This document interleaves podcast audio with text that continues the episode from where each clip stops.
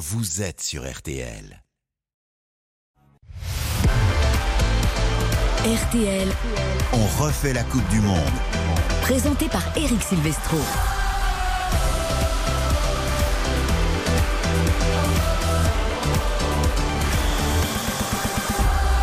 Bonsoir à tous, quel plaisir de vous retrouver pour On refait la Coupe du Monde. Nous sommes vendredi, nous sommes ensemble jusqu'à 23h et nous sommes quasiment à mi-Coupe du Monde car ce soir ce sont les deux dernières rencontres de la phase de poule. Ensuite on connaîtra le tableau complet des huitièmes de finale. Il nous manque qu'une seule équipe dans le tableau puisque le Brésil qui affronte le Cameroun ce soir est d'ores et déjà qualifié et donc la dernière place en huitième de finale va se jouer entre le Cameroun qui affronte donc le Brésil, la Serbie et la Suisse qui s'affrontent ce soir. Cameroun-Brésil, c'est d'ailleurs parti Hugo Hamelin qui est au stade pour RTL ce soir.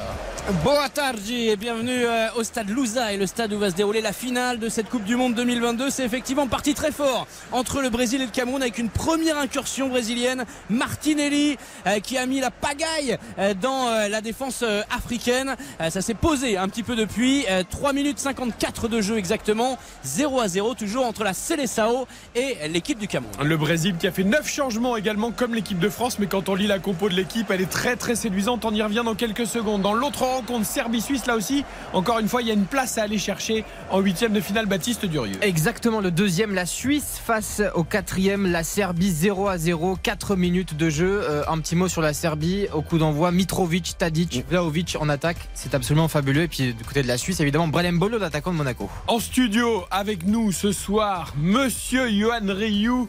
Bonsoir Johan. Coucou Eric, coucou tout le monde et j'espère qu'on va avoir encore un soir de légende, encore des moments de légende comme c'est tout le, tous les jours le cas. Il se régale après la qualification de l'Argentine. L'Uruguay aurait pu suivre, mais non, c'est la Corée qui en huitième de finale. On y reviendra tout à l'heure entre 22h et 23h. Dominique Baïf qui suit son Brésil avec beaucoup d'attention. Salut Dominique. Salut Eric, salut à tous. La passe de 3, la seule équipe à gagner les 3 matchs? C'est possible. On va voir ça. Ouais, le Brésil annoncé comme le grand favori de cette édition. Ça marquerait peut-être psychologiquement Aussi. les autres équipes en cas de troisième succès. Pendant ce temps, lui, Neymar a repris euh, l'entraînement en salle pour euh, la mobilité de sa cheville.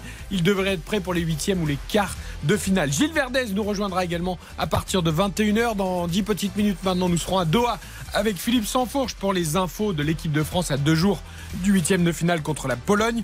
Antoine Griezmann était en conférence de presse aujourd'hui. Antoine Griezmann souriant, détendu, Magnifique. bien dans ses baskets à l'image du début de Coupe du Monde, extrêmement réussi qu'il nous euh, propose. Vous l'entendrez d'ailleurs longuement, Antoine Griezmann. Les paris également sur les rencontres de demain dans quelques secondes. Et puis on reviendra sur la qualification de la Corée du Sud qui a battu le Portugal 2 buts à 1. L'Uruguay a battu le Ghana 2-0, mais c'est insuffisant. Luis Suarez a disputé sans doute, tout comme Edinson Cavani, son dernier match. Eric, des images de dramaturgie, Oui. des pleurs, des larmes. On avait Lukaku hier, euh, voilà, avant C'est une Coupe du Monde extraordinaire et exceptionnelle. On refait la Coupe du Monde. Votre soirée foot, 20h, 23h, c'est parti.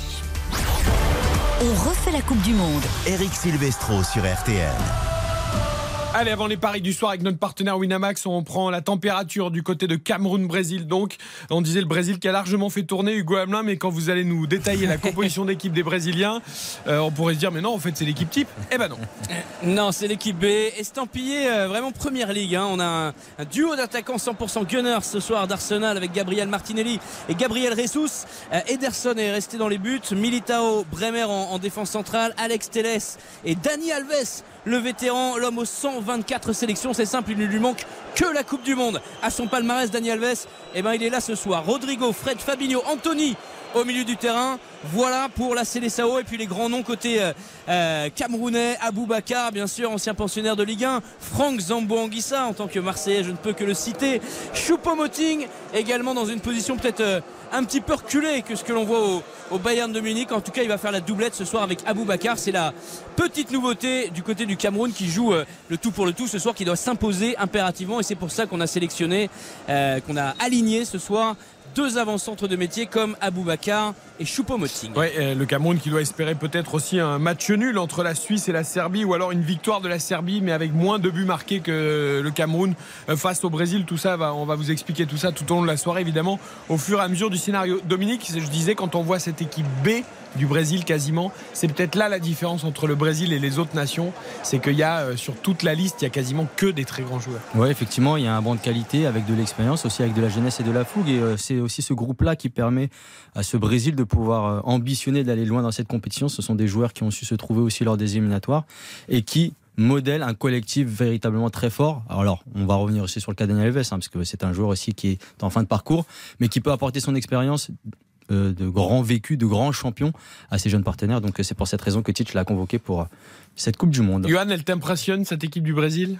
C'est extraordinaire et surtout l'avantage, Eric, c'est que nous sommes déjà vendredi soir et le Brésil jouera son huitième lundi soir à 20h. Vous vous rendez compte dans trois jours. Donc là, au moins tous les titulaires ou quasiment tous sont sur le banc, se reposent, exactement comme l'équipe de France, évidemment. Et évidemment que Tite a eu raison de mettre beaucoup de, de ces joueurs remplaçants qui en fait ne sont pas remplaçants, qui seraient pas remplaçants ailleurs.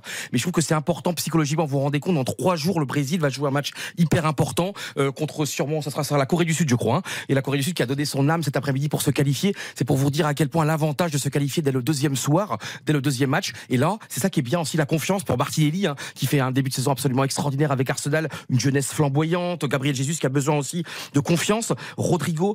Et c'est- extraordinaire. Le Brésil joue avec deux équipes A. Je fais une toute petite précision car tu as raison, il y a 99% de chances pour que le Brésil joue contre la Corée du Sud en huitième de finale, mais il y a quand même encore un- une toute petite possibilité mathématique que la Suisse termine premier de ce groupe puisque le Brésil a 6 points, la Suisse a 3 points. En cas de succès de la Suisse contre la Serbie et d'une défaite du Brésil contre le Cameroun, on regarderait alors la différence de but. Pour l'instant, les Brésiliens ont 3 buts d'avance, mais donc mathématiquement, on ne peut pas encore l'affirmer C'est important, Eric. que le Brésil euh, jouera contre la Corée du Sud euh, voilà, le 5 décembre à, à 20h.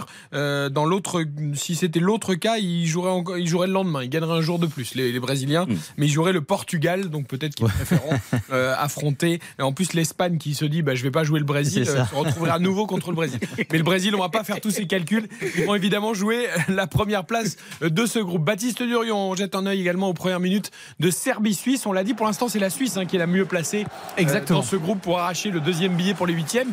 Mais rien n'est garanti. Exactement. Virtuellement, ils sont euh, qualifiés. La Suisse à l'instant T, deuxième avec 4 points. La Serbie est donc quatrième avec 2 points. Pour l'instant, ils dominent les Suisses. euh, D'ailleurs, ils ont plus de possession de balle. On a déjà euh, vu 3 tirs, dont 2 cadrés.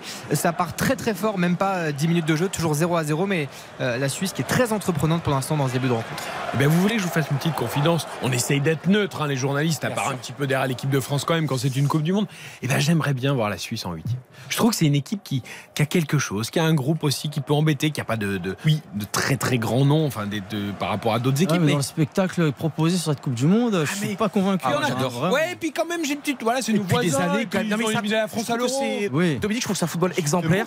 C'est une équipe exemplaire depuis des années, des, des années, des années. L'importance aussi de la mixité, euh, avec par exemple, tu vois les, les, les Chaka, et- et- etc. Je trouve qu'il y a eu un immense travail fait de, de comment dire, d'une équipe fédératrice, une équipe qui, euh, qui vraiment qui représente très bien ce magnifique pays. Et franchement, ces joueurs-là, tu te rappelles en 2014 quand même, ils se font en huitième de finale contre l'Argentine à la 120e minute de jeu, cette passe décisive de Messi pour euh, pour Di Maria. Ils étaient à, à- à quelques in- à quelques instants d'un d'un quart de finale. C'est une équipe admirable. Je vous ai entendu, Baptiste Durieux, et justement, puisqu'ils nous ont éliminés euh, lors de l'Euro, pourquoi pas ne les voir éliminés? Mais on n'est pas comme ça, nous.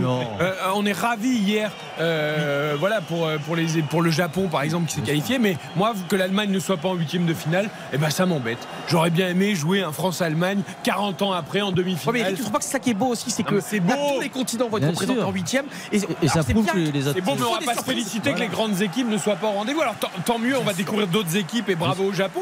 Mais moi j'aurais bien aimé que l'Allemagne soit là. Oui, mais T'aurais ça- pas aimé un France-Allemagne 40 ans après Séville? Ouais, mais de plus en plus avec l'âge, j'aime, euh, comment dire, les nouveaux pays, les, les- les parcours extraordinaires, les petits qui chassent les grands, qui renversent les grands, et ce qu'on vit depuis hier soir. Et voir, tu vois, les 3-4 minutes d'hier, où vraiment l'Espagne et l'Allemagne étaient dehors pendant quelques le Costa instants. Rica C'était- mène face à l'Allemagne. C'était Voilà, dingue, vous vous rendez compte en 3-4 minutes, l'Espagne et l'Allemagne nous quittaient, c'était dingue.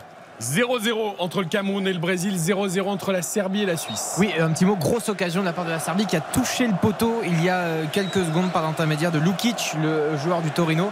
Donc euh, voilà, dès la première occasion, ils se sont montrés euh, très présents et très dangereux, les Serbes 0 à 0, 12 minutes de jeu. Mais vous voyez, j'ai poussé avec, Eh avec oui. pour la si. Suisse, j'ai poussé ce ballon sur le poteau pour qu'il ne le rentre pas. 20h12. Proposons nos conseils en pronostic sur les matchs du lendemain. Ce sera évidemment le début des huitièmes de finale. Ça débutera par Pays-Bas.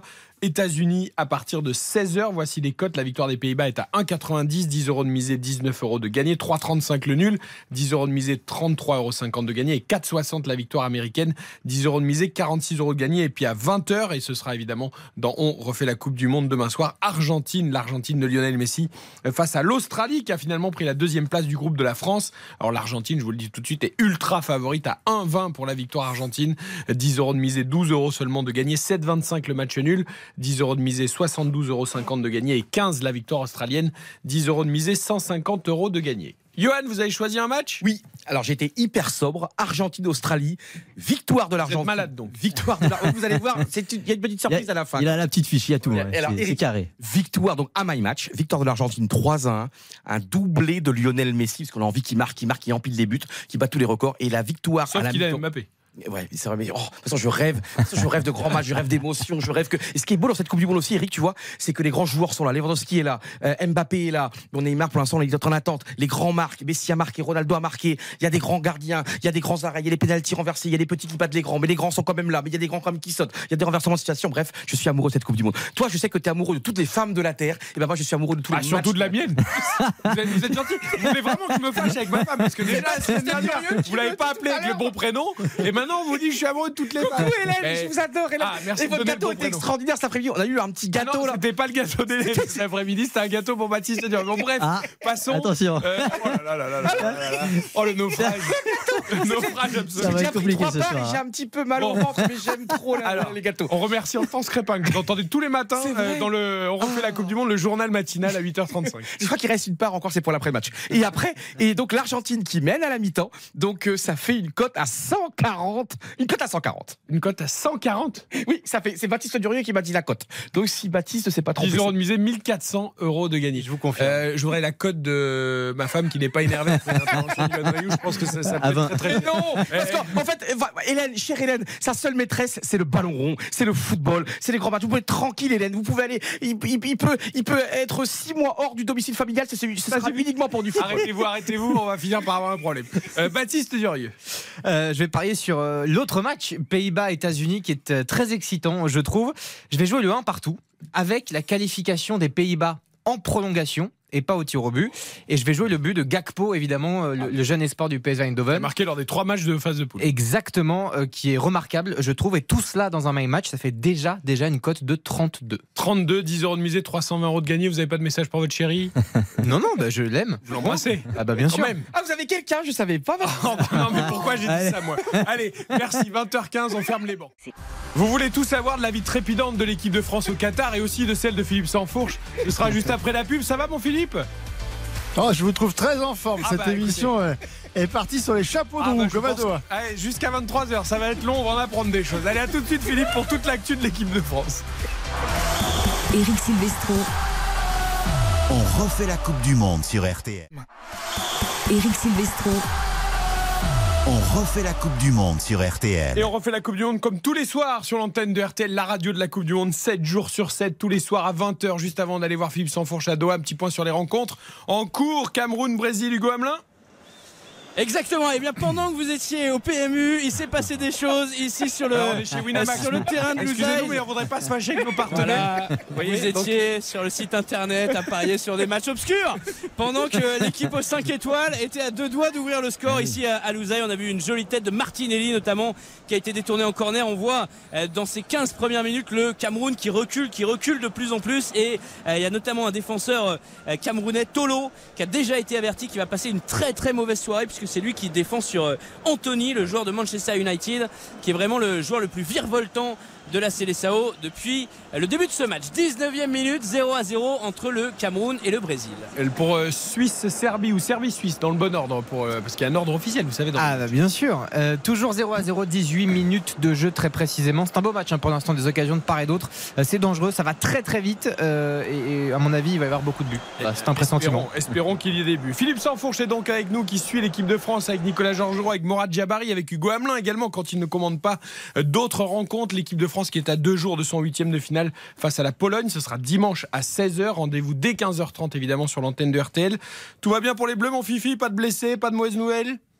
Ah, écoutez, euh, ils sont en pleine forme, les Bleus. Ils sont pieds au plancher, comme Hugo Hamelin. Euh, tout, tout est parti dans, dans le meilleur des mondes. Alors, on va dire qu'il y a peut-être un petit souci euh, qu'il faut signaler dès, dès le début parce que ça permettra aussi de rassurer tout le monde. Euh, c'est euh, Théo Hernandez. Alors pour être très clair, en fait, l'entraînement des Bleus a débuté. On a vu euh, les 24 à l'échauffement. Théo Hernandez était là, il a même fait quelques courses, quelques sprints avec euh, Cyril Moine, le préparateur physique.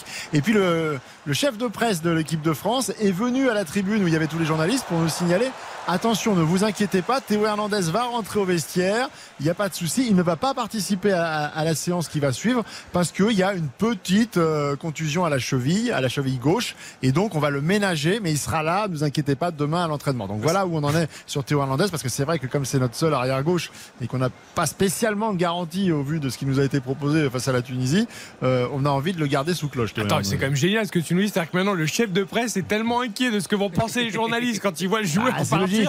Oui, non, mais c'est assez marrant qu'on vienne prendre On toutes les rappelle précautions évidemment, vous l'aurez compris, que c'était euh, le, le- seul entraînement ouvert de, de- de la semaine de l'équipe de France. Donc toute la presse évidemment était là. Si Théo Hernandez quitte le- euh, l'entraînement au- au milieu de la séance et qu'il n'y a pas d'explication, ça se termine avec des urgents partout et Lâche info. voilà. On- Donc, on euh, imagine. C'était logique. Euh, Philippe, il y a un but. Je te coupe, Philippe, il y a un but. Et oui, pour la Suisse, ouverture du score de Sherdan Shakiri. Cette frappe pied gauche dans la surface de réparation. Il était parfaitement servi, euh, servi, le tir est puissant, il est contré. Et il vient évidemment tromper le, le portier de la Serbie. Ouverture du score de la Suisse, donc 1 à 0 à la 20e minute. Alors un peu de réussite quand même sur cette frappe contrée. Néanmoins, il faudra qu'un jour on se pose quand même la question de ce garçon quand il enfile le maillot de l'équipe nationale. C'est c'est c'est pas le même qu'en club quoi. Je veux dire, il- de- depuis 5 ans on le voit plus en club et à chaque fois en équipe nationale il est. il est- il y a quelques années, il avait à l'Euro, je crois qu'il avait marqué un but absolument extraordinaire. Et là, c'est encore. Moi, j'adore les arrières latéraux, tu sais, ces pistons. Rodriguez, travail extraordinaire sur le côté. Après, Sans très, très fort. pas un arrière latéral. hein. Comment? Non, mais je parlais de, de Rodriguez. Ah, parce que moi je parlais de Shakiri quand Oui, qui en le- équipe nationale est monstrueux et que sûr. club il joue plus. qui est fantastique, qui est fantastique, qui, qui- qui brille toujours avec ce maillot. Mais là, l'action, il démarre avec Rodriguez, le, le piston à gauche, le travail pour Saut qui remet à Shakiri. C'est une magnifique Suisse. Et attention, parce que la Suisse peut être une- un immense challenger de ce, de cette- de ce mondial. Shakiri c'est dingue quand même non? Oui, c'est ce genre de joueur qui euh, en À sélection. Lyon ils, ils ont montré ils ont, ils ont passé 14 fois le ralenti pour être sûr. Non, mais le, le problème avec ce genre de joueurs, c'est que sur une, une compétition assez courte, ce sont des joueurs qui donnent tout et qui ont l'intensité pour pouvoir briller. Maintenant, sur toute une saison, quand il faut de la régularité aussi de la constance, ce type de joueurs peuvent par- parfois disparaître, comme euh, à l'image Shakiri. Classement provisoire qu'on va vous rappeler toute la soirée. La Suisse est donc toujours deuxième, mais avec 6 points, euh, ce qui donne évidemment beaucoup plus d'épaisseur, puisque le Cameroun est à 2 points et la Serbie toujours à 1 point. Il n'y en a plus que deux buts de retard. Exactement. Sur le Brésil, si le Eh Brésil oui. venait à prendre un but du Cameroun. Bien sûr, Eric, la différence de but va La première jouer. place n'est pas encore Eh assurée oui. pour les Brésiliens. Euh, on revient à l'équipe de France avec Philippe Sansfourche. Euh, on a évacué donc le doute Théo Hernandez. On va surveiller quand même Ouais. Philippe. Hein. Parce qu'on nous avait dit on Benzema, c'est rien, vous inquiétez pas, c'est juste une gêne et tout. Maintenant, on se méfie On toujours. va se méfier Non, quand non, même. mais c'est- c'était pas exactement la même chose. Effectivement qu'il faut être vigilant, mais je rappelle quand même qu'on l'a vu euh, faire des courses, des sprints en début de, en début de séance, donc il n'était pas blessé, il n'était pas euh, invalide, hein, euh, notre ami Théo. Mais c'est pas musculaire, Et- donc ça va. Enfin, c'est quand Non, même fou que le seul où on n'a pas d'autre alternative, Ouais. c'est le seul qui a une confusion. quoi. C'est quand même on a l'impression qu'on Ah va oui, trembler. oui, oui. On va trembler sur la compète. Peut-être qu'un autre joueur en a une et qu'il est moins ménagé parce qu'il a un double euh, à sa disposition. Hein. pas. On n'a pas parlé de la cheville Ouais. de Kylian Mbappé, puisqu'il y a des petites douleurs, des petites gênes avec le strapping l'autre jour. Bon, Non, non, Kylian, alors, le reste, parce que ce qui était intéressant du fait justement d'avoir cet euh, entraînement ouvert, c'est que, euh, je, pour être très honnête, on craignait un petit peu d'avoir euh, quelques taureaux. La dernière fois, ils avaient joué un peu au basket. Bon, ça n'avait pas grand intérêt. Pour le Rolex, c'est bien, mais pour la Coupe du Monde de on a- un peu moins. Voilà, on a vu vraiment une, une- une séance intéressante, notamment sur le plan offensif, avec beaucoup de travail. Alors c'est déjà un des aspects qui a été assez évident sur le début de ce, mondial, c'est le jeu sur les côtés, hein. c'est le fait de vouloir vraiment élargir, d'aller chercher grâce à, à Kylian Mbappé et à Ousmane Dembélé euh, euh, le plus euh, la, ligne de touche et l'utilisation du terrain sur sa, sur sa largeur. Mais ils ont continué hein, vraiment à, à travailler euh, en ce sens-là, avec des séquences euh, assez longues et répétitives. En fait, dégagement du gardien, contrôle euh, dans le rond central, un relais, une transversale euh, côté gauche ou côté droite, et ensuite euh, re- encore une fois contrôle relais, le centre et la frappe euh, en, première intention. Et on a vu des, joueurs particulièrement affûtés, notamment sur le côté gauche, hein, comme c'est le cas depuis le début du mondial, où les relais entre Adrien Rabiot et Kylian Mbappé ont été merveilleux de, précision et de technicité. Et ensuite devant le but, c'était un petit peu plus inégal. Euh, Olivier Giroud était pas mal du tout, avec des frappes lourdes, sèches. Antoine Griezmann était un petit peu moins inspiré. On le verra tout à l'heure, il était plus en, en conférence de presse. Et, et, pour terminer, il y a eu des séquences de, de frappes euh, aux 16 mètres avec euh, contrôle et frappe. Et alors là, Ousmane Dembélé nous a gratifié d'une séquence avec quatre buts euh, consécutifs, euh, dont une lucarne assez exceptionnelle. il était en feu, le, le jeune Ousmane. Ça, c'est une bonne nouvelle. On n'a pas trahi les pénaux comme les Polonais?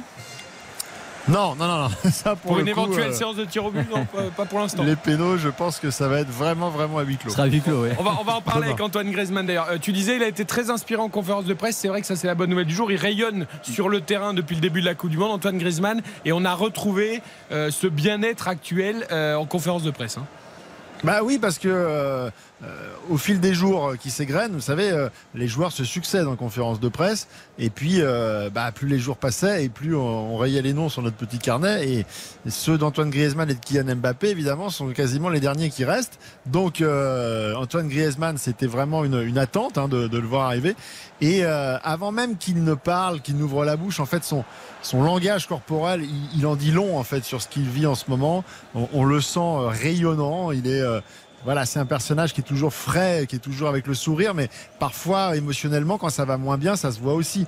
Et là, euh, franchement, Kylian euh, Antoine Griezmann, il, rayonne euh, en dehors et sur le terrain. C'est un bonheur de le voir évoluer. Vous avez entendu tout à l'heure dans RTL Soir d'ailleurs son explication sur le côté tout va bien pour moi, euh, dans mon club, dans ma vie privée, dans mon physique, j'ai pas de soucis. Là, j'aurais qu'on l'écoute déjà pour commencer Antoine Griezmann euh, sur ce rôle qu'il a dans cette équipe de France, sur le fait aussi qu'il n'est pas encore marqué puisque son but a été refusé. Donc voilà, son bien-être se ressent aussi au niveau footballistique, au-delà de son bien-être humain et personnel. Écoutez-le. C'est vrai que j'ai eu euh, les occasions pour en mettre un. Euh, contre le Danemark, je voulais mettre en demi-volée intérieur du pied, mais euh, j'ai raté mon geste. Je suis peut-être moins proche de la surface euh, adverse, mais je pense que je suis en train de faire euh, des bons matchs. Après, c'est vrai, il manque ce but. Mais voilà, je suis pas un joueur qui va tirer 50 fois euh, par match. Je vais essayer de trouver la meilleure solution sur une passe ou un, tir, mais je me prends pas la tête par rapport au but. L'équipe a besoin de moi plus dans le cœur du jeu et, et cette relation défense-attaque est proche de ma défense quand on n'a pas le ballon. Et après devant, devant je vais pas me, me casser la tête à voilà à tirer euh, 10 fois par match. Après c'est essayer de mettre mes attaquants dans les meilleures conditions, essayer de trouver Kylian pour un contre un ou Ousmane pour un contre un ou, euh, ou sur un centre euh, comme contre le Danemark. Donc voilà, je suis plus euh, dans cette vision-là que moi d'être à la finition. Voilà, il prend du plaisir, Philippe Sanfonge, dans son rôle un peu plus reculé, à distribuer pour les autres et à être le chef d'orchestre, quand même, mine de rien, de cette équipe. Oui, c'est- évident que euh, tout le monde pressentait que dans ce rôle-là, il avait toutes les qualités pour pouvoir euh, l'assumer et, et s'épanouir, hein, que ce soit pas un sacrifice. Mais là, on le- on l'entend dans, dans, dans- dans ses mots que non seulement il prend du plaisir, mais en plus il a soif d'apprendre, de connaître euh, et, et de s'améliorer au fil de, de- de la compétition. Il est, il est en mission, hein, on le sent sur cette Coupe du Monde à ce poste. euh, Jusqu'au bout, il va donner 100%. Allez, on va continuer à parler d'Antoine Griezmann et de tous les sujets qu'il a évoqués aujourd'hui en conférence de presse. Mais il y a un autre but sur les terrains. Et oui. Toujours pas Hugo Hamelin qu'on entend pour Cameroun-Brésil. hein, 0-0, Hugo. hein. Oui, euh, il va y avoir un très très bon coup franc pour les Brésiliens. Ouais, à mais là, il y a un but. Nouveau carton jaune. Je voulais juste que vous nous disiez qu'il n'y avait pas de but. Euh, Baptiste de Mais oui, je vous, avez deux buts déjà. Je vous l'avais dit que ce match partait dans, dans de très bonnes conditions. Effectivement, égalisation de la Serbie à l'instant. Le but de Mitrovic, l'attaquant d'un mètre 90 de Fulham. Cette tête décroisée absolument parfaite. Ça fait un partout, 20 minutes de jeu. On rappelle que c'est Shakiri qui avait ouvert le score pour euh, la Suisse. Donc ça relance encore une fois tout dans ce groupe. On va pas vous dire à Mais chaque c'est fois ce qui toujours va se la passer. Suisse qui est qualifiée. Voilà, c'est toujours la Suisse effectivement qui est, qui est qualifiée. Un partout, 20 minutes- 27 La minutes de jeu. compte 4 points, la Serbie 2 points, le Cameroun 2 points également. Est-ce qu'on a le temps de faire euh, le coup franc? Il va être tiré tout de suite ou pas, Hugo? Hugo? Alors pas dans les 10 secondes Eh qui ben, viennent. ah, même 10 si secondes, euh, euh, non non le, le mur est pas formé non. Non, alors le on mur va est faire pas la pub, on formé, revient, vous tu avez- nous, tu nous diras tout. Allez, à tout de suite. Ça marche. Eric Silvestro. On refait la Coupe du Monde sur RTL. Eric Silvestro. On refait la Coupe du Monde sur RTL. Comme tous les soirs et jusqu'à 23h le vendredi, le samedi et le dimanche, les derniers matchs de la phase de poule. Nous sommes avec Yohan Ryu, avec Dominique Baïf, Baptiste Durieux pour Serbie-Suisse. C'est du un but partout. Et Hugo Hamelin, donc le coup franc, a-t-il donné quelque chose pour le Brésil? Le coup franc de Rodrigo, il a percuté le mur et notamment Choupo-Moting qui était redescendu aider ses euh, grands défenseurs euh, camerounais. Et juste avant ce coup franc on a vu la première incursion euh, des, Lions indomptables dans la surface de réparation brésilienne. Mais Aboubacar n'a pas réussi à, prendre sa chance. C'est vraiment un éclair dans la nuit pour les Camerounais qui sont largement dominés au cours de cette première demi-heure. 0 à 0 entre le Cameroun et le Brésil. Ouais, et c'est un suspense absolument extraordinaire puisque là, la Serbie, la soirée va être immensément longue. Il va y avoir des renversements La Serbie, au moment où on se parle, est à un but de la qualification en huitième. Si la Serbie bat la Suisse, pour l'instant, il y a un partout et le Cameroun ne bat pas le Brésil, eh bien, ce serait la Serbie. Et je pense qu'il va y avoir des buts parce que la Mitrovic est bouillant, Tadic aussi. Il y a des espaces incroyables dans ce match. Et Shakiri, surtout, là, il y a grosse occasion encore. Il est parti à la limite, la, limite du hors-jeu, l'ancien joueur de l'Olympique lyonnais, et frappe de l'extérieur du pied qui est venu mourir à quelques centimètres du poteau. C'est un match pour l'instant formidable. Et finalement, Philippe Sanfourche, c'est vrai qu'être qualifié après deux matchs comme l'équipe de France et gérer le troisième match comme on veut, même si ça a été une défaite, c'est quand même pas mal parce que quand on voit même les Espagnols hier euh, qui se sont fait peur à un moment éliminés quand le Costa Rica menait face à l'Allemagne, ou là encore ce soir la Suisse et la Serbie qui vont trembler, euh, l'équipe de France était dans les chaussons et c'est pas mal. Ah, vous savez que j'ai discuté avec euh, deux personnes qui étaient au match de l'Espagne aujourd'hui, deux journalistes. Euh, qui sont persuadés que les Espagnols ont levé le pied. Ah mais moi j'en suis certain. Mais ils ont laissé euh, parce qu'en plus c'est culturel. Alors euh, on demandera à Nicolas Georgerot, notre grand spécialiste du, du ballon orange. Mais euh, semble-t-il que en basket ils le font souvent. Moi je suis pas au courant de ça, mais que c'est assez culturel. Après Philippe, euh, c'est pas étonnant. De calculer en fait pour euh, parfois être deuxième, éviter une équipe dans la poule suivante, et que là manifestement c'était flagrant au stade de voir cette équipe espagnole qui avait totalement la maîtrise du, du match, la main mise sur le jeu en première période et qui a complètement levé le pied en seconde. Après honnêtement Philippe, nous on a vécu le match en direct et on était avec Mathias Valton, notre voix espagnole. Je pense qu'évidemment au départ ils ont pas fait volontairement, mais une fois que le Japon est revenu et puis il y a eu ce deuxième but litigieux dans la foulée. Une fois que l'Espagne a été menée euh, et qu'elle a vu que l'Allemagne avait besoin de marquer 6 buts ou 7 buts euh, pour lui passer devant, en fin de match, ils se sont dit attends, on joue la Croatie ou le Maroc. Bah, finalement, le Maroc, c'est peut-être un peu plus simple sur le papier. Attention, hein. Euh, on jouerait pas le Brésil en quart, puisqu'on serait de l'autre côté. Et en plus, on éliminerait l'Allemagne. Bon, bah, je pense que lever le pied, on peut presque le comprendre. hein, on se dit, ça fait quand même beaucoup d'arguments. Oui, après, euh, je sais pas en basket, mais en foot, ça a rarement, euh, ça a rarement porté chance aux équipes qui ont joué à ça. Hein, mais bon. Mais surtout, c'est que. Alors, euh, je comprends totalement ce que tu penses, Philippe, hein, euh, mais je veux garder cette âme d'enfant et de ne pas penser que c'est possible. Je me dis parce Il faut que. grandir, Johan. Je sais. nouveau, nouveau coup franc, nouveau ah. coup franc, très intéressant pour le Brésil. Laissez-le à Daniel Alves. Mais oui, c'est lui, c'est lui là. Ouais, Daniel Alves, l'ancien Barcelonais qui va s'en charger avec sa patte droite, ça passe au-dessus de la barre transversale euh, dépassée, mais c'était encore une fois Rodrigo, lancé à pleine vitesse Rodrigo, qui avait été euh, fauché juste avant la surface de réparation. Troisième carton jaune pour les Camerounais Collins Fay qui sera euh, en cas de huitième de finale si les Camerounais arrivaient à, faire réaliser la performance de se qualifier ce soir, qui n'ont qu'un point euh, dans ce groupe et euh, qui sont pourtant euh, derrière, sous les yeux de Roberto Carlos qui est là dans les tribunes euh, ce soir. On a vu aussi, je vous le signale quand même, un tifo en, avec Ronaldo à côté de lui. il, est bien, Hugo Il nous dit Roberto Carlos, il y a Ronaldo à côté, il l'ignore, mais alors. Il y a quand même une autre légende à côté. Il ignore, vous l'ignorez complètement. Il l'a pas reconnu. Et Pelé, on en parle ou pas? Ah bah, Pelé, euh, on Pelé, récupère. Pelé récupère. Il était dans son angle mort, il l'a pas vu. C'est ça. Ah, pourtant, il prend de la place, Ronaldo. Hein. hospitalisé, Pelé, euh, voilà, qui est pas dans un. Visiblement, ça D'ailleurs, Antoine Griezmann lui a rendu un petit hommage. On lui a posé une question, hein, Philippe, je crois euh, cet après-midi sur Pelé. on a senti qu'il était un peu gêné pour répondre. Alors il a, dit que c'était une légende et tout ça, c'est ça. Hein, si j'ai bien, si bien suivi la, la compte d'Antoine Griezmann. Mais c'est surtout que Antoine Griezmann, c'est quelqu'un de, très bien élevé. Euh, il sentait qu'en fait, il fallait que sa réponse soit à la hauteur du personnage et de, l'histoire. Donc, euh, il, a, il a quand même pris le temps et euh, je l'ai trouvé euh, extrêmement euh, respectueux dans sa, réponse. Et c'est tout à fait vrai. Philippe, je voudrais qu'on revienne. Antoine Griezmann s'est exprimé, c'était intéressant sur le match Tunisie-France et notamment sur les, premières de, de joueurs qui n'avaient jamais, jamais joué en Coupe du Monde pour quand même expliquer la difficulté d'aborder ce genre de rencontre. Oui, oui, oui. Bah, effectivement, je, je, je, trouve que ce moment est intéressant parce qu'il fait effectivement référence à, à Matteo Gendouzi et à, et à Jordan Verretou. Euh, et c'est une manière, vous allez l'entendre, de euh, de traduire finalement euh, ce que Antoine Griezmann peut être dans un groupe, c'est-à-dire pas un cadre au sens strict du terme euh, qui va prendre la parole comme ça dans le vestiaire euh, façon euh, Paul Pogba, mais plutôt un joueur qui, euh, du haut de son expérience et de ce qu'il représente en équipe de France depuis maintenant euh, plusieurs années, euh, eh ben va transmettre à sa manière, mais va transmettre aux jeunes joueurs. Eh bien, on l'écoute, Antoine Griezmann.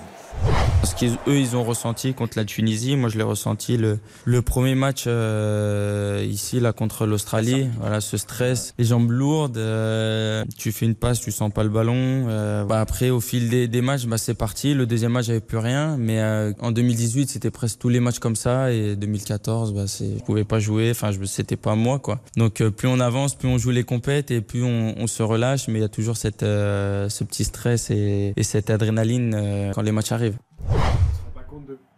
On se rend pas compte, Dominique Baïf, mais jouer un match de Coupe du Monde, c'est, c'est- ça doit être.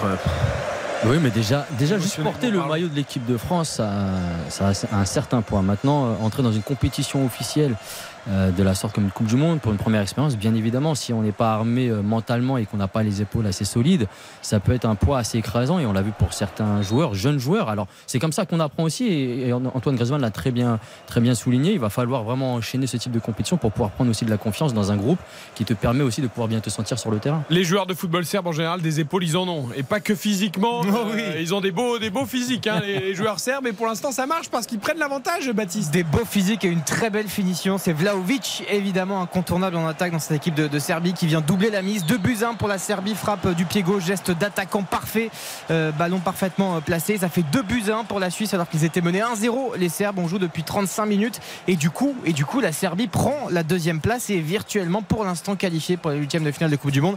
C'est un match fou, c'est encore un scénario absolument exceptionnel auquel on assiste ce soir. C'est la beauté de cette Coupe du Monde qui est absolument sensationnelle. Tu te rends compte, c'est un match, c'est un 16e de finale quasiment déguisé. Serbie-Suisse, trois buts déjà en une demi-heure. Et tu vois Vlaovic qui était incertain jusqu'au bout, qui a été blessé, qui avait des problèmes, les adducteurs qui n'arrêtaient pas de siffler. Et le mec, c'est ça c'est ça les champions. Il est là, le moment où il faut, le soir où il est faut. Les, les champions sont, sont présents au rendez-vous. Et la, joie de Dragan Stojkovic sur le banc de touche, ce joueur qui a été extraordinaire à l'Olympique de Marseille notamment et dans bien d'autres clubs, son parcours au Japon. Et là, Stojkovic a vu les émotions de Stojkovic, évidemment. Tu prends, tu prends 10 ans de vie ce soir. C'est incroyable et je pense qu'il je pense qu'encore que Baptiste va nous, va nous réveiller 150 fois. Je fais une petite euh, parenthèse avec Philippe Sanfourche qui lui a vécu euh, déjà plusieurs coupes du monde, euh, qui en plus là est au soleil au Qatar, il fait beau. On a l'impression que nous en France, euh, c'est l'automne, il commence à faire 3 degrés, euh, il y a le brouillard, il pleut, il fait froid, c'est humide, et on, on a envie de foot, on a envie d'émotion, on a envie. Finalement, dans cet automne, dans cette grillade, ça fait du bien d'avoir une coupe du monde de foot. Est-ce que peut-être on la voit trop belle, Philippe, ou est-ce que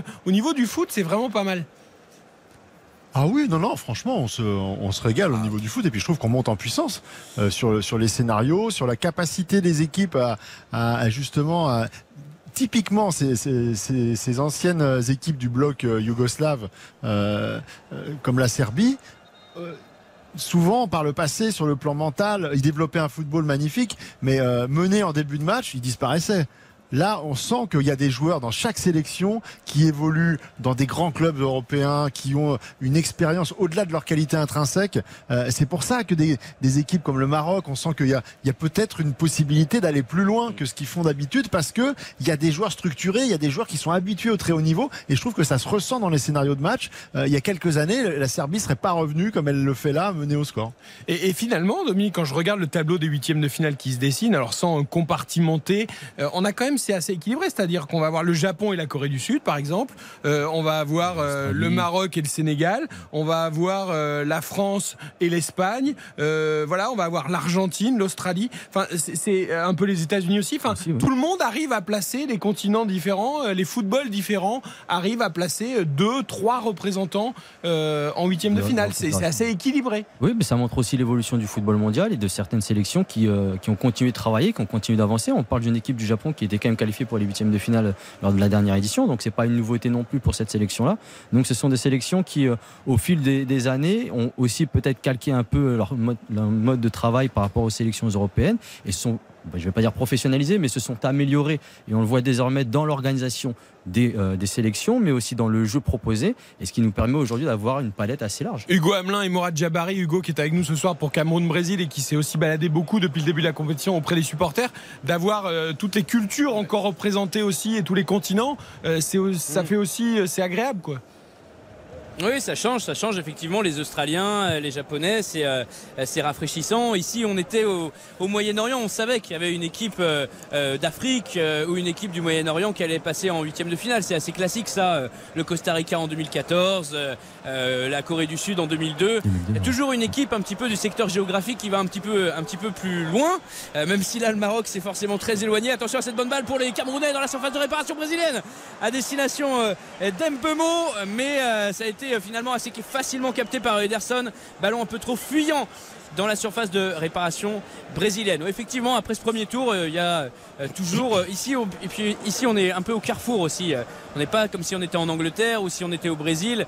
Euh, ici, on est au carrefour de l'Océanie, de l'Asie, de l'Afrique, et donc euh, plus de plus de pays, plus de supporters représentés. Je ne sais pas pour ceux qui n'avaient plus vu jouer Vincent Aboubacar depuis Lorient, c'est-à-dire depuis ses débuts euh, où on l'avait. euh, mais quel, quel joueur il est devenu? Enfin, euh, même techniquement, euh, son but l'autre jour, la louche, La là, louche, ouais. fantastique. Mais il a, il a évolué, mais à un point incroyable ce joueur. Oui, on sent qu'avec le poids des ans aussi, il, il réfléchit peut-être un petit peu plus et euh, on va dire qu'il choisit mais- bien mieux ses, ses- Parfois pour un attaquant, c'est pas toujours bien de trop réfléchir. Oui, mais avec le temps et l'expérience, on gagne aussi en maturité et euh, on voit que ses gestes sont beaucoup plus décisifs et apportent beaucoup plus de choses à son, à son équipe. On l'a vu à chaque fois qu'il est rentré avec le Cameroun, il a fait des différences. Euh, La maturité, évidemment, Antoine Griezmann, là, on fait un focus sur lui aujourd'hui puisqu'il était en conférence de presse avec Philippe Sansfourche, euh, qui est envoyé spécial de RTL à Doha. Il est heureux. So- euh, combien, il en a combien 70 matchs 60 Non, je, je- je perds le fil tellement d'affilée Ouais, avec c'est ça. ça, 70, 70 matchs. Oh, là, 70 matchs d'affilée avec l'équipe de France, c'est absolument phénoménal. Euh, on parlait tout à l'heure de, de la séance éventuelle des tirs au but et des pénalties éventuels. Ça va être un dossier Mhm. important hein, contre la Pologne euh, pour plusieurs raisons. D'abord parce que la Pologne est une équipe qui essaye parfois de faire le mur euh, en 5-4-1, euh, voilà.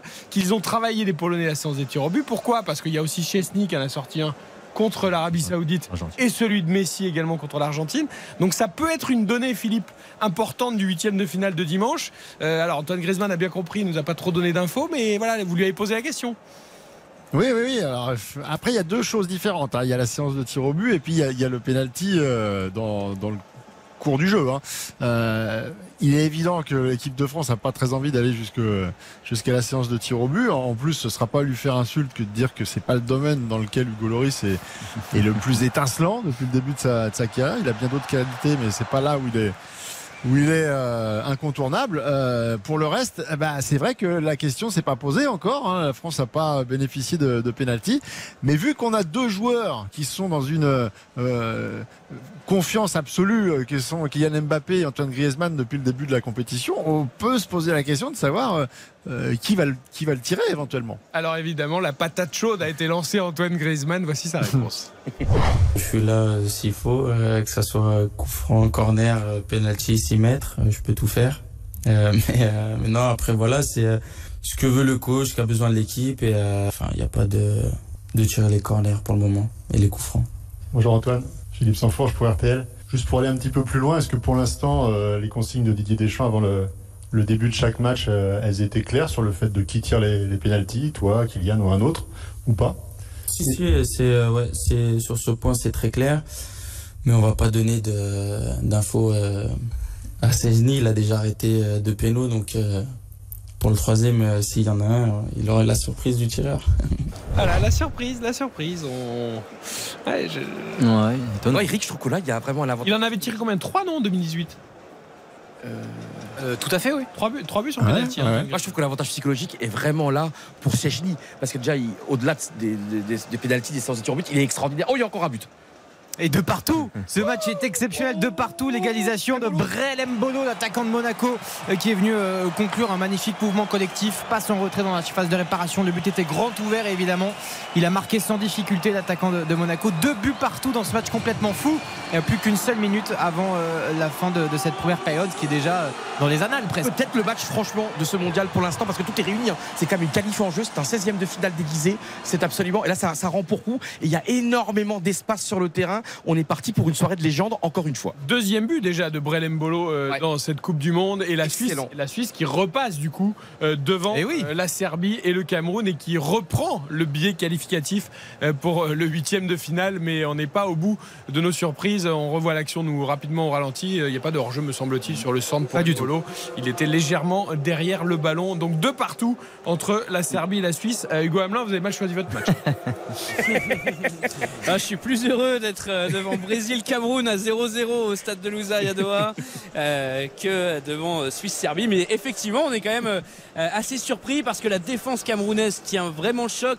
C'est le Brésil qui a le ballon, c'est le Brésil qui crée l'animation. Anthony, Rodrigo, ça fonctionne bien, ça va vite. Euh, mais euh, le Cameroun qui joue, qui doit, normalement donner le tout pour le tout, a bien du mal à exister euh, offensivement euh, pour l'instant. Attention à Martinelli, entrée de la surface de réparation, il est face de joueur. Martinelli, la frappe enchaîné, c'est à peine touché, mal capté en tout cas par Epassi. Ça va donner un corner derrière alors qu'on est entré dans les arrêts de jeu de cette première période entre le Brésil et le Cameroun. Je crois qu'il était surpris, hein, le remplaçant d'André Onana qui a quitté le groupe en cours de compétition, sanctionné pour raison disciplinaire. La star, on va dire, de cette équipe finalement du, Cameroun, qui est rentré même euh, au pays. Et, euh, et ça va donner un excellent corner pour euh, nos amis brésiliens de la droite vers la gauche avec euh, le pied gauche d'Anthony euh, pour essayer de mettre ce ballon dans la boîte. Il y a notamment euh, en grand format brésilien Fabinho, l'ancien euh, monégasque. Et c'est parti ras du sol pour euh, son compère justement. Ça frôle le petit filet euh, de la part d'Anthony. Et ça va euh, mourir derrière, euh, derrière les cages. C'est pour Rodrigo. Ah, c'était pas mal. C'était pas mal en effet cette Ah, combinaison. C'était bien joué, c'est surprenant. Voilà, petite combinaison euh, ras du sol. Et la frappe qui passe légèrement à côté, toujours 0-0 en tout cas, antenne ouverte. Et le Cameroun qui a toujours l'espoir, évidemment. Attention, il pourrait y avoir l'immense surprise. Parce que là, il y, a le, il y a la Serbie et la Suisse qui s'entre-déchirent. Mais il y a le Cameroun. Si le. Cameroun marque un but, et enfin si le Cameroun Mm. bat le Brésil, dans l'état actuel, c'est le Cameroun qui est qualifié. Et là, franchement, il y a une image incroyable. C'est Dragan Stojkovic, un joueur qu'on a tenté mis en France. Il est sur le banc. T'as vu, hein, il est blême, il respire. C'est un truc de fou. Tellement il y a les pour, je émotions. suis inquiet pour lui si j'ai peur qu'il finisse pas le match. Ah là, mais là, que c'est ça- des images. Et on a tellement vu d'images aujourd'hui avec Suarez, les, les Uruguayens, des images de détresse, de bonheur aussi. Oh la tête camerounaise et l'arrêt, la détente d'Ederson pour euh, chasser ce ballon qui filait vers son poteau. Le centre, on pensait qu'il allait être pour euh, Aboubacar, il était pour Mbemo au deuxième poteau. Énorme arrêt du gardien brésilien et surtout qu'il était froid. Il avait rien eu à faire dans ces 45 premières minutes, le gardien de Manchester City. Et là, il faut vraiment se détendre sur ce, cette espèce de, ouais, de tête euh, piquée qui arrive à, à mi-hauteur. Très compliqué pour un gardien de réagir. Ah, mais de là-dessus, vient en plus, de là Mais où elle quel arrêt extra. c'est- Gordon Banks. Non mais il fait en plus, vous savez comment il se détend, il se détend jusqu'au bout des, des doigts. Franchement, Hugo, t'avais raison, mais quelle action magique. Et attention, le Cameroun pourrait réaliser l'immense sensation de cette soirée. Et Ederson qui est le gardien remplaçant, hein. c'est Alison Becker le gardien. de Et là, regarde, on voit ce ralenti encore. T'as vu, la frappe, elle est tellement cro- croisée. Et là, et là, le ballon qui va petit filet, il va y avoir but, il va y avoir but. Et quelle détente. C'est bien joué parce qu'en fait, il, il met la tête de là où le ballon vient en pensant que le gardien va anticiper ouais. de l'autre côté. En- il, il la Ouais. met bien la tête. hein. là, c'est L'action est là pour les photographes. Là, il pourrait y avoir une des photos de l'année. Il a bien poussé sur les jambes derrière. Ah, Mais non, euh, Anto Lopez va se faire prendre son plus beau cliché de l'année si, si on fait une photo. là. C'était quel match déjà? Quel match Non, mais le, Anto Lopez, on dit toujours le gardien de Lyon que c'est le spécialiste des, photos. des, des arrêts photos. euh, Talonnade de Rodrigo, elle est magnifique. Le Oh. Brésil qui euh, s'ouvre encore euh, la contre-attaque, ça part de l'autre côté, côté gauche Martinelli. Petit crochet, on hésite à aller l'attaquer. Les Camerounais se sont regroupés en défense. C'est euh, Franck Zambo Anguissa, qui est vraiment le patron de l'entrejeu du côté du Cameroun. Et le Brésil qui va essayer de passer de l'autre côté, du côté de Dani Alves. Talonnade aussi, coup de sifflet et ça fait 0 à 0 entre le Cameroun qui joue sa survie dans cette Coupe du Monde et l'équipe B du Brésil euh, finalement qui euh, euh, malgré euh, toute sa vivacité, toute son impétuosité n'est pas parvenu vraiment à inquiéter Epassi. On a eu une ou deux frappes cadrées vraiment pour, pour les Brésiliens, c'est trop peu pour euh, mettre à mal la défense africaine. 0 à 0 entre le Cameroun et le Brésil, c'est la mi-temps. Et est-ce que finalement dans toutes les équipes, si tu es titulaire, c'est peut-être pour une bonne raison, c'est que même si tu es un grand joueur et si tu es sur le banc la majeure partie du temps, c'est peut-être parce que tu es légèrement moins fort que celui qui, est cou- qui occupe ta place, même si là Ederson par exemple dans les buts Ah bah là, nous a gratifié d'un arrêt absolument incroyable. C'est la mi-temps aussi entre la Suisse et la Serbie? C'est la mi-temps donc de partout. Je vous rappelle ce qui s'est passé dans cette première période. 20e minute, ouverture du score de Shakiri pour la Suisse, égalisation de Mitrovic magnifique. La Serbie qui prend l'avantage à la 35e euh, par l'intermédiaire de Vlaovic. Et puis c'est Mbolo qui vient égaliser pour la Suisse. Deux buts partout. Première période sensationnelle. Et pour l'instant, donc Brésil premier de ce groupe G et Suisse deuxième de ce groupe G. Euh, ce qui nous donnerait euh, au niveau des affiches euh, Portugal, Suisse en huitième de finale dans la partie de tableau de la France. Et puis Espagne Corée du Sud euh, de l'autre Espagne Brésil, Corée du Sud pardon euh, de l'autre côté. 20h50 on revient à Doha et à l'équipe de France avec Philippe Sansfourche. Euh, Antoine Griezmann a aussi évoqué évidemment il a été interrogé on a essayé de le piéger un peu surtout hein, Antoine Griezmann. Et notamment bah, évidemment il y, a, il y a deux vedettes devant je mets un peu Giroud de côté, mais c'est aussi une vedette. Mais voilà, Griezmann, Mbappé, euh, c'est un peu le, duo, à la fois la complémentarité et à la fois, comme pour les pénalties, Philippe, celui qui, qui prend un peu la main, quoi. Non mais il faut faut pas se mentir. Hein. Euh, on sait très bien que les relations, elles étaient relativement froides euh, depuis le, début de leur cohabitation en, en, équipe de France. Il faut se remettre en fait dans le contexte 2018, c'est-à-dire que vous aviez une génération qui est montée en puissance patiemment avec des statuts qui commençaient à, à, à naître, à s'imposer. Antoine Griezmann était effectivement le, le, fer de lance de cette équipe euh, qui a commencé à naître au Brésil en 2014 et puis euh, qui a failli toucher au sommet en 2016 avec cette finale de, de l'Euro face, euh, face au Portugal. Et donc, il y avait cette génération. On pense évidemment à Griezmann, Olivier Giroud, Blaise Matuidi, euh, des garçons qui étaient à maturité. Et puis débarque une météorite. Débarque un gamin euh, avec toute son arrogance, sa fougue, son talent, son impétuosité, mais aussi parfois euh, sa, sa, maladresse, sa, sa, capacité à mettre les pieds dans le plat, ou alors à être un peu mutique de temps en temps et à bah, disparaître de la vie de groupe. Et forcément, il a, il a bousculé les codes et, et il a bousculé aussi un peu les égaux. Euh, donc ça s'est pas toujours très très bien passé, même si l'équipe de France est allée jusqu'au bout en 2018. Il en est resté un petit peu des, euh, des frustrations, parfois des, des crispations entre, entre les joueurs et notamment entre Antoine Griezmann et Kylian Mbappé. Mais cette époque, elle semble avoir euh, bougé. Euh, entre temps, bah, Antoine Griezmann a connu une période plus difficile. Euh, Kylian Mbappé est devenu ce qu'il est, c'est-à-dire une star internationale. Mais il a aussi un œil un peu plus attentif sur la vie de groupe, sur le collectif. Et manifestement, euh, les deux, euh, qui sont deux garçons intelligents avec des personnalités très différentes, euh, sont en train de comprendre que leur destin il est commun et que s'ils s'entendent, c'est l'équipe de France qui sera gagnante sur toute la ligne. Que pense Antoine Griezmann de Kylian Mbappé? Qu'a-t-il dit aujourd'hui sur Kylian Mbappé? Vous le saurez juste après la pub sur RTL. On refait la Coupe du Monde. On refait la Coupe du Monde. Eric Silvestro sur RTL. On refait la Coupe du Monde. Eric Silvestro sur RTL. Et nous sommes ensemble jusqu'à 23h ce soir avec Philippe Sansfourche qui est à Doha avec Nicolas Georgerot, Morad Jabari, Hugo Hamelin, Dominique Baïf, Yohan Rioux, Baptiste Durieux. C'est la mi-temps dans les rencontres du soir du groupe G. Serbie-Suisse et du 2 buts partout, 0-0 entre le Cameroun et le Brésil. Pour l'instant, Brésil premier et Suisse deuxième qualifié pour les huitièmes de finale. Je vous disais juste avant la publicité, que pense Antoine Griezmann de Kylian Mbappé aujourd'hui? Eh bien écoutez. Kylian en 2018, c'est pas le même joueur ni la même euh, personnalité euh, que maintenant. On le voit beaucoup plus euh, dedans, dans le groupe, dans les entraînements. il parle beaucoup, il met la joie de vivre. voilà, il sait que il est important pour nous et que chaque geste qui fait que ce soit en dehors ou sur le terrain bah, va être regardé par les journalistes, par les fans, mais aussi par ses coéquipiers. Donc voilà, il est irréprochable. Il est irréprochable, il l'a dit avec un petit sourire, Philippe Sanfourche, pour ceux qui veulent vraiment aller chercher la, la, petite bête. Mais on a bien compris, voilà, la star, tu l'as dit, Philippe, c'est Kylian Mbappé et Antoine Griezmann, il n'en prend pas plus son brage que ça et tout le monde va aller dans le même sens et c'est ça qui compte. Oui, oui, ils ont tout à gagner les, les deux. Ils savent que c'est, enfin voilà, ils peuvent marquer l'histoire quoi. Il y a, il y a quatre matchs là à remporter. Alors évidemment, c'est à la fois rien et c'est énorme, mais ils veulent tous les deux marquer l'histoire de, l'équipe de France, de, ce sport. Il y a quelque chose à faire et Antoine Griezmann, dans le nouveau rôle qui lui est attribué, il sait qu'il peut être déterminant, qu'il peut aider Kylian Mbappé à à, frapper un grand coup et, et qu'ils seront tous les deux gagnants à l'arrivée. Je voudrais qu'on termine cette actu bleue et cette conf d'Antoine Griezmann qui a évoqué plein de sujets. Hein, vous les entendrez tout au long de la compétition, notamment sur Hugo Lloris qui va égaler le record de Lilian Thuram euh, dimanche euh, face à la Pologne en huitième de finale. Mais moi, je voudrais qu'on parle d'Antoine Griezmann et de Didier Deschamps. Euh, Philippe, on le sait, hein, les deux hommes sont très proches et on l'a encore senti dans les propos d'Antoine Griezmann. Oui, de toute façon, quand il était au plus mal, Antoine Griezmann, Didier Deschamps, bah déjà rien que le prendre en équipe de France et le faire jouer, comme on l'a dit, 70 matchs consécutifs, euh, il n'y a pas plus belle marque de confiance. Mais ça n'a pas toujours été simple.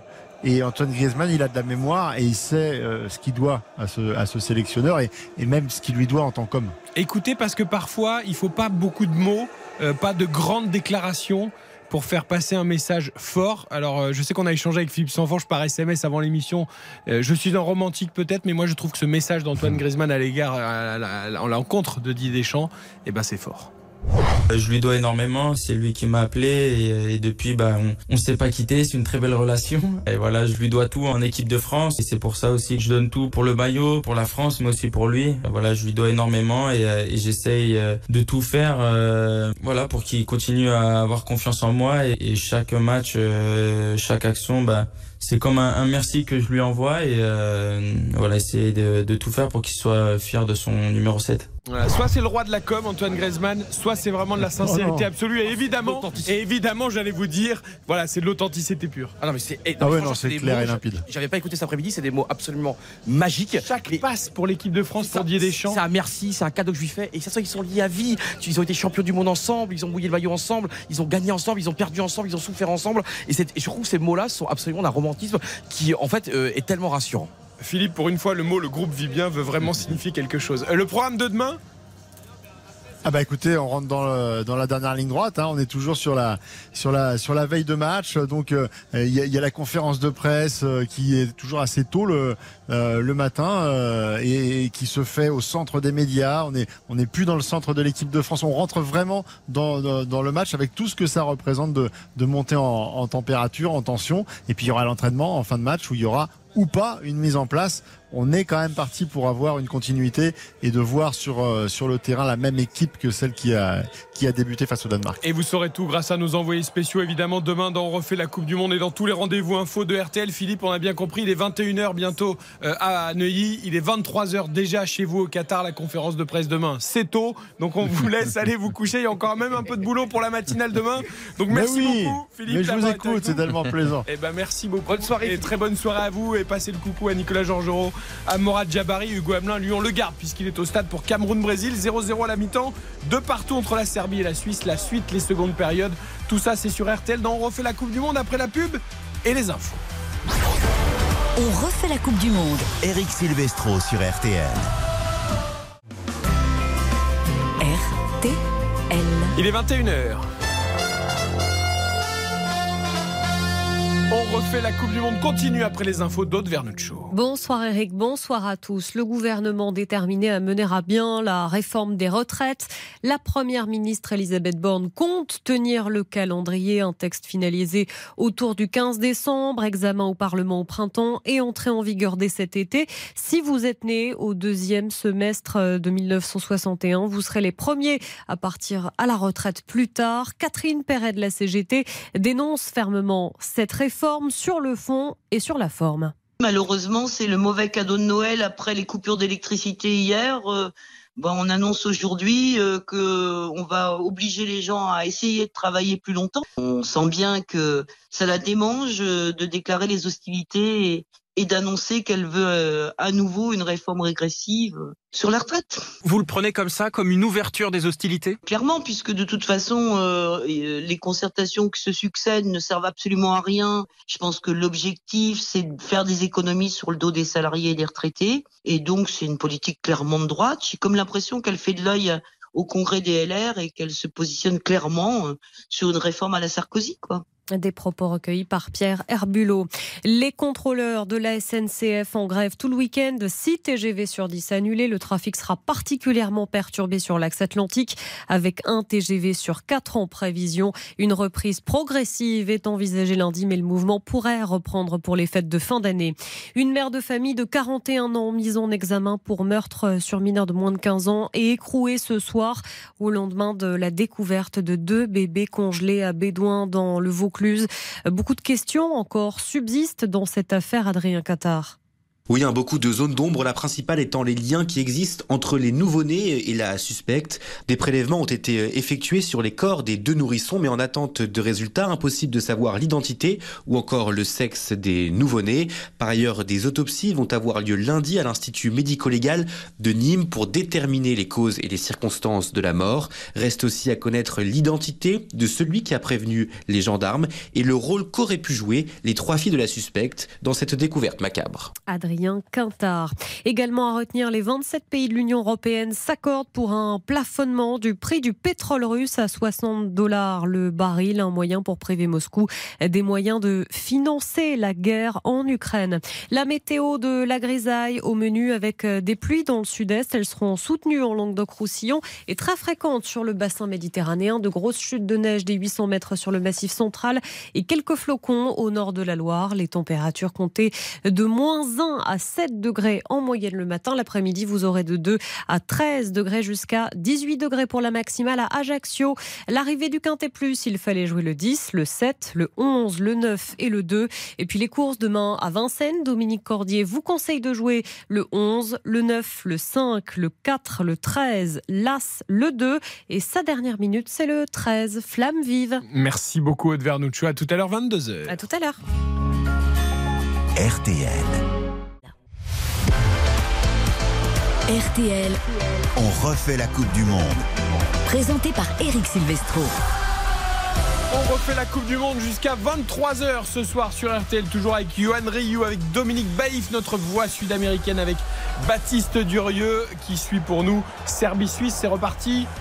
Oui, depuis 45 secondes, toujours de partout, euh, match sensationnel. On espère une seconde période au niveau de la première, ce serait fabuleux. C'est vrai que c'était absolument fantastique et pour l'instant c'est toujours la Suisse qui est qualifiée. Et Cameroun-Brésil, c'est au stade là-bas à Doha avec Hugo Hamelin. C'est reparti aussi? Avec une énorme contre-attaque camerounaise à l'instant, le centre de Mbemo qui avait failli tromper Ederson à la dernière seconde de cette euh, première période. L'ancien Troyen, lui, le natif de Lyon, euh, eh bien, euh, c'est lui qui va aller centrer. Son centre est contré. Ça donne un corner pour les Camerounais qu'on va suivre si on a le temps. 47e, 48e minute de jeu ici euh, au stade Louzaï euh, de Doha. Un corner qui sera. euh, sortant de la droite vers la gauche. Quand on regarde, tous les Brésiliens sont dans la surface de réparation. Il se jette Zambo Anguissa. Il est devancé par un Brésilien qui va rester au sol. Coup de sifflet de Monsieur Elfat, qui est l'arbitre de cette rencontre. Gardien américain. Juste regarder qui est le Brésilien qui reste au sol. Est-ce que c'est Militao? J'ai l'impression. Télès, Télès, le latéral Télès. euh, qui reste au Alex sol. Euh, merci d'accueillir sur RTL, chers auditeurs et auditrices, avec nous, qui va passer la fin de la soirée avec nous. On est ravis de l'accueillir. Vous l'entendez régulièrement dans RTL Foot toute l'année et surtout dans On refait le match le samedi avec Christian Olivier. Bonsoir Gilles Verdez. Bonsoir. Quel plaisir. Je crois que c'est une première là pour, pendant, depuis le début de la Coupe du Monde. Plaisir partagé, vous me manquiez, je vous écoutais, donc je suis là. Bon, ben comme ça, vous allez pouvoir nous dire comment vous vivez ce début de Coupe du Monde. Là, par exemple, c'est fou ce soir. Si le Cameroun marque un but contre le Brésil et qu'on reste avec le match nul pour l'instant entre la Serbie et la Suisse, c'est le Cameroun qui d'un seul coup est qualifié. C'est merveilleux. Les troisièmes journées de tous les groupes sont fantastiques, un- avec un suspense incroyable. Et Serbie-Suisse, j'imaginais un match de haut niveau, dense, âpre. Je ne savais pas que ce serait aussi magique avec ce festival offensif, mais c'est un match passionnant. C'est vrai que Baptiste Durieux a la chance de le suivre en intégralité pour nous, Baptiste, et vraiment beaucoup, beaucoup de qualité euh, dans ce match entre la Serbie et la Suisse, à tel point que justement, au moment où on parle, C'est formidable, le but du 3 buts à 2 pour la Serbie, on voit l'intégralité du banc euh, qui est sur, euh, sur la pelouse pour la, pour la, Pour la pour la Suisse. Suisse, mais n'importe quoi, excusez-moi. Alors le problème c'est qu'ils ont des maillots rouges et blancs et c'est les couleurs euh, Oui, qui peuvent aller pour les deux équipes. Ouais, mais non, c'est bien les blancs, c'est la Suisse. J'ai- eu la chance de ne pas me tromper en première période, mais il, il a fallu que ça arrive pour la deuxième. Donc ça fait 3 buts à 2 pour la Suisse. C'est complètement rocambolesque comme scénario, mais c'est tout ce qu'on aime. La Suisse qui est donc désormais toujours deuxième de ce groupe, mais avec beaucoup plus d'avance et ce sera plus confortable pour, pour suivre ce match. C'est extraordinaire ce qui se Oui, passe. mais alors rendez-vous compte, là, ça fait pas du tout les affaires, ni de la Serbie évidemment, mais encore du Cameroun non plus. Parce que au moment où Gilles a pris la parole il y a 10 secondes, il suffisait d'un but du Cameroun pendant que la Suisse et la Serbie faisaient match nul pour que le Cameroun soit qualifié. Là, avec ce troisième but suisse, pour le Cameroun, il faut non seulement que la Serbie égalise, mais il faut que le Cameroun marque deux buts contre le Brésil. Euh, parce que vous savez que c'est la différence de but général, plus ensuite les meilleures attaques. Donc c'est très compliqué, mais du coup, bah, ça, ça devient beaucoup Mais plus le Cameroun éliminerait le Brésil. Ce serait énorme. Le Cameroun. Non, le Brésil est déjà qualifié, Hugo. Avec 6 points, bah alors euh, la Suisse, ils en ont 6 aussi. Et Cameroun, on aurait- oui, le Cameroun, Bah oui. le Cameroun serait à 4. Mais non, parce que non, mais non, parce que si la Serbie égalise contre la Suisse, la Suisse n'a plus que 4 points, les amis. J'ai dit il faut que la Serbie égalise contre la Suisse et que le Cameroun mette deux buts contre le Brésil. La- à la fin, du coup, la Suisse ne serait plus qualifiée.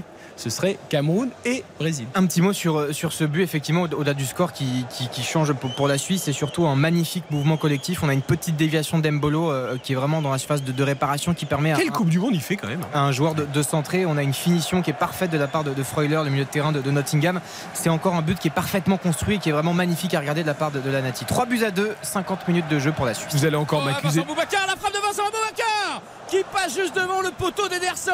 On avait eu le centre de Zambo Anguissa pour la tête de Choupeau. C'était passé juste au-dessus euh, de l'avant-centre du Bayern de Munich. Et derrière la reprise de Vincent Aboubacar en bout de course qui se couche. Ederson qui se déploie de tout son long et c'était utile.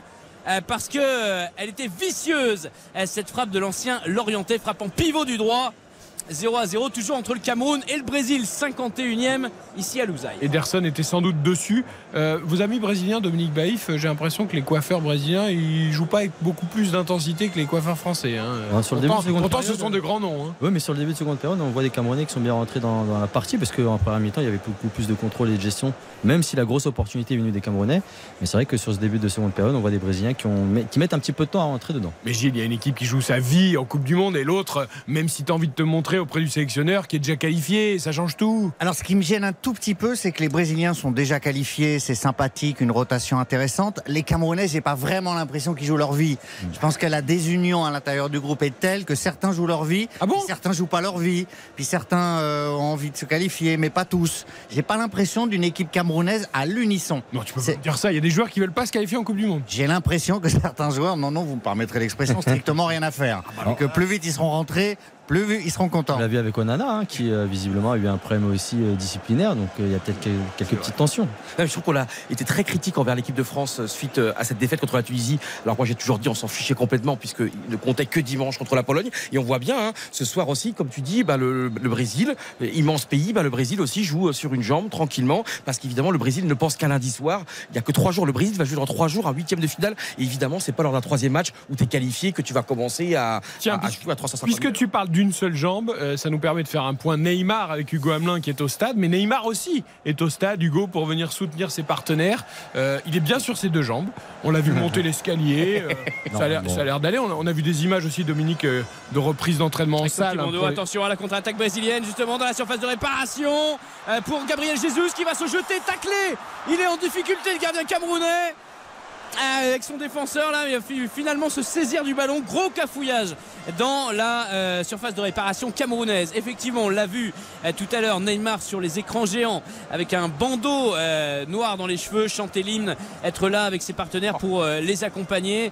Morad Jabari qui était hier à la conférence de presse du Brésil nous a raconté aujourd'hui dans les journaux d'RTL le mystère qui entourait l'état de santé du Brésilien. C'est-à-dire que même les journalistes brésiliens ne posent plus de questions sur euh, l'état de santé de Neymar parce qu'ils n'ont en fait jamais de réponse et parce que voilà c'est euh, un cas pour euh, la CBF, la fédération euh, brésilienne. On, on essaye de, de- de cacher, de minimiser, de euh, tromper l'adversaire, mais en tout cas, il est forcément plus touché qu'on ne pouvait l'imaginer au moment de, de sa blessure lors du tout premier match euh, contre, euh, contre la Serbie. Euh, Dominique, vous qui connaissez bien les us et coutumes du Brésil et de Neymar en particulier, moi j'entends Hugo Hamelin, je comprends ce que tu dis sur les questions, mais caché, j'ai pas eu l'impression qu'on a caché grand chose, puisque premier jour, il a, il a posté je sais pas combien de photos de sa cheville complètement gonflée. Ensuite, pour son équipementier, évidemment, il a pris la photo avec les bottes euh, régénératrices, euh, musculaires, etc.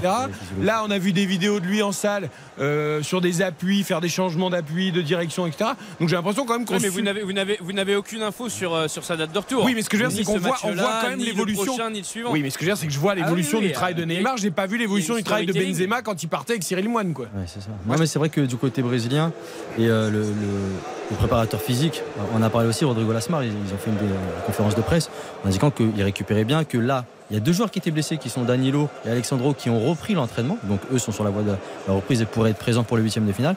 Et pour Neymar, c'était un cas géré vraiment particulièrement. Aujourd'hui, c'était une reprise en salle, mais on n'a pas beaucoup trop d'inquiétude non plus. On veut pas non plus s'alarmer et dire fixer une date qui ne sera pas respectée, mais aujourd'hui, il n'y a pas vraiment d'inquiétude autour Ça de sent le retour pour les quarts de finale, Gilles, non Oui, moi, je trouve Huitième, ça peut être un peu court. hein, Exactement. jours.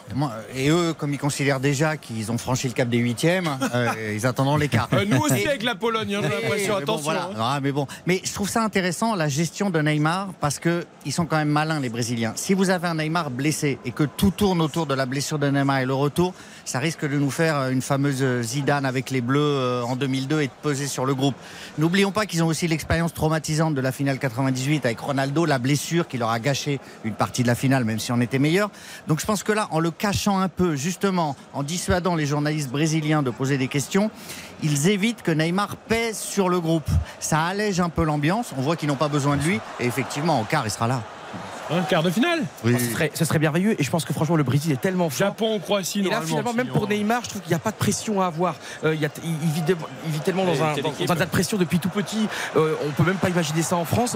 Que je trouve que là finalement c'est très très bien géré. Et de toute façon s'il peut pas revenir, imaginons on décide que Martinelli dans la surface, la frappe enchaînée, la claquette, la claquette des Passy pour envoyer ce ballon en corner. Superbe rush de l'attaquant d'Arsenal qui va placer une, une frappe euh, enveloppée dans la surface de réparation. Il masque en plus avec euh, son défenseur, avec Wu, euh, qui, euh, qui, qui cache un petit peu son gardien. Vraiment énorme arrêt, énorme arrêt de Davis et Passy et corner derrière pour les Brésiliens qui viennent d'effectuer un, un triple changement. Titch a sorti Alex Telles qui s'était blessé, Rodrigo et Fred. C'est Bruno Guimaraes, Everton Ribeiro et Marquinhos, le capitaine du PSG, qui sont entrés euh, sur la pelouse.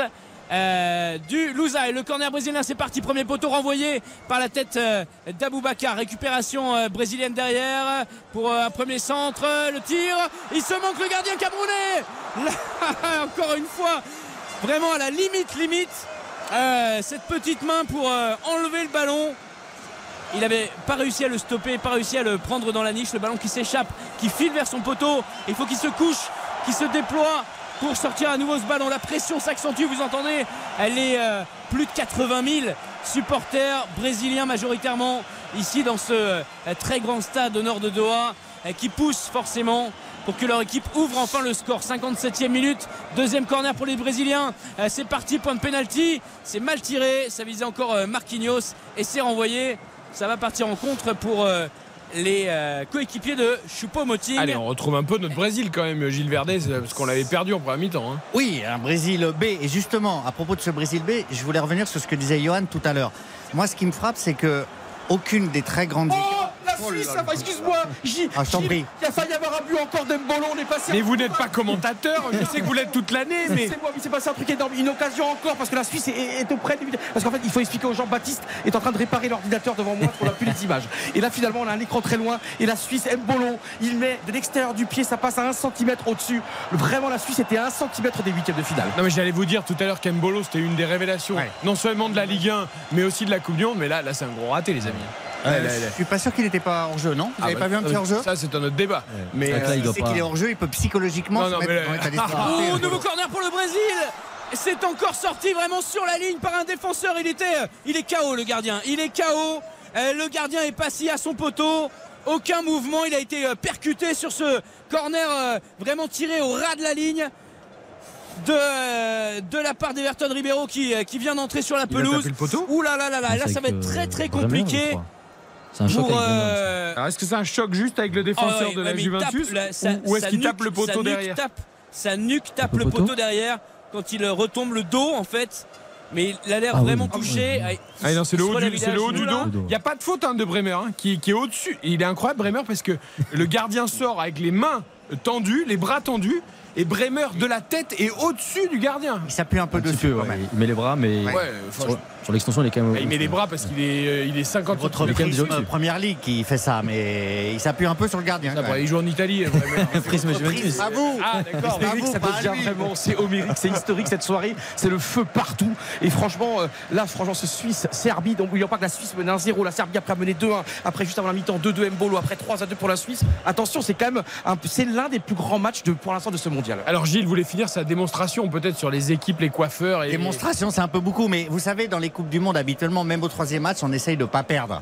Ah, Et là, comme les matchs sont très rapprochés, les grandes nations, comme disait Johan, ont fait tourner d'une manière incroyable. Pas toutes, hein. La France. Celles qui ont pu. Non, mais le Brésil, voilà, celles qui étaient qualifiées. Mais d'habitude, même quand on est qualifié, le troisième match, on le brade pas. On essaye de ne pas perdre. Là, pour le moment, personne n'est à neuf. Il y aura peut-être le Brésil, mais personne n'est à neuf. hein. Aucune équipe Voilà, n'a gagné trois Aucune matchs. équipe. Il y avait que la France, le, le Brésil et le Portugal, Voilà. mais le Portugal a perdu contre la Corée. Les matchs sont tellement rapprochés, en fait, que les équipes préfèrent sacrifier un match, tant pis si on le perd, et se préserver pour la suite. Ça, c'est un grand changement par rapport aux Coupes du Monde. Ouais, je trouve que là, le Brésil le sacrifie pas tant que Non, ça. mais entre guillemets, oui, oui, non, je ils, comprends. Ont, ils ont fait tellement de rotation que c'est le Brésil B. Évidemment, euh, Martinelli me plaît beaucoup. Alors depuis le début de la Ouais. saison avec Arsenal, euh, pareil avec Rezus, ils font Avec un Jesus. super duo.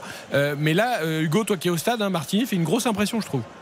Incroyable, effectivement, euh, une euh, pointe de vitesse assez phénoménale, une conduite de balle très bonne. Attention à la talonnade en aile de pigeon de Daniel Alves dans sa propre surface de réparation pour l'éloigner le danger. Euh, Mais ouais, Martinelli, ouais, c'est probablement avec, avec Rodrigo, le Brésilien qui a été le plus dangereux sur cette première heure de jeu. Rapide, technique, capable de- d'effacer son vis-à-vis, des frappes intéressantes également. Peut-être un petit peu moins, un petit peu plus soliste, un petit peu moins dans le, dans le jeu collectif euh, euh, qu'on a pu observer depuis le, le début de la compétition. Est-ce qu'il peut Très mettre en danger un ailier du Brésil, un Rafa? Alors Rafinha, il joue plutôt de l'autre côté, mais euh, Vinicius Oh, par rapport à euh, Vinicius, ouais. pour moi, il, remplace Vinicius euh, à, la, à la 60e. Intouchable. Ouais, à la Voilà, 60e, voilà, pourquoi voilà, pas. oui, bien sûr. non, mais je pensais plus à Rafinha, mais c'est de l'autre côté. Oui, non, non, mais c'est vrai que euh, c'est encore un jeune joueur, mais ce qui est La intéressant. récupération haute des Brésiliens, Bruno Guimaraes euh, qui se manque, mais euh, derrière euh, c'est euh, euh, c'est Anthony euh, qui euh, conserve ce ballon. Le centre derrière, dégagé, un peu comme ils le peuvent par la défense camerounaise qui souffre vraiment dans ces dix dernières minutes, même si le score est toujours vierge. 0 à 0, beaucoup d'occasions, mais pas de but. Et encore des occasions. Et là, des buts, il y en a. Euh, Baptiste Durieux, ce match entre la Serbie et la Suisse, je sais pas où ça va se terminer, mais on se rend coup pour coup. C'est incroyable avec à, à l'instant effectivement cette demi-volée de Tadic, le joueur de l'Ajax Amsterdam dans la surface de réparation du pied gauche qui est venu euh, effleurer, enfin effleurer, c'est un peu plus significatif que ça, c'est cette, frappe qui passe vraiment au-dessus de la barre transversale. Néanmoins effectivement la, la Serbie n'a pas abdiqué, toujours 3 buts à 2 pour la Suisse, on a dépassé l'heure de jeu il y a quelques secondes. Personne ne renonce dans cette Coupe du Monde. Il y a un huitième de finale à aller chercher. Euh, Pourquoi pas un match contre le Portugal de Ronaldo euh, pour euh, la Serbie, pour la Suisse ou pour le Cameroun? La suite de ces secondes périodes juste après la pub. On refait la Coupe du Monde. Eric Silvestro sur RTL. On refait la Coupe du Monde. Eric Silvestro sur RTL. Avec Hugo Hamelin qui suit Cameroun-Brésil au stade, avec Baptiste Durieux sur Serbie-Suisse, Johan Rioux, Gilles Verdez et Dominique Baïf à mes côtés, évidemment à Neuilly pour faire vivre cette Coupe du Monde sur RTL et nulle part ailleurs. Nous sommes ensemble jusqu'à 23h. Tout à l'heure, à partir de 22h, on reviendra également sur les rencontres du groupe H cet après-midi et la qualification inespérée, fantastique, héroïque euh, de la Corée du Sud face au Portugal de 1. L'Uruguay qui a battu le Ghana 2-0, a battu le Ghana, mais pour rien, puisque c'est la Corée du Sud qui arrache le deuxième billet de ce groupe derrière le Portugal. Les changements qui sont opérés euh, côté brésilien et côté camerounais à l'heure de jeu. Pedro qui entre à la place de Gabriel Jesus, euh, vraiment positionné en, attaquant de pointe du Brésil ce soir, mais c'est vraiment pas lui qui a été le, plus dangereux. On a parlé de Martinelli, on a parlé euh, d'Anthony, de Rodrigo également, un petit peu transparent, l'attaquant d'Arsenal ce soir, lui qui a 5 buts depuis le début de la saison. Et puis, connaissance française, Karl Toko et Cambi qui entre sur le terrain, qui va remplacer Mbemo, Brian Mbemo, qui a été finalement le Camerounais le plus dangereux avec cette tête en toute fin de première période, qui a failli tromper euh, Ederson. Voilà pour les changements offensifs, ça veut dire que des deux côtés, on vise quand même l'ouverture du score et, euh, et on espère euh, la victoire. Souhaitons que Karl Toko et Cambi soient aussi inspirés que Shakiri euh, avec la Suisse, euh, plus qu'avec l'Olympique lyonnais en tout cas, euh, parce que c'est vrai que là aussi on a besoin de buts côté camerounais, Dominique. Ouais, c'est vrai que euh, cette euh, sélection-là a encore une qualification à aller jouer et on a du mal à, à vraiment aller voir dedans. Ils essayent de longs ballons, mais dans le jeu, ça, manque encore un peu de créativité. C'est vrai que cette équipe-là doit mettre beaucoup plus d'intensité si elle veut espérer aller chercher cette qualification. C'est une équipe qui me déçoit, moi. Le, Cameroun, je trouve qu'il n'y a pas d'âme. Alors, je l'ai dit, il y a des conflits, des, guerres intestines. Mais malgré ça, vous faites l'union sacrée sur le dernier match. Je sens pas la révolte. Alors, attention, 0-0, rien n'est fait. Mais je sens pas la révolte absolue d'une équipe euh, qui veut se sauver. Baptiste Durieux écarte les bras, oui, écarquille les yeux. Que se passe-t-il? Euh, bah, Rien de spécial. Je pensais qu'un penalty allait être sifflé. Il y avait ce ballon dans la surface de réparation qui était parfaitement euh, contrôlé euh, par euh, Mitrovic de la, de la poitrine et il me semblait être assez violemment bousculé dans la surface de réparation. L'arbitre n'a pas sifflé penalty. Je ne sais pas s'il y aura intervention de l'arbitrage vidéo, mais je pense plutôt qu'il tombe tout seul. J'ai été peut-être hypé par le, le, le- le fait de voir où il y a peut-être aussi une main de, de la part d'un défenseur léger. de la Suisse. Mais en tout cas, pour l'instant, toujours 3 buts à 2. Pas de penalty à l'instant où on se parle. 60 65e minute de jeu. 3 buts à 2 pour la Suisse. Le problème, c'est que Charles lui, lui met quand même le. Non, c'est Charles, me semble-t-il, le, bras un peu sur- dans, la- dans le cou, quoi. Mais en fait, non. hein. Il s'écroule quelques instants après. Après, oui, c'est ça. Il, il exagère un petit peu la faute. Et quand il y a faute, C'est- tellement le mouvement. C'est fou cette manie qu'ont les attaquants quand ils s'écroulent d'écarter les bras en, criant, mettant la tête en arrière. Non mais c'est dommage parce que il, il est quand même touché au niveau de- de- du cou, Gilles. Euh, si- S'il essaye de jouer le ballon derrière mais qu'après il s'écroule mais de façon un peu plus naturelle, peut-être que l'arbitre euh, considère ça différemment. En plus, c'est des vieux réflexes euh, pré-VAR. Mais aujourd'hui, avec la VAR, euh, que vous vous écrouliez ou pas, il y aura vérification. Donc c'est totalement inutile. Alors attendez, parce que là, le, le- le banc serbe est carrément rentré sur la pelouse. Euh, c'est des images un peu euh, étonnantes. Avec un, un carton jaune là, qui, qui vient d'être attribué. Alors vu qu'il y a un attroupement immense, je ne sais pas pour qui est ce carton jaune, mais effectivement il y a beaucoup de tension et sur le banc, on voit les remplaçants avec leurs chasubles qui sont en train de partir à la guerre là pour essayer de- d'aller réclamer ce penalty du côté de la Serbie. Effectivement c'est tendu, on peut le comprendre, hein, il y a beaucoup d'enjeux. Ah oui.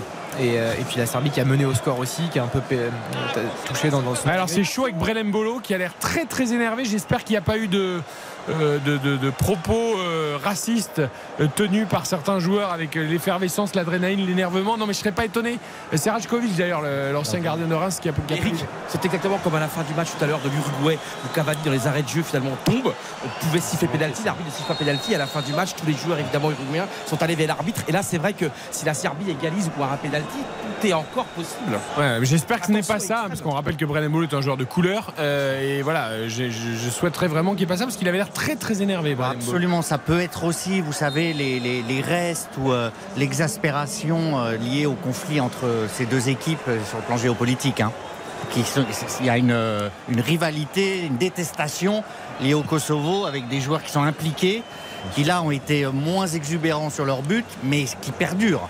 Donc ça peut ressortir entre les bancs. Ah bah quand tu rajoutes ça, plus euh, Oui. l'enjeu du match, plus le scénario du match, euh, ça fait beaucoup évidemment de tension. Bon, tout a l'air d'être le jeu à rentrer dans l'ordre. Euh, c'est toujours la Suisse qui mène 3 buts à 2. Et Eric, vous savez, c'est un petit peu tôt encore, mais je pense déjà fantastique Brésil-Corée du Sud lundi soir, parce que la Corée du Sud, franchement, c'est une équipe que j'ai eu la chance de commenter, qui est une équipe admirable. Il y a On en parlera tout à l'heure après 22h, mais attention, ça sera pas si simple pour le Brésil.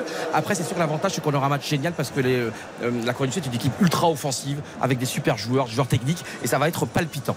Oui, et le Brésil, oui, là, ce sauf cataclysme terminera premier de son groupe. Là, il faudra vraiment un scénario euh, complètement fou. Là, euh, Dominique, on est vraiment entré dans la gestion. Il reste, euh, allez, moins de 25 minutes. euh, on gère côté Brésil. Oui, on conserve le ballon, on arrive à bien le faire tourner, à se créer des Et on opportunités. prend toujours pas de but. Hein. C'est-à-dire que c'est- fou cette équipe du Brésil. Elle ne prend jamais de Et surtout qu'il y a eu, il faut le noter, hein, il y a eu la blessure d'Alex euh, d'Alex Telles. Marquinhos est entré, mais on est passé à une défense à 3 côté brésilien.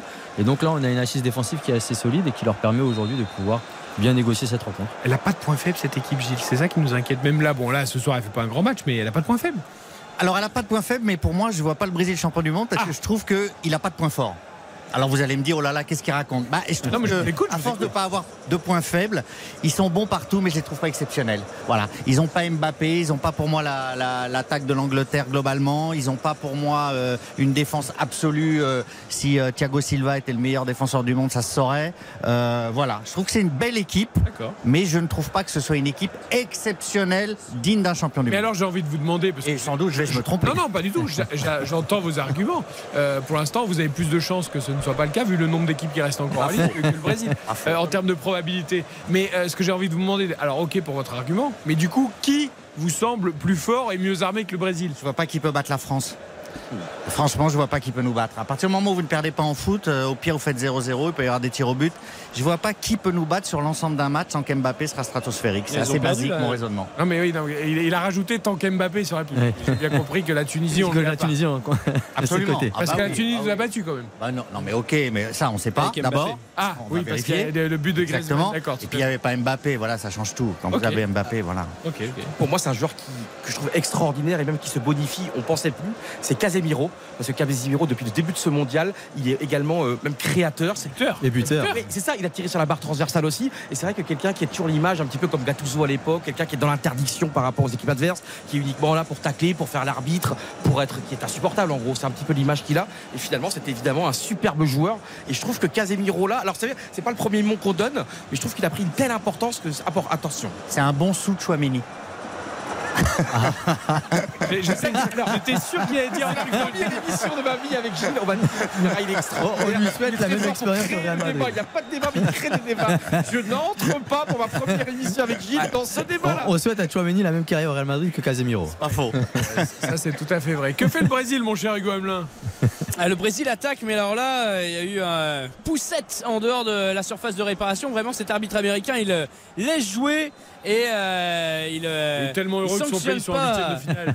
Il prend Il du plaisir. sanctionne pas forcément. Là, moi, j'aurais, j'aurais sifflé un petit quelque chose quand même sur euh, le Camerounais qui a fait faute. Attention, c'est encore parti pour les Brésiliens. Ils n'ont pas du tout abandonné dans la gestion peut-être, mais toujours avec la volonté d'attaquer le Joga Bonito. D'ailleurs, Dani Alves est, est monté d'un cran. Lui, le latéral, il est maintenant au, au milieu de terrain. Le petit décalage pour euh, Ribeiro dans la surface de réparation. Le petit 1-2. Ah, il peut pas la jouer. Il était hors jeu. Ils vont laisser ce ballon filer en, en 6 mètres, mais euh, dans un petit périmètre avec Bruno Guimaraes notamment euh, impliqué. L'ancien lyonnais, c'était euh, c'était très bien joué. Honnêtement, je vois pas comment le Cameroun peut s'en sortir. Enfin, je, je- je- je rejoins Gilles. Alors, Au-delà de l'attitude, il n'y a pas assez de qualité, euh, Dominique, pour, euh, pour mettre en danger vraiment cette équipe et pour euh, combler le retard euh, dans le groupe. Quoi. Enfin, Ouais, c'est- au-delà du c'est- fait que la Suisse mène toujours en plus. Donc, euh, Non, mais c'est vrai que euh, dans le jeu aujourd'hui, du côté camerounais, on voit pas, pas forcément grand chose. Et euh, par rapport au Maroc, au Sénégal, Bien euh, sûr. Ils, ont, ils, ont, ils sont en dessous. quoi. Là, là on, essaie- on abuse du jeu long euh, sur les remises voilà, on- de, de certains joueurs que ce soit Aboubacar ou, ou même Choupo-Moting, mais on a fait entrer Karl Tourikambi pour apporter aussi un peu plus de verticalité et peut-être jouer les contres. Mais malheureusement, au milieu de terrain, dès qu'on n'a pas la position du ballon, on se retrouve vitement, euh, rapidement en danger côté camerounais. Mais Maroc-Sénégal, vous avez cité les deux équipes africaines qui ont une cohésion, une vie d'équipe. L'une s'est remise du départ de Sadio Mané, l'autre a eu un nouveau sélectionneur qui a Oh, impulsé. Marquinhos, il est énorme, Marquinhos. La récupération dans la surface de réparation. Attention, la frappe qui s'envole dans le cop brésilien. Mais ce qu'il vient de nous faire, le joueur du Paris Saint-Germain, c'est absolument phénoménal. Il va mettre la pression sur son vis-à-vis en position euh, déliée quasiment et il va aller lui prendre le ballon dans les pieds avant qu'il ne sorte euh, euh, en corner ou en 6 mètres.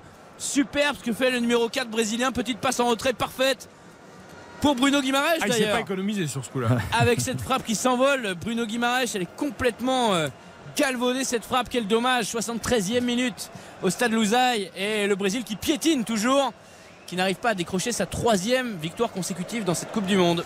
Et le, et le Cameroun, avec le départ de son gardien de but, c'est- c'est c'est tellement clanique. C'est-à-dire que vous avez Eto qui vient là-dedans, Rigobert Song, euh, le président au pays, c'est pas possible. Chaque fois qu'une équipe africaine a été euh, soumise à des règlements de compte internes pendant une compétition, elle s'est fracturée. C'est impossible de passer. Et c'est terrible parce que je me souviens d'une interview même dans le, dans le vestiaire après la qualification d'Eto au milieu des siens, au milieu des joueurs. Il avait promis on va faire différemment cette fois-ci. Cette fois-ci, on va pas aller seulement pour participer, mais pour aller très loin, pour aller gagner. Et finalement, on est retombé dans les mêmes travers, les mêmes problèmes. On n'arrive pas à se souder, à avoir une cohésion. Après aussi, il faut dire, le Cameroun a eu la malchance de tomber dans une poule horrible, euh, extrêmement compliquée. Serbie, Suisse, Brésil. C'est vrai qu'en plus, t'as pas de chance non plus dans le dans le dans la poule. Mais ils, ont- grosse ils se sont fait des, des- des buts contre leur camp en permanence. Ouais, mais compliqué, mais euh, à part le Brésil, c'est pas injouable. Ça aurait pu être plus homogène que ça n'a été avec un, un Cameroun au niveau du Cameroun. Moi, je suis vraiment déçu. C'est l'équipe africaine qui me déçoit le plus. Oui, c'est vrai Notre confrère de notre confrère de l'AFP qui suit les, le Cameroun et les équipes africaines notamment nous disait que donc Samuel Eto'o qui est président de la fédération euh, avait été aperçu en short sur le terrain d'entraînement euh, au milieu des joueurs donc euh, que ça décrédibilisait totalement et le coach et les joueurs finalement parce que euh, lui il a 40 ans il est un petit peu bedonnant et, euh, et voilà et, et il veut montrer qu'il est encore au niveau de- des internationaux qui disputent la Coupe du Monde quoi faut imaginer Noël Legrette en shirt entre Mbappé et, et Griezmann voilà mais c'est un mélange des genres qui est Bah, en fait, il pas bon mieux le- l'équipe. viennent en costume.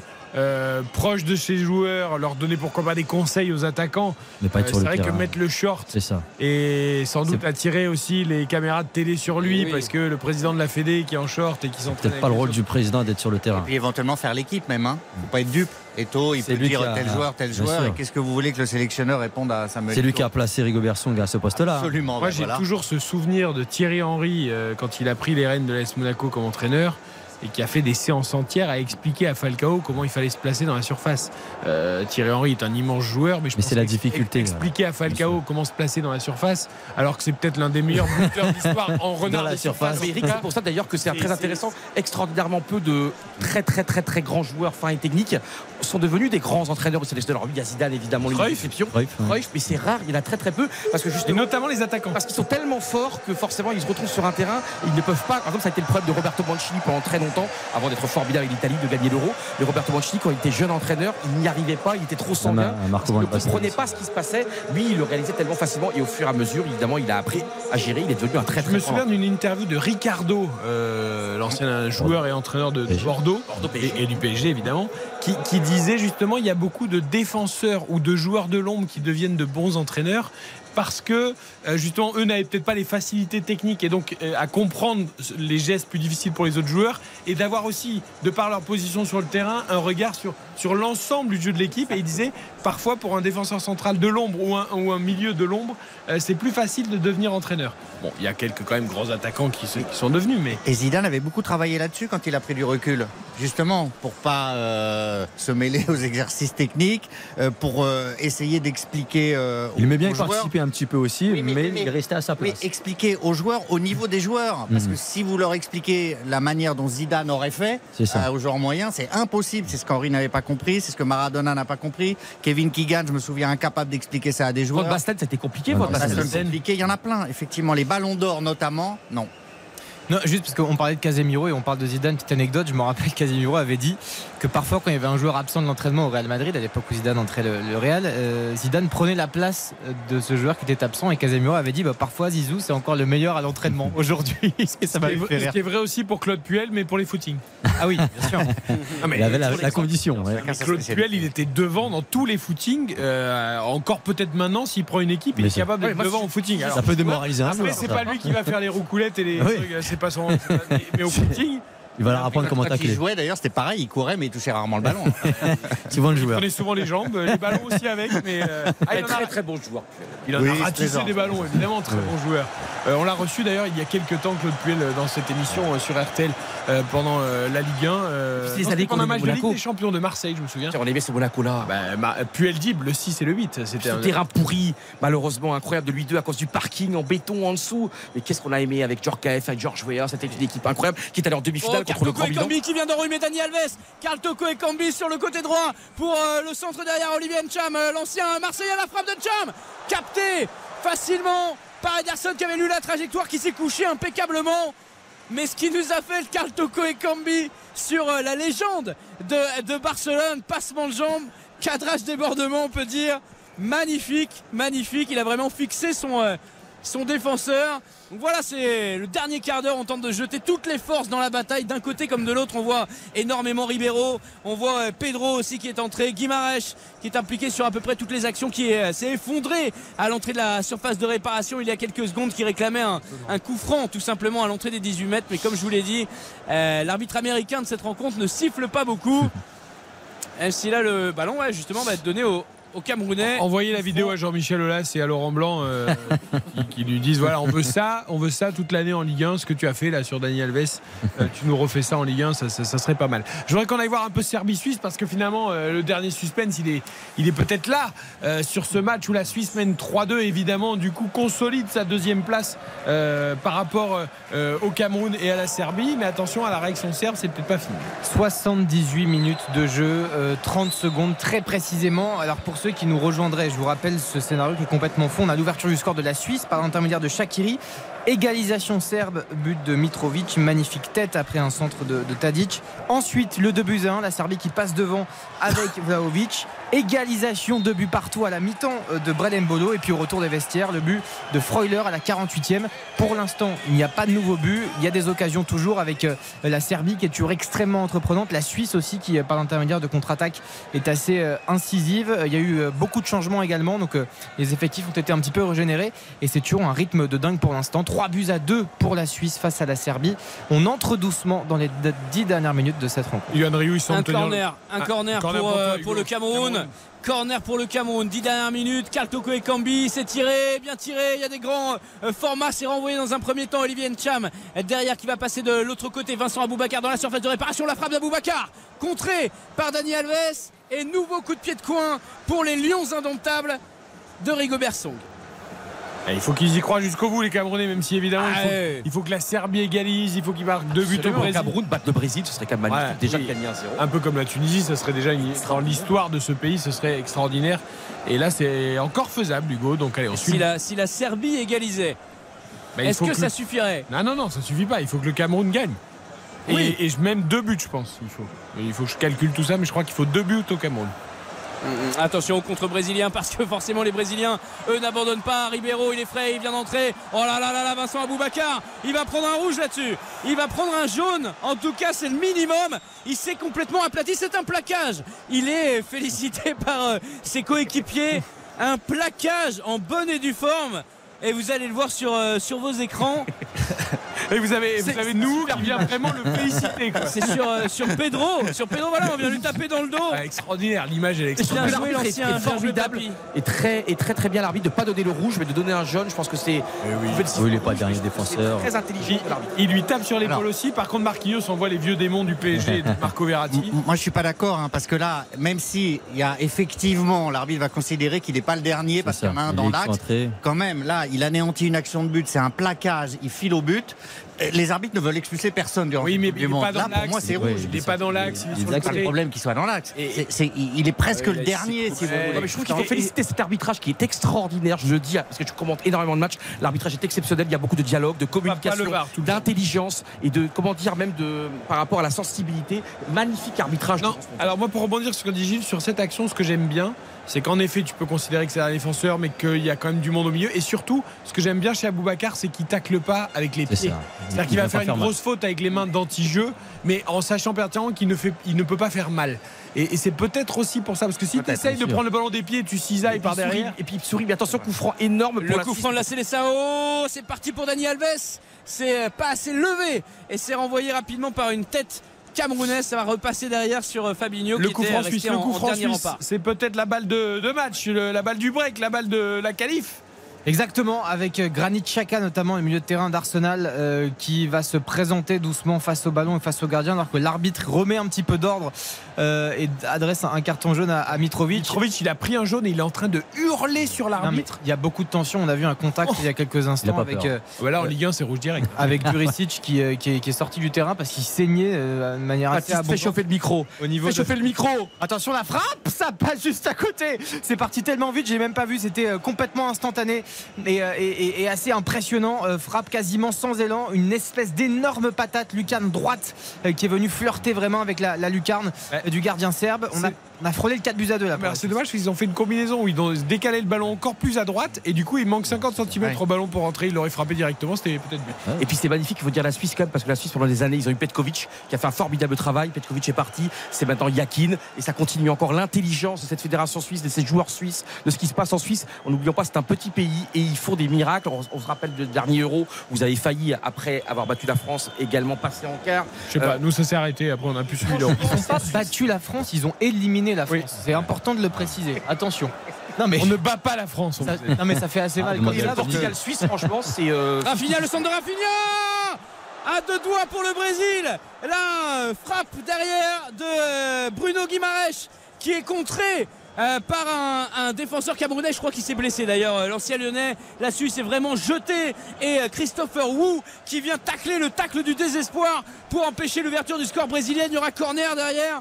Il va se relever, Bruno Guimaraes, il est solide, C'est un coup. mais ça, se lance. Ouais, c'est un super. Non, c'est au niveau du tac, je crois qu'il y a contact avec son pied, mais c'est juste le. Ah oui, oui, oui, il avait un bon contact avec son pied. Oui, parce que c'est lui qui tend la jambe alors que le ballon il peut plus le jouer et du coup il va, il va, il y a un contact avec le défenseur, mais Ah, a Attention. images, Ah oui. Attention, hein. Ah oui. Tambour brésilien, Ah oui. non, ce sera un corner. Le corner est joué. Vincent Aboubacar au premier poteau qui se dégage comme il peut. On considère que le ballon Et est déjà voilà. parti du pied quand il y a le contact. Mais tu as raison, en revoyant, en l'image, en revoyant l'image, il peut y avoir penalty. Et bah derrière, sur l'énervement, c'est lui qui fait faute pour empêcher les Camerounais de contre-attaquer. Et il prend un carton jaune. Bruno Guimaraes. Oh, par contre, votre ami américain, il en a donné Ah, sur quelques la des fin, cartelettes, non? Ah oui, mais là, sur la fin, c'est si, si, si tu les mets pas là, tu les, tu les mets jamais. oui, en mais fait. oui, mais attention, euh, on remet à zéro qu'après les quarts de finale, hein, je vous rappelle. hein. Ouais, Enfin, que mais il y a pour les quarts de finale. euh, Faye, euh, Faye était menacé côté brésilien. Fred était menacé. Il a été euh, sorti par Titch avant, euh, avant d'écoper d'un éventuel carton jaune. Hugo, tu as le, bonheur d'être sur place. Raconte-nous un peu l'ambiance dans le stade. C'est vraiment euh, exceptionnel. Alors c'est donc un, un stade de, de 88 000 places. On est 87 000 selon le chiffre qui vient d'être euh, annoncé sur les écrans géants.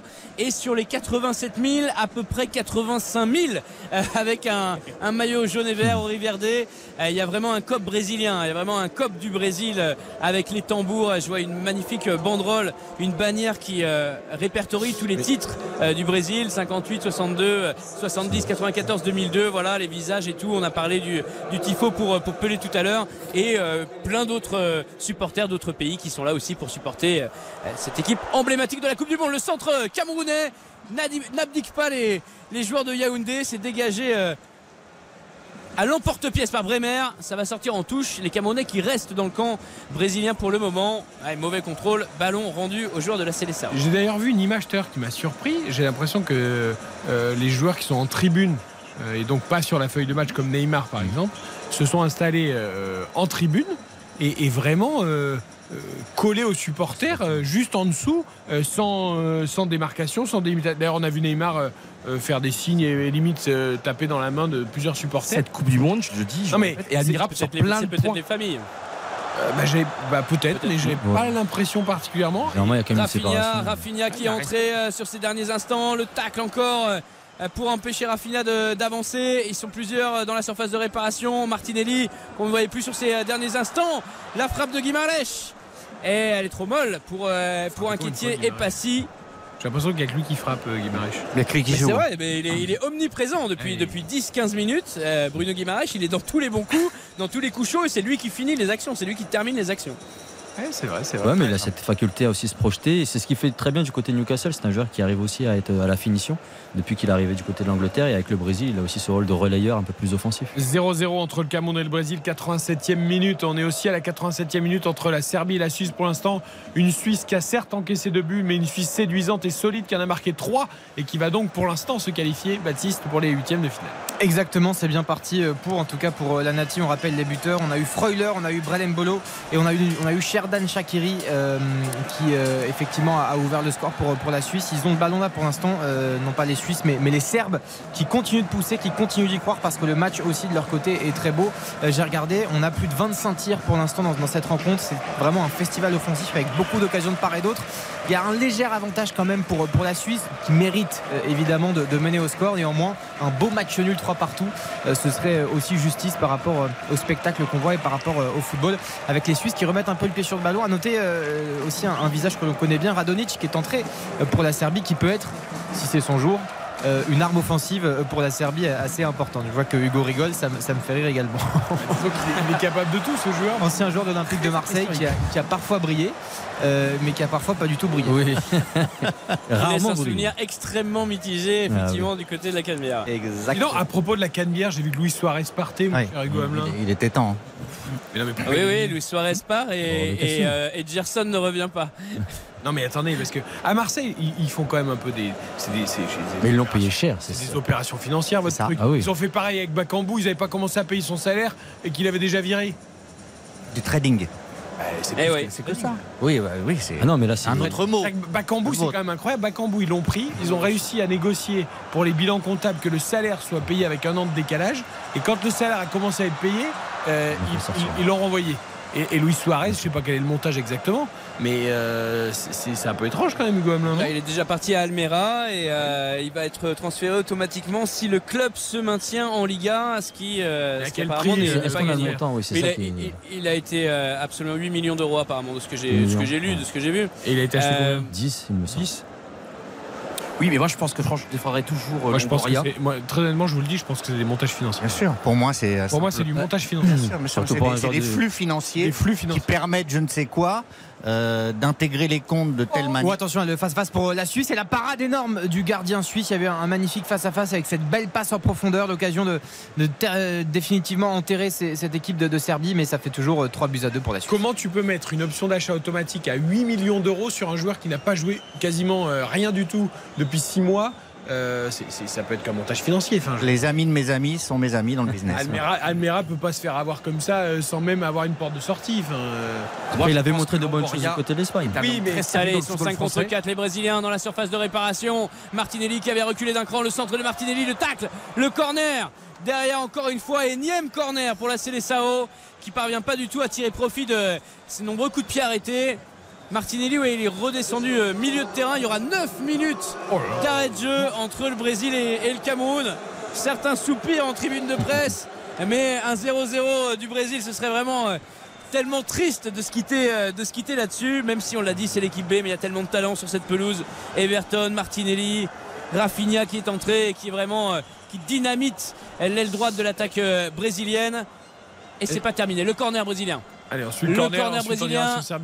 C'est parti. À Marquinhos, il était là. C'est passé juste au-dessus de lui. Et c'est dégagé par la défense des Lions indomptables et notamment par euh, Zambo Anguissa. Allez, on va surveiller le temps additionnel parce qu'il est peut-être encore plus important entre la Serbie et la Suisse. La Suisse qui mène 3-2 et qui est pour l'instant solidement qualifiée pour les huitièmes. Exactement, et qui va, à mon avis, passer euh, 7 minutes de temps additionnel. C'est officiel, le chiffre qui est, qui est inscrit, qui nous est communiqué. 7 minutes de temps additionnel, donc, sachant que la Suisse, là, pour l'instant, est en train de, de camper dans sa moitié de terrain. Et c'est la Serbie qui attaque, euh, qui n'arrête pas d'attaquer. Ça arrive euh, par vague. Là, ils vont pouvoir récupérer le ballon, les Suisses, et, peut-être se relancer avec un, un Brad Mbolo qui est toujours sur la pelouse et qui a, vraiment une, qualité dos au but et dos au jeu qui est absolument fantastique et qui fait vraiment, vraiment du bien à la Suisse. On va suivre cette, offensive, justement, avec les Suisses qui sont à l'entrée de la surface de, réparation au niveau du coin. Euh, ils vont tenter de, de dribbler. C'est un nouvel entrant qui s'appelle Fan, euh, Fan Fasnart.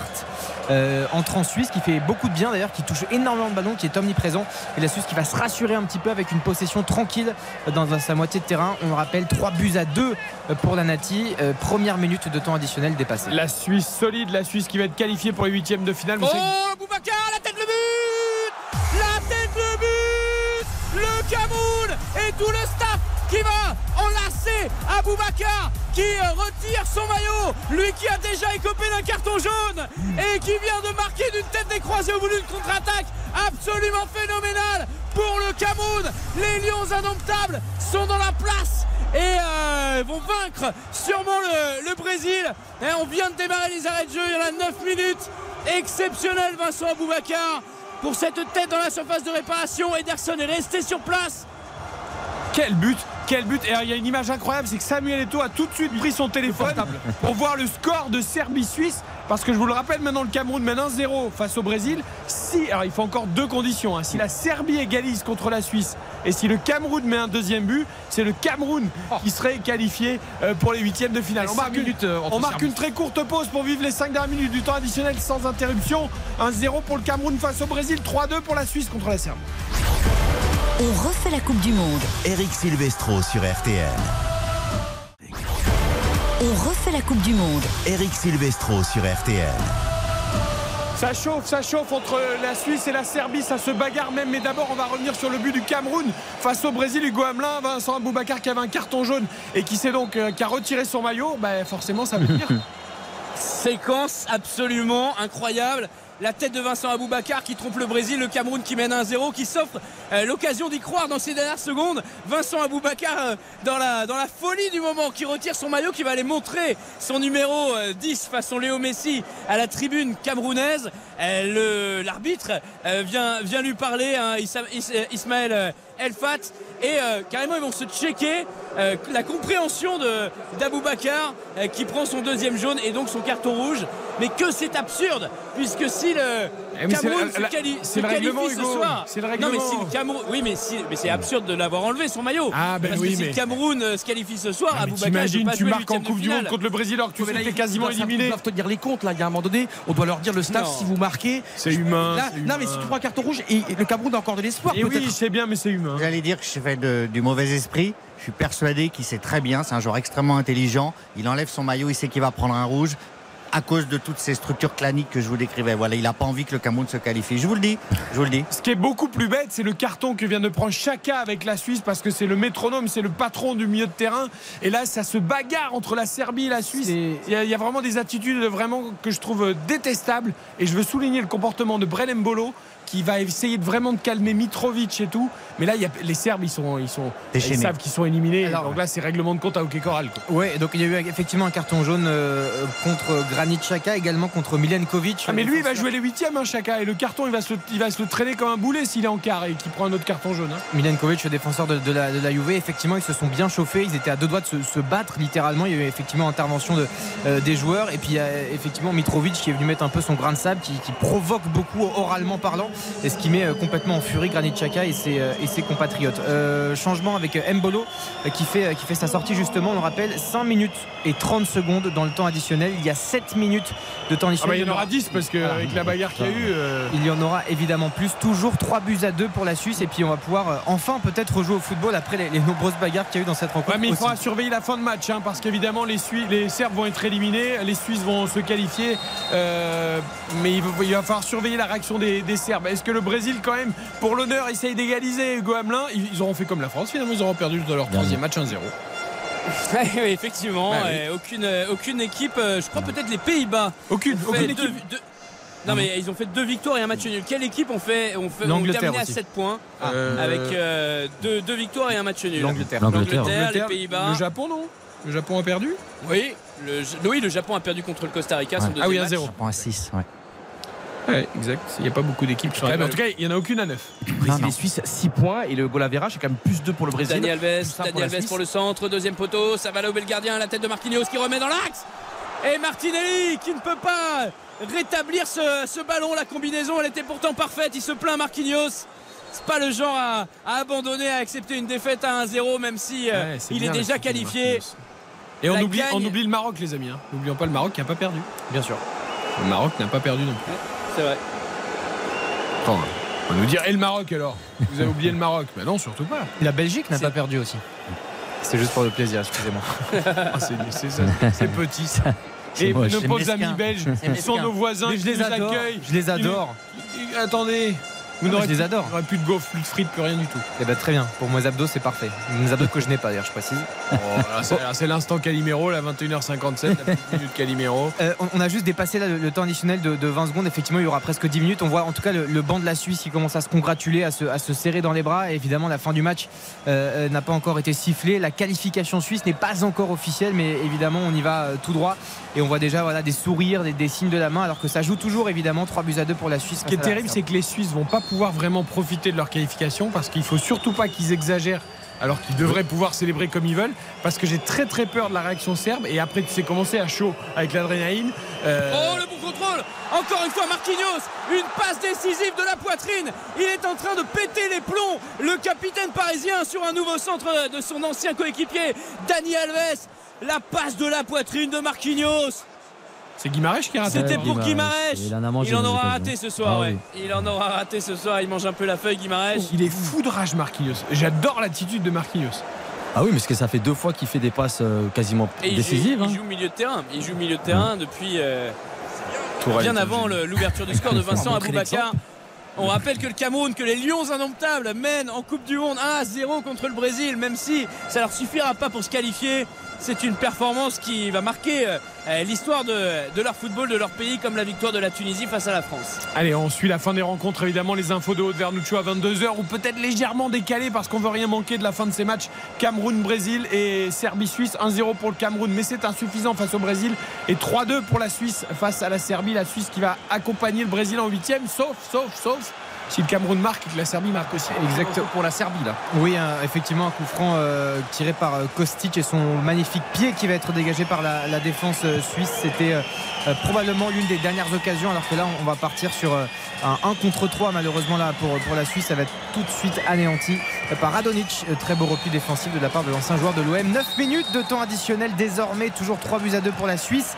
Et la Serbie à l'attaque avec cette dévation de la tête, mais ça va être rattrapé très rapidement par la défense suisse qui, effectivement, au-delà de, de l'apport offensif, a été euh, euh, dans sa défense assez sereine et assez tranquille, euh, même s'il y a deux buts encaissés. Mais en tout cas, il gère parfaitement cette fin de match. On n'en a pas beaucoup parlé, mais le but d'Aboubacar, il est fantastique. Le centre est magnifique. La tête euh, à contre-pied d'Ederson, Ederson. juste en, en- en posant la- le, le- le ballon sur le la, la tête en opposition, effectivement, et ça laisse euh, Ederson vraiment les pieds plantés au sol, imparable et euh, très belle réalisation. On en parlait, hein, les, les gestes d'Aboubacar qui, avec l'âge aussi et son expérience, fait les gestes justes désormais. C'est terminé, C'est terminé. C'est terminé. Coup de sifflet final entre euh, le Cameroun et le Brésil. Les Lions indomptables qui s'imposent donc à 1-0 sur euh, cette réalisation de Vincent Aboubacar, expulsé un peu bêtement en fin de match pour avoir retiré son maillot et l'avoir montré au public camerounais qui a été exemplaire dans cette Coupe du Monde, l'un des plus festifs, l'un de ceux qui a mis l'ambiance et qui a fait. euh, on va pas dire autant de bruit que les Brésiliens ce soir parce qu'ils étaient vraiment vraiment en infériorité numérique mais qui ont animé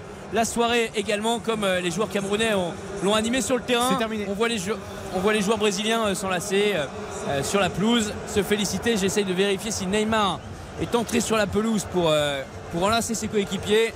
Je vous dirai ça tout à l'heure. Eh bien, merci Hugo Hamelin. Le Brésil qualifié donc est premier de son groupe qui affrontera la Corée du Sud en huitième de finale. La joie des Suisses au centre du terrain. Les Suisses qualifiés pour les huitièmes de finale. Eux, ils joueront contre le Portugal.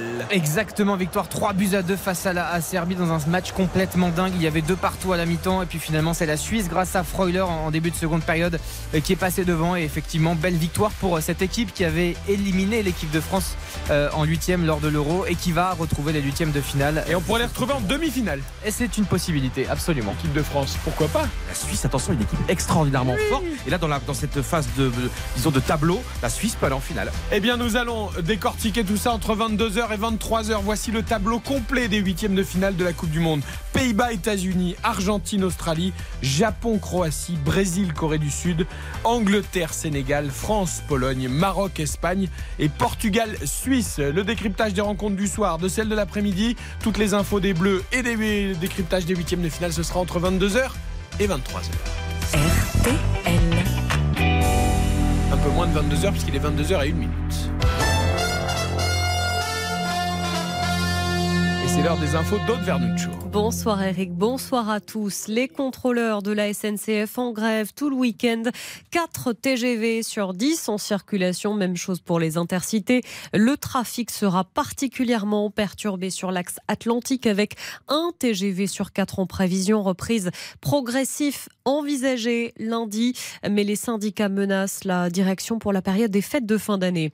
C'est la mauvaise surprise de Noël. Le gouvernement annonce la couleur. Si vous né au deuxième semestre 1961, vous serez les premiers à partir à la retraite plus tard avec un âge de départ à 65 ans.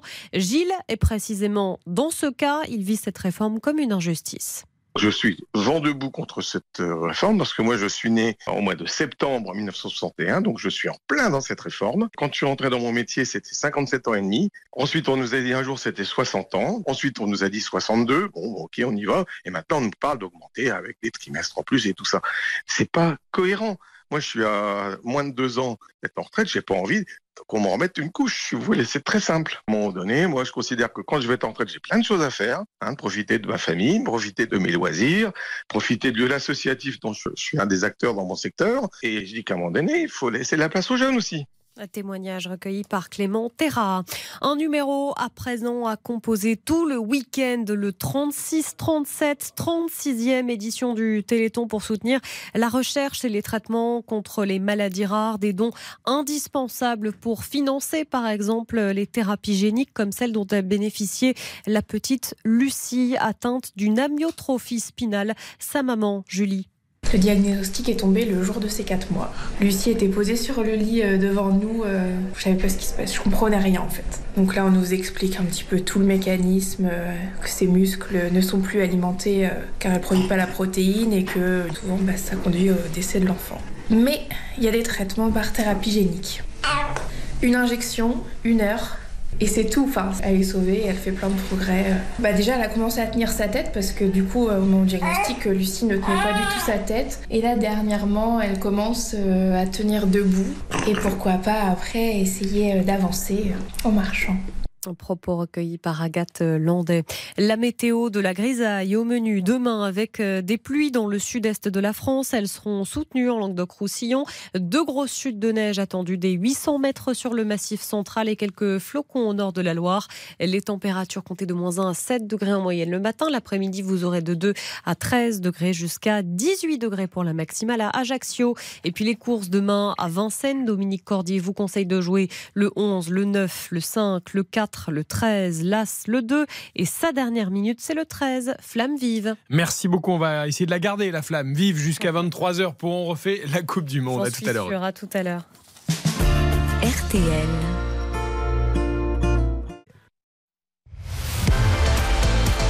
RTL.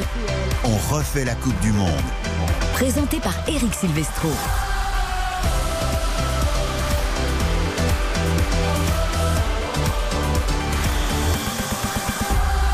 On refait la Coupe du Monde jusqu'à 23h. Évidemment, ça y est, on connaît le tableau complet des huitièmes de finale de la Coupe du Monde avec euh, évidemment des scènes de joie chez les Suisses, chez les Coréens, chez les Brésiliens aussi, même s'ils savaient qu'ils étaient déjà qualifiés.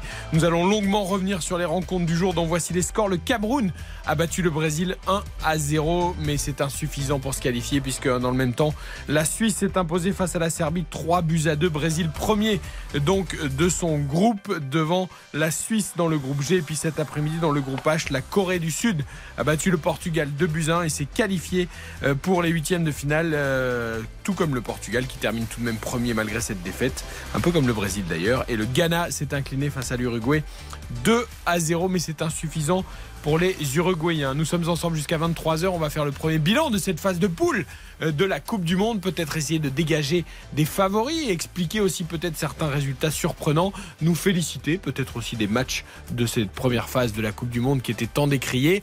Il y a des choses qu'on n'oublie pas, mais en termes de football, on a vu des, matchs plutôt intéressants. Avec Yohan Ryu, avec Dominique Baïf du Club des 5, avec euh, Baptiste Durieux et avec Gilles Verdez, que vous retrouvez notamment euh, sur la chaîne C8 régulièrement. Messieurs, dames, parce qu'il y a aussi les auditrices de RTL qui peuvent réagir sur le compte Twitter RTL Foot. Euh, j'ai envie de vous demander, on est à la fin des phases de poule. Je me tourne vers Gilles Verdez. Est-ce que vous avez pris votre pied, comme on dit dans le jargon? Beaucoup. Dans Mon pied. Je me passionne. Je me passionne pour les matchs. Alors il y a des matchs déséquilibrés, toutes les poules ne sont pas homogènes, mais jusqu'au bout, je trouve qu'on a vécu des troisièmes journées très intenses, euh, celle d'hier soir, celle d'aujourd'hui. Voilà, je trouve qu'il y a du suspense. L'émergence de l'Asie, moi ça m'intéresse. L'Afrique plus contrastée. Euh, les mais présente quand même. Oui, présente quand même, exactement. Hein. Au début, on s'est dit euh, l'Afrique allait être submergée. Non, euh, le Maroc est là, le Sénégal est là. Donc voilà, il y a des choses intéressantes. Les favoris sont là.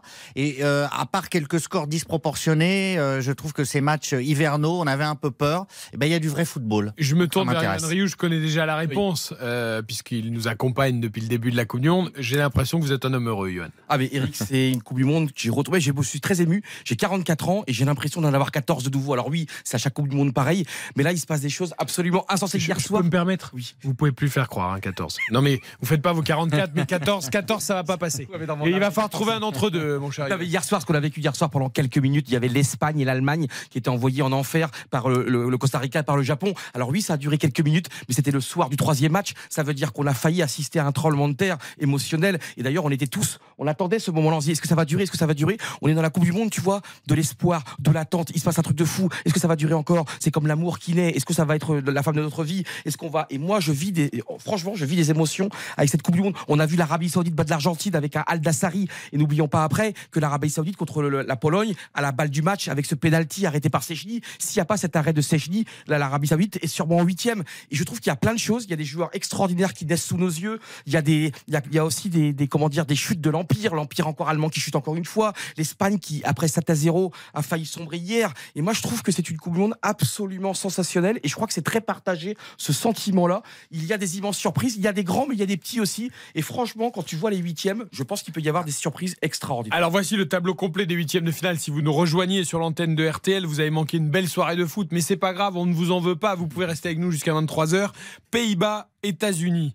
Argentine, Australie, Japon, Croatie, Brésil, Corée du Sud, Angleterre, Sénégal, France, Pologne, Maroc, Espagne et Portugal, Suisse. J'ai l'impression que tout le monde est. Qu'est-ce que quelqu'un veut nuancer quand même euh, ses, ses propos? Parce qu'on est là à dire c'est génial, c'est génial, c'est Comment génial. on pourrait être déçu? C'est vrai qu'on adore le foot et une Coupe du Monde, c'est toujours. Mais est-ce que voilà, quelqu'un nuance? Baptiste. Alors, la, la seule nuance, effectivement, c'est que pourquoi cette Coupe du Monde elle est si particulière, c'est parce que euh, les grosses équipes n'ont pas eu la, et les petites aussi d'ailleurs n'ont pas eu forcément la préparation classique euh, à laquelle on peut s'attendre et que euh, c'est pas forcément une belle Coupe du Monde en, en tant que telle de manière intrinsèque. C'est une belle Coupe du Monde et tous les scénarios auxquels on assiste, c'est parce que on est au mois de novembre, c'est parce qu'il n'y a aucune préparation et c'est parce qu'il y a une sorte d'équité euh, un peu collective où forcément les, les forces en présence sont un peu. Mais après, moi je suis, je suis très content. hein. Il n'y a aucune nation qui a remporté ses trois premiers matchs. Et aucune dans Aucune. Et puis c'est une Coupe du Monde, euh, mais du monde entier. C'est ça qui est magnifique. Euh, Voilà. Dominique, je voudrais aussi qu'on t'entende. Euh, je- je- J'entends ce que dit Baptiste sur le manque de préparation, etc. Mais est-ce qu'au niveau de la qualité des matchs, euh, alors c'est difficile de se souvenir forcément de tous les matchs de 2018, 2014, 2010, etc. Mais euh, au niveau de la qualité des matchs, moi j'ai pas l'impression que le niveau soit en dessous. Au contraire, peut-être même sur certains, il était un peu au-dessus euh, par rapport à la première phase. Je j'ai pas l'impression que c'est une Coupe du Monde au rabot. Au rabais, pardon. Footballistiquement parlant, j'entends. hein. Oui, bien sûr. Et quand on voit des sélections que l'on n'attendait peut-être pas forcément, je pense notamment au Sénégal. On, on- on leur a annoncé le pire avec la- l'absence de Sadio Mané et finalement, ils, ont- ils se sont révélés. Le, match face à l'Équateur, il est quand même de, de très bonne facture. Ça s'est répandu, c'était du donnant-donnant. Il y a eu d'autres sélections qui se sont aussi révélées, notamment on pense aux Sud-Coréens, on pense aux Japonais, même si on a l'habitude de les voir, notamment les Japonais depuis, euh, depuis quelques temps. Mais il n'y a plus véritablement de petites nations, alors que c'était peut-être plus le cas auparavant. Là, aujourd'hui, on a vu dans cette Coupe du Monde des sélections qui sont montrées haut niveau, que ce soit dans l'intensité, que ce soit aussi techniquement et dans l'émotion qu'ils nous ont fait, ont procuré avec ces qualifications surprises. Alors moi, je trouve que c'est davantage génial, effectivement, euh, je rejoins un peu euh, Baptiste au niveau du suspense que de la qualité du football. Il n'y a pas une équipe, à part la France sans doute, mais bon, pour la France, pour moi, c'est voilà, c'est euh, un peu délirant. Mon amour pour la France est délirant. Mais il n'y a, pas une équipe qui m'a transporté. Euh, L'Argentine, euh, c'est très médiocre. Euh, le Brésil, franchement, je vais vous le dire, je m'ennuie. L'Espagne, ils se font 6000 passes pour pas grand-chose. Le premier match est enthousiasmant, mais après... Voilà. Donc L'Angleterre, de match en Hein, oui, alors devant, derrière, c'est nul. Euh, je trouve qu'il n'y a pas un jeu footballistique qui est euh, digne de la Ligue des Champions, ouais, par exemple. Mais moi, la Suisse me plaît, par exemple. Oui, et puis la Suisse est cohérente. Quand tu vois l'Arabie Saoudite, oui. le Japon, la Corée du Sud, le Sénégal oui, a des matchs. C'est frais, vivifiant. C'est pas un jeu où vous vous dites, tiens, ils sont en train de réinventer le football. Oui, mais là, tu te rends compte, il reste encore tout à venir. Là, on est Bah oui. à, à marcher, les, comment dire, on marche tranquillement. Le, euh, on est pas, on est loin du haut de l'escalier. Et je trouve que moi, dans une Coupe du Monde, On n'est pas redescendu. C'est un peu Nous, on est différent. encore là. on est on est déjà au grenier. Je trouve que ça qui est beau, l'important, je pense, hein, au-delà du beau jeu dans une Coupe du Monde, euh, c'est différent d'un championnat. Ce sont les émotions. C'est ce qu'on va peut-être euh, dans, dans un an se souvenir, dans deux ans se souvenir. Même si aujourd'hui, malheureusement, il y a tellement de matchs tous les trois jours qu'on oublie ce qui s'est passé avant-hier. Et moi, franchement, euh, c'est ça la beauté. On a quatre matchs par jour. Il y a, il y a comment dire de l'ivresse partout. Et je trouve que franchement, mais on s'est régalé. Alors, il y a eu des matchs extraordinaires. Alors pour l'instant, peut-être il n'y a pas encore. Alors Mbappé. Et moi, je trouve que les grands sont là. Mbappé est là, euh, Lewandowski est là, Messi est là, Neymar peut-être qu'il va revenir. Et je trouve que c'est ça qui est Ah, Johan, Neymar, il est out. Euh, Messi, il marche sur un pied. Ah, mais et euh, Lewandowski, euh, il joue dos au but. Il est incapable de marquer un Ouais, penalty. Messi quand même, franchement Messi, Johan. là, il porte son équipe, deux buts. il porte son équipe pour l'instant. Oui. C'est-à-dire que déjà Gilles se retrouvait déjà en huitième. Il y a la Ronaldo Belgique- la rejoue, Belgique est à la au, Ronaldo rejoue au foot. La Belgique Oui. est à la maison, l'Allemagne est à la maison, euh, et d'autres équipes ont failli passer à la trappe. Et moi, je trouve que déjà être en huitième, c'est le premier. Je voudrais rester quelques minutes sur ces émotions qu'on est en train de décrire, ce plaisir Ah ouais. d'assister à cette Coupe du Monde. Est-ce que notre plaisir est pas décuplé, exacerbé, peut-être même un peu exagéré, soyons honnêtes, Hmm. parce que on nous avait tellement annoncé une Coupe du Monde catastrophique à tous les niveaux qu'on nous avait presque interdit, Gilles Verdez, de se réjouir, de profiter de cette Coupe du Monde parce qu'il y avait le Qatar, parce qu'il y avait les droits sociaux, parce qu'il y avait les ouvriers et tout ça. On ne l'oublie pas, évidemment, tout ce qui s'est passé. Il y a des choses qui sont très condamnables. Mais est-ce qu'on n'avait pas dit aux gens un peu, en gros, vous n'avez pas le droit de vous réjouir, vous devriez être euh, euh, boycotter cette Coupe du Monde, vous interdire vos sentiments euh, footballistiques. Et est-ce que quelque part on n'explose pas tout ça? Je suis totalement sur votre ligne, c'est-à-dire qu'il y a eu euh, effectivement de- des appels au boycott qui n'ont pas été entendus, mais avec des problématiques de droits de l'homme euh, Qui sont parfait- hein, encore par- une fois, hein. parfaitement audibles et totalement justifiées. Mais c'est vrai que l'avant Coupe du Monde avait été euh, calamiteux. On s'était dit même, euh, faut-il y aller, faut-il la suivre? C'était ça hein, le niveau des débats. Aujourd'hui, on voit presque honte de dire, j'ai envie de regarder les matchs, quoi. Oui, en tout cas, la question se posait. C'était, vous allez être coupable de regarder des matchs. Hmm. Et en fait, on n'est pas tellement coupable. On est des millions à les regarder. euh, on s'amuse bien. Euh, moi, je me balade pas mal dans les, dans les, dans les cafés, dans les bars. Les gens regardent. Euh, les gens sont là à 20 heures. euh, ils suivent les, les, les émissions. Ils se passionnent. Donc voilà, il y a un effet Coupe du Monde. Alors, c'est aussi décuplé dopé parce que la France brille et que en France, on se dit on peut aller au bout. Donc du coup, on se dit quel adversaire, etc. On Mais moi, je vibre. vais, je vais même aller plus loin et je vais être très polémique. Huitième de finale, peut-être pas pour la Pologne. Mais si la France arrive en quart de finale et que tu as, admettons, un France-Angleterre ou même un France-Sénégal, la parce le qu'évidemment, le. Sénégal pour la France c'est important. Je peux te dire que tous les grincheux, tous ceux qui. euh, TF1, bien. mais ce seront les premiers en quart, en demi. Après, ça va être à commencer à mettre le maillot de l'équipe de France, à venir sur les plateaux télé, radio, euh, à te dire que c'est fantastique. Certains, ils feront même le déplacement au Qatar euh, pour se montrer avec si jamais il y a une finale de Coupe du Monde. Donc, laissez-nous vivre notre plaisir ça. footballistique. Ça ne, ça n'empêche pas qu'on pense aux problèmes qu'a posé cette Absolument. Coupe du Monde. Tu peux profiter du foot tout en ayant conscience des problèmes qu'a posé cette Coupe du Monde. Ça m'énerve qu'on puisse opposer les deux en permanence. Ouais. Et surtout, moi, ce que on vit dans une société quand même, euh, d'ailleurs depuis euh, le titre de champion du monde il y a 4 ans, où il y a beaucoup de problèmes. euh, il faut dire, il y a une crise économique, il y a, il y a une grave crise dans ce pays, et on a besoin justement de ça pendant laisser nous au moins ça un mois où vraiment, bah, on vit ensemble, on tient à avoir le même sentiment, les mêmes émotions, regarder la même chose, euh, encourager la même chose, encourager un blason, encourager les mêmes joueurs, se regrouper, se rassembler. On voit que TF1 qui fait de très bons scores. On a besoin, merde, ça va pas dans ce pays depuis 4 ans. Il y a des gros problèmes, et au moins pendant un mois qu'on se qu'on se lie par quelque chose, qu'il y a un lien, qu'il y a un lien, qu'il y ait des émotions communes, et qu'on arrête de se batailler les uns contre les autres, mais qu'on vive un petit peu les uns avec les autres et pas les uns contre les autres. Et puis souvenez-vous, autre argument, Baptiste nous a dit, vous allez voir, c'est en novembre, c'est en décembre, les gens vont pas se rassembler dans les rues, dans les fan zones, devant les écrans géants parce qu'il fait froid, parce qu'il pleut. Mais c'est pas grave, les gens se retrouvent dans les bars, les gens se retrouvent dans les appartements, dans les maisons, c'est convivial. Je peux vous donner une petite anecdote. Dimanche dernier, j'étais chez moi et donc il y avait le match du Maroc contre la Belgique. Je peux vous assurer sur les buts du Maroc, mais il y avait une déflagration. C'était un bonheur, tu vois, comme si on se déconfinait aussi. Il y avait des bruits qui sortaient de partout, des cœurs et bon sang, on en a besoin. Et franchement, dimanche, si la France bat la Pologne, mais le pays évidemment, ça va, on va entendre des Ah, ça va partout. grimper, ça va monter. Des fenêtres, des fenêtres vont sortir d'une jolie musique. On a besoin de ça. Dominique Baïf, c'est intéressant, euh, peut-être pas pour le Brésil qui se vraiment a une espèce d'omnibulation pour la finale, mais est-ce que pour la France, avec tous les problèmes qu'il y a eu, notamment avant les blessures, les- euh, on a l'impression que ce match contre la Pologne, c'est le tremplin, le tremplin où le pays bascule ou pas avec avec son équipe. Oui, c'est ça, parce qu'avant cette compétition, il y avait beaucoup d'interrogations avec les blessures, avec même des méformes. Rappelez-vous les matchs de l'équipe de France qu'on avait vus, notamment en Ligue des Nations, qui n'étaient pas fameux. Donc on avait des questions légitimes sur la qualité de cette équipe. Est-ce qu'elle allait répondre présent dans cette compétition? Et finalement, on voit que malgré les absences, bah, ce groupe, avec Didier Deschamps, encore une nouvelle fois à la baguette, arrive à nous transcender, arrive aussi à, à amener avec elle donc tout ce public. Et ce huitième de finale face à la Pologne peut être aussi la bascule, à savoir si on passe ce tour-là. Donc derrière, tout est possible. On l'avait vu notamment en 2018. Mais Gilles Verret, c'est le match de tous les dangers parce que si la France ne passe pas la Pologne, c'est le Ah bah, fiasco. ah là, c'est le fiasco.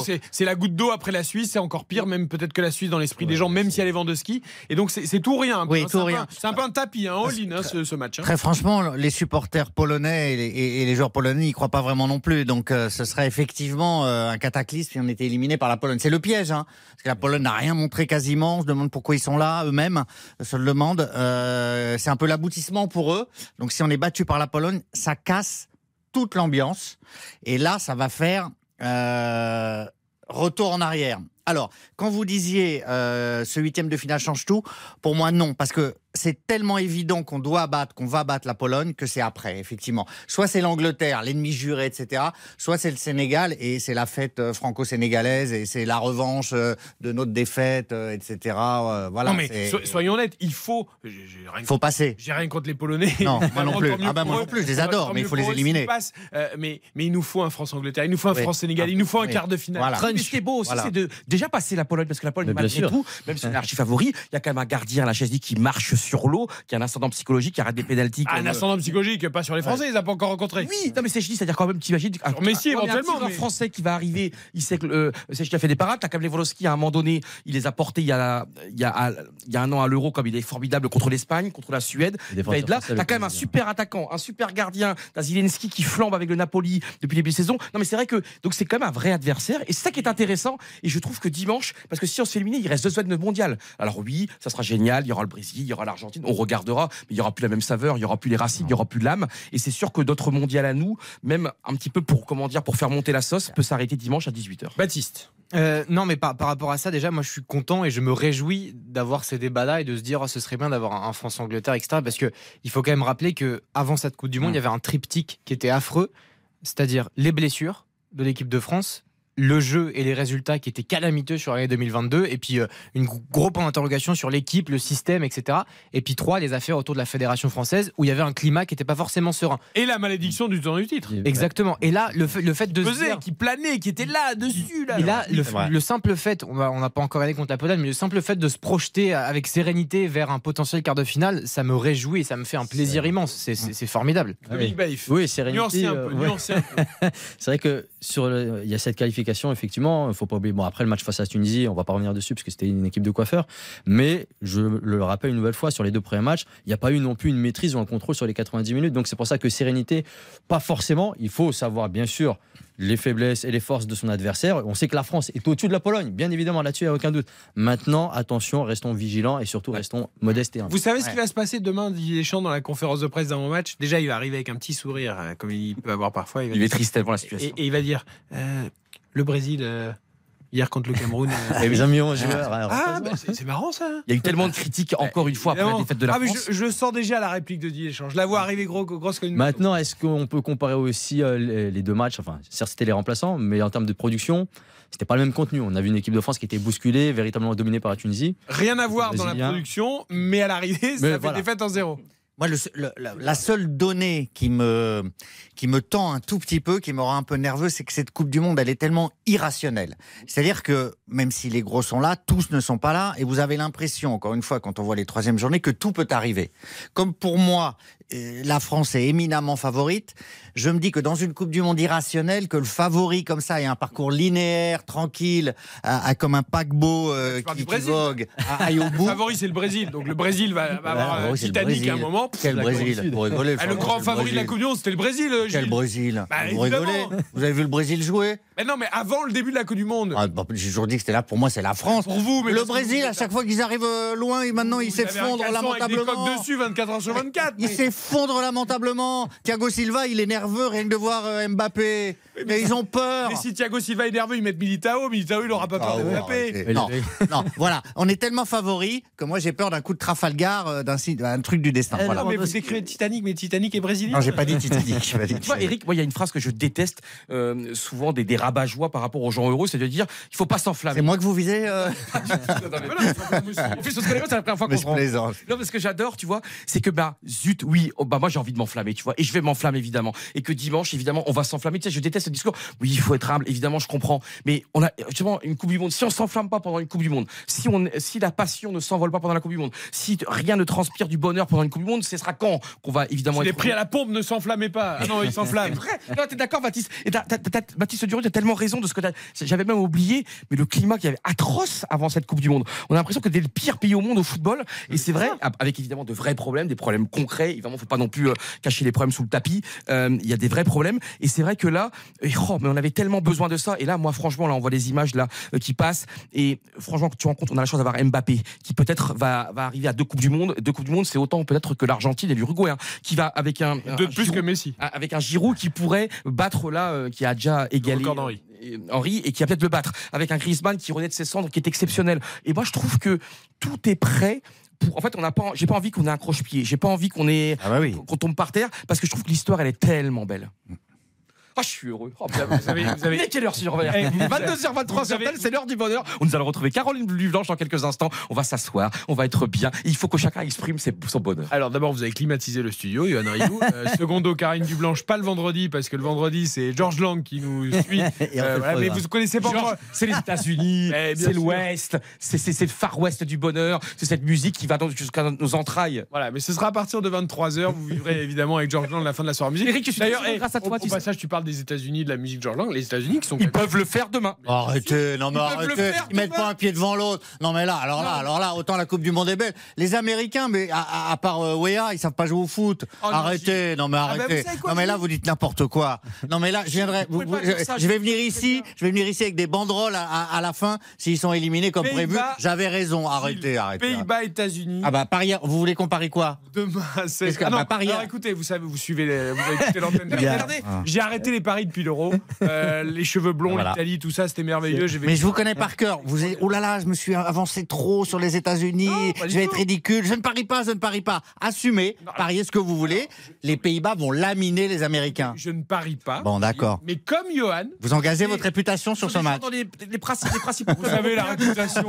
la réputation. Ils ont peur, ils ont peur. Hein Non, j'ai vous pas avez peur, vous avez peur. mais alors, vous savez quoi? On va prendre tous les huitièmes de finale.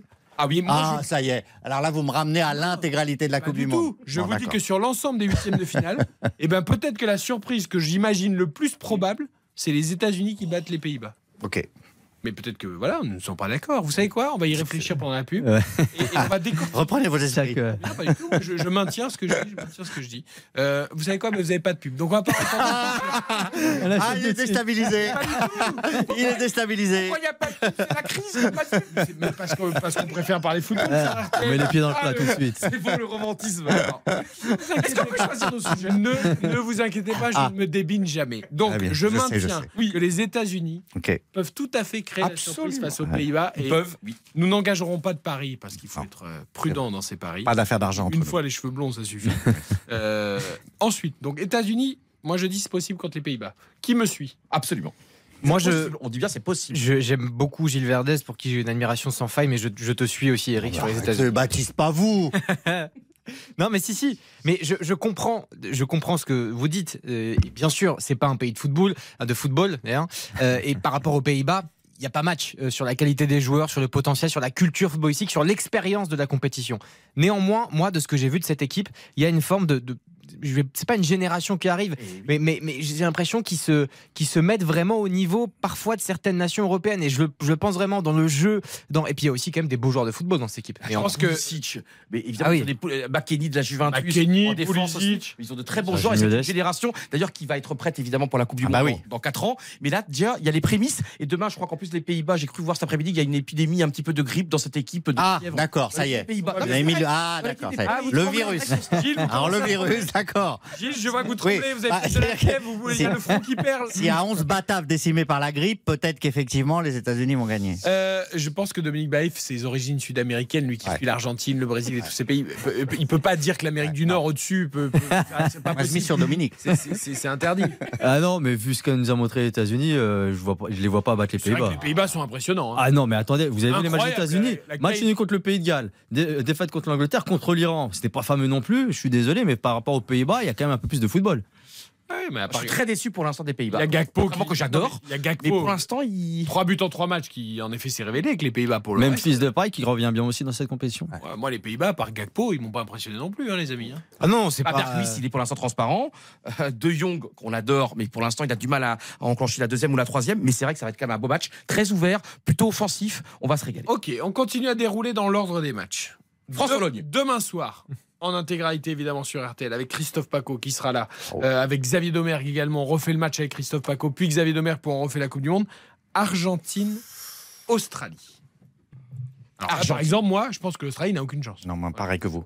Mais l'Australie est déjà sortie d'une poule très compliquée quand même. La poule, c'était pas simple. Mais je pense que peut-être c'est le- l'étape un petit peu de trop. Euh, et l'Argentine normalement qui va beaucoup mieux comme l'Argentine. hein. Euh, au, fil à- au fur et à mesure, il y a le groupe qui est là, c'est soudé. Ils sont en mission clairement depuis la Copa América d'il y a un an. Euh, alors c'est Ouais, la pas- mission, elle a failli s'arrêter assez vite quand même. Oui, mais hier, ils, quand même, ils sont dos au mur. Ils ont tremblé. rien, ils y vont. Ils ont le courage d'y aller. Ils baissent pas la tête, ils ne se renient Oh, pas. oh, et la confiance. Ouais, mais la confiance t'imagines de ce qui s'est passé hier soir, comment ça engendre. Je pense que l'Argentine largement favori. Dominique Baïf, Lionel Messi ne peut pas disputer son dernier match de Coupe du Monde avec le maillot de l'Argentine contre la- contre l'Australie. C'est Non, c'est possible. c'est impensable et on l'a vu. En cette rugby, éventuellement, Oui, mais- Pourquoi pas Mais non, c'est vrai que cette équipe d'Argentine, même si elle- il y a du mieux, on l'a vu en grande difficulté quand même dans cette Coupe du Monde. Maintenant, il y a un adversaire qui est largement à sa portée et cette équipe-là est censée et normalement nous a montré aussi des qualités pour aller au minimum en quart de finale. Vous allez voir qu'à l'arrivée, c'est sur les États-Unis qu'il y aura le plus de doutes. Euh, Baptiste Durieux. Euh, le principe des miracles, c'est que ça n'arrive qu'une fois. Il est arrivé pour l'Australie de sortir de cette poule, ça n'arrivera pas deux fois.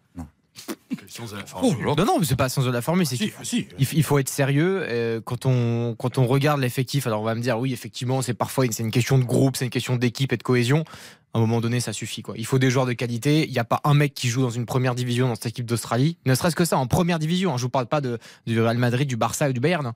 En première même division. euh, battu le Danemark hein, sans, sans joueur de première Le division. Danemark, a- le Danemark a été une des vraies déceptions de. Ouais, voilà. de- Largement surcoté, moi je le dis depuis le début, ce Danemark. Pas de créativité, juste la patte d'Eriksen. C'est plus le Danemark qu'on avait connu. Ah, il y avait. Darmsgaard, il y avait Delany aussi qui Arrêtez, était malheureusement arrêtez, blessé. non mais le Danemark à l'Euro et le Danemark. Oui, le Danemark à l'Euro. Et, Et- et et le Danemark pas en Ligue des Nations était voilà. séduisant. Et, et pas là. Ils ont raté leur Coupe du Monde. Ah, bah, ah, ben voilà. Ils ont On raté leur. Coupe du Monde. Non mais c'est pas surcoté du coup. Ils ont raté leur Ah, Coupe moi du je Monde. n'y croyais pas. Est-ce qu'on peut venir à une affiche Vraiment, j'ai envie d'en parler. Et je déroule. ça arrive. Je, déroule dans l'ordre. Je déroule. Ça va être, je suis sûr que ça va être le Japon. dans l'ordre du tableau. hein, pas- Japon-Croatie. Alors là, nous sommes à Japon-Croatie. Ah bah là, là c'est. Alors là, je mets quasiment mon appart. Je suis locataire, hein, mais franchement, Bah, vous pouvez pas le mettre, c'est pas le vôtre. je prends- on, on s'arrangera avec le proprio. Ouais, vous pouvez Moi- pas le mettre. Alors, ça peut être une immense affiche de ces huitièmes parce que la Croatie, mine de rien, est encore incroyable. Mais le Japon, c'est virevoltant. Ils ont totalement mis dans les orties euh, l'Allemagne, l'Espagne, un football alléchant, un football qui va de l'avant à 150 000 à l'heure. Et attention, le Japon, parce qu'en en fait, vraiment, c'est un football qu'on aime. En plus, on aime cette équipe, les émotions que nous approprions. Et dans le jeu, ça va à 350 000 à l'heure. T'as l'impression qu'ils sont 100 000 sur le terrain, que ce sont des petites abeilles. Et ils peuvent vraiment. Au Japon. Japon. Croatie, euh, 600 fois pour les mêmes raisons que Australie-Argentine. Il y, a- il y aura pas match. Oh, Il y a moins d'écart quand même. Ah oui, oui, il y a un peu moins d'écart. Ouais, mais Baptiste, ils ont quand même, le Japon a battu de manière méritée euh, l'Allemagne, de manière méritée l'Espagne. Ça veut dire quand même que. Oui. Le Japon n'a pas perdu. Non mais ça veut dire quand même que c'est pas rien, c'est pas un seul miracle, c'est deux miracles. Est-ce que c'est deux, est-ce que quand tu fais deux miracles, est-ce que c'est encore un miracle? Non, c'est plus un miracle, c'est une vérité, c'est une réalité. Non, j'ai pas envie de. Ils, ils- ils- battent une Allemagne qui est, qui est malade et qui malheureusement pour elle est en train de, de crever la gueule ouverte. Et, et Eh ils, ben ont, moi, je suis pas d'accord avec et, ils- et- et ils ont battu l'Espagne euh, qui était déjà quasiment assurée d'être première de son groupe. qu'heureusement que l'Espagne n'a pas, été. appuyé, parce que je pense que pour tout le monde, que l'Allemagne ne soit Oh pas dans le tableau final, c'est pas plus Oh mal oui. parce qu'elle est peut-être. Je pense qu'on est passé à deux doigts de, de- l'Allemagne aurait pu surprendre dans le tableau Mais final. Je pense sûr. que tout le monde doit se réjouir. En tout cas, chez les adversaires, que De ne pas les l'Allemagne ne voir. soit pas sortie des poules. Elle avait des problèmes, elle avait des difficultés, elle avait des carences, mais il se passait des choses que. avec l'Allemagne et, et je suis pas sûr qu'elle était si faible que ça, cette équipe. Bon, Cro- Croatie face au Japon, et voilà, ce sera. euh, Alors, l- Ouais. l'émergence du Croatie. foot asiatique, vous y croyez, le Japon-Croatie? C'est- C'était merveilleux et ça va euh, s'effriter au niveau des huitièmes de finale. Euh, le côté virevoltant va se transformer en naïveté. Et je pense que l'expérience des Croates vont leur faire très mal. Euh, ils vont, à mon avis, les Croates vont casser leur jeu, casser C'est vie- leur c'est vieillissant la Croatie quand même. euh, Si les Japonais vont à 10 000 à l'heure, comme le décrit Yohan Je suis Ryu. moins affirmatif que sur Pays-Bas-États-Unis. Mais néanmoins, je pense que la Croatie va euh, s'imposer.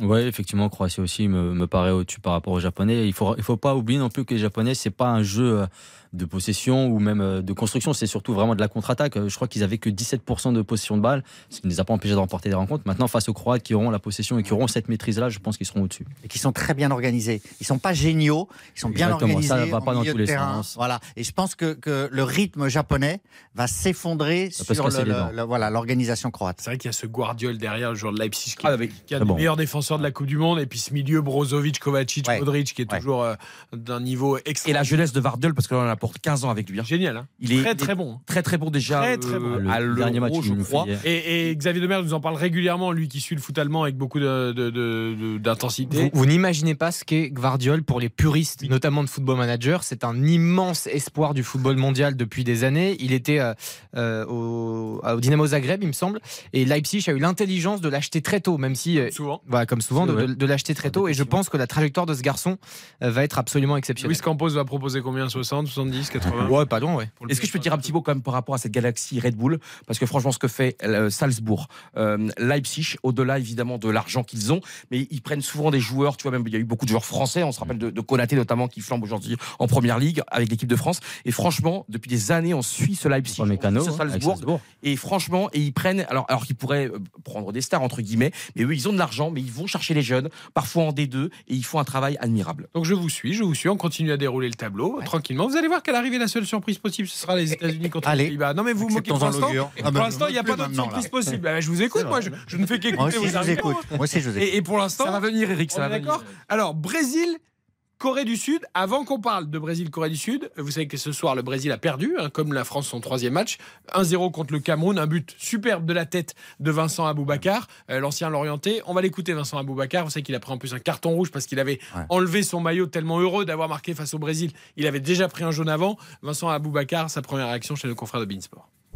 On avait fait un petit discours et j'ai dit à mes qu'on pouvait le faire. Que ce match, on pouvait le faire. Moi, j'ai vu le temps. J'ai vu à la 80e. J'ai dit là, il faut que je sois vraiment, il faut que je sois focus.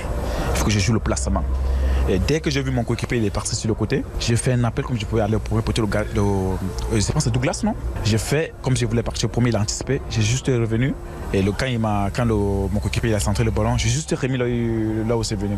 Donc je pense que c'est une bonne victoire. Après la qualification, ça ne dépendait pas de nous. Parce qu'on a gagné, la Suisse aussi a gagné. Donc c'est dommage. C'est dommage. On peut dire c'est une victoire amère. Mais il faut, on a quand même, ils sont quand même sortis de la compétition la tête haute. Vincent Aboubacar, le buteur du soir, la victoire du Cameroun contre le Brésil. Vous l'écoutez, je l'aime beaucoup Vincent, mais je, je, je, je, je. Ah. Ça prouve bien l'égoïsme et je, je le redis. Il est formidablement intelligent. Quand il enlève son maillot, il sait qu'il a un jaune. J'ai marqué contre le Brésil, je peux être expulsé et les gars, débrouillez-vous. Euh, je- on croit, on n'a plus de qualif possible et Tu tout crois ça. pas à le- l'excès Moi, d'émotion qui t'arrive, l'euphorie, tu fais n'importe quoi, t'es en Coupe Contre du le Monde, tu pars Brésil. contre le Brésil. Pas du tout. Grâce à ton but, tu vas gagner contre le Brésil. Pas Aboubacar qui met des louches, qui met des buts sublimes, qui calcule tout, qui est un génie. Donc non, absolument pas. Et ça illustre bien ce qu'a fait le Cameroun. Oui, ils se sauvent. Euh, on dira ils ont battu le Brésil, mais ils quittent la compétition la tête basse, pas la tête haute. J'adore ceux qui, comment dire, sont entre guillemets victimes de leur hypersensibilité. Mais là, comme c'est un genre d'expérience, ok, tu marques un but Ça et vous c'est parle, non? Oui, c'est Moi aussi. Non, non, mais... Non mais c'est un moment extraordinaire. Évidemment, bravo à lui pour ce but. C'est un but extraordinaire. Mais n'oublie pas, il restait quelques minutes. Et pourquoi pas, avec un, changement de résultat entre la Serbie et la Suisse, tu pouvais, pourquoi pas te qualifier. Et je pense, Mais et- et encore une fois, stupide d'avoir enlevé son maillot, mais, c'est à un moment, pris par l'émotion.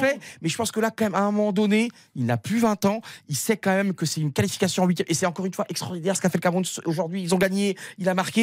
Mais là, il reste quelques minutes. C'est limite une faute. euh, Et oui, bien sûr que c'est une faute, mais dans 15 ans, tu regarderas les images au Cameroun. Ouais, mais peut-être que regarder, s'il on a battu le Brésil son en Coupe du maillot, Monde. Le mec a enlevé son ça. maillot, il a Ouais, mais il aurait aller en huitième de finale. Voilà, voilà. J'ai marqué, je peux partir. Mais non, Ah oui, mais- exactement. Bah, mais comme y a- vous, vous avez fait le geste en plus. non, bah, tu te exactement. rends compte de l'émotion que ça Ah, la procure. Ah bah, L'émotion d'être lourdé de la Coupe du Monde, arrêtez. Évidemment que c'est une faute. Non mais le Cameroun aurait été qualifié. Oui. Euh, juste avec peut-être il y avait encore 20 minutes il y aurait eu encore 20 C'est minutes ça. et il y aurait eu besoin que d'un but là tu dis le mec est complètement euh, voilà. stupide Ouais, mais Eric, par exemple, imagine tu fais le, tu fais l'émission le jour de la finale de Coupe du Monde avec la France contre le Brésil ou je suis l'Argentine. capable d'enlever mon Et maillot imagine à la 86e minute de jeu, but d'Mbappé 4 à 3. Est-ce que tu t'en vas du plateau et que tu laisses le micro et, le, et tu t'en vas, tu laisses la, la chaise Sur le terrain Johan Ouais, mais c'est une émotion quand même extraordinaire. Imagine, Oui, mais le 18 donc, décembre. Et on est, il est 18h et truc. 4 à 3 pour la France, 86e but de Mbappé. Et toi, tu dis, je suis heureux, les gars, je rentre chez moi, je vais embrasser ma femme, c'est super et tout. Bah non, tu restes au micro quand même. Il y a un moment donné, il y a, parce qu'on parce qu'on on sait jamais ce qui peut se passer. Et là, aujourd'hui, il a, je trouve, il a, entre guillemets, bah, il a, il, il quitte ses partenaires alors qu'il restait 5-6 minutes à jouer. Et donc, tout ce qui peut se passer Oui, dans cette Coupe du Monde. oui, mais ce que dire, c'est que moi, je suis un, j'ai je suis un privilégié journaliste qui, qui fait vivre aux gens qui nous écoutent et j'espère avec passion euh, la Coupe du Monde. Mais je suis pas l'acteur de cette finale. Je, je suis Mbappé. Il y a 3-3 à la 86e minute. Je marque un but extraordinaire. Je suis pas sûr que j'ai la lucidité à la place de Kylian Mbappé de pas enlever mon maillot Avec ou de pas faire un truc fou euh, parce que il se passe un truc Ouais, dans ma mais tête. le but est aujourd'hui du Cameroun, c'était de se qualifier en huitième, pas de battre le Brésil, pas seulement de battre mais, le Brésil. mais à la 92e, alors que la Suisse mène face à la Serbie, au courant et, il- lui, son but, c'était de battre le Brésil. Eric, je te dis ça alors que moi j'adore ceux qui craquent sous la pression et tout, donc c'est très beau. Mais sauf que là, je peux pas comprendre parce qu'ils sont finalement ils sont pas si près que ça. Ils sont ils sont pas si près de ce de ce miracle du. Et pardon, mais pour, pour exulter et manifester une émotion, on n'est pas obligé de se foutre torse nu non plus. Il y a, il y a un milliard de célébrations Ah, quand t'as possibles. les et abdos d'Aboubacar, tu peux te le mettre. Ah non, mais voilà. c'est- Voilà, et ben, et ben c'est QFD. Mais non, Eh mais ben voilà, eh ben voilà. Ouais, vous le dites, c'est c'est ça. C'est moi. Aboubacar sur ce coup-là. C'est moi Vincent. Ben oui, mais c'est ça. Ben c'est ça. Et j'abandonne mes potes. Et ben voilà, vous l'avez dit. Voilà. Et donc, bah, Regardez ça- mes abdos, j'abandonne mes Alors, potes, les mais gars. si Messi fait ça, Mais Messi ferait pas ça. Messi, il Bah, ferait il pas a peut-être expulser moins d'abdos qu'Aboubacar. Mais Gilles, vous n'avez jamais fait de théâtre, non? Vous n'avez jamais voulu faire du théâtre vous, pour défendre des? Non, jamais vous avez. Cause perdue Non, mais. non mais Gilles, Gilles n'a jamais un bouton de chemise qui dépasse. Gilles, c'est la classe Vous savez ce m'ont dit à la rédaction tout. aujourd'hui Ils m'ont dit- il y a pas de Ils m'ont dit, Gilles, Ah, parfois, absolument. le contraire de ce qu'ils pensent, mais pour le bien du débat, pour le bien de l'émission, Ah ça pour pas qu'on soit les vous n'avez pas cru ça quand même. Ah non jamais, je suis pas comme vous. non jamais, jamais, jamais. Bon, on revient à nos huitièmes de finale et à nos surprises potentielles. Vous n'en avez toujours pas trop vu une, hein, Gilles Berdet, Ah, c'est parenthèse. France-Pologne maintenant. Non, mais non, mais Brésil, Corée du Sud. euh, Là, on a oui. parlé du Cameroun. il y a Eh ben, eh bien, alors. Non, voilà, il va Non, non. non, Corée du Sud. Non, non, non. Mais allez-y, allez-y, mouillez-vous. Pourquoi vous Parce êtes que peut-être un héros hein. Non, parce Vous que pourrez peut-être montrer vos abdos sur la place euh, publique des médias. Parce que j'ai eu la chance donc de commenter deux matchs de la Corée du Sud et aujourd'hui de voir un petit peu. euh, Je commentais l'autre match, mais on voyait ce qui se passait quand même. Et il y a un supplément d'âme. Il y a quelque chose. Son est totalement à la hauteur de son statut. Il est totalement à la hauteur. Et il est aussi parfois dans l'accompagnement. Il n'est pas à surjouer, à vouloir le- le- être le héros. Il est extraordinaire à guider son équipe. Et là, vous imaginez le supplément d'âme qu'ils ont après ce qu'ils ont vécu cet après-midi, de se qualifier comme ça, de, de, de- de ce scénario de dingue, à la 91e minute de jeu contre le Portugal et avec une Kim Min-jae, le défenseur de Naples. Dix fois, il a failli quitter le terrain depuis le début du mondial. Il a mal au genou, il a mal si. Dix fois, il, a, il était en sang. Portugal B, hein. Comment Portugal B. Ouais, mais ils ont, déjà été, extra- ils ont été extraordinaires dans les, dans les Ouais, deux premiers matchs. de. Alors évidemment, Brésil favori. Mais dans ce mondial de fada, dans ce, dans ce mondial de renverse tout, de chamboule tout, euh, ils, ils- ils peuvent les enquiquiner. Tiens, je vais vous faire un petit cadeau, Yann Ryu, parce que je sais que vous adorez ça. Imaginez la même chose, mais contre le Brésil, si jamais la Corée venait à créer un exploit.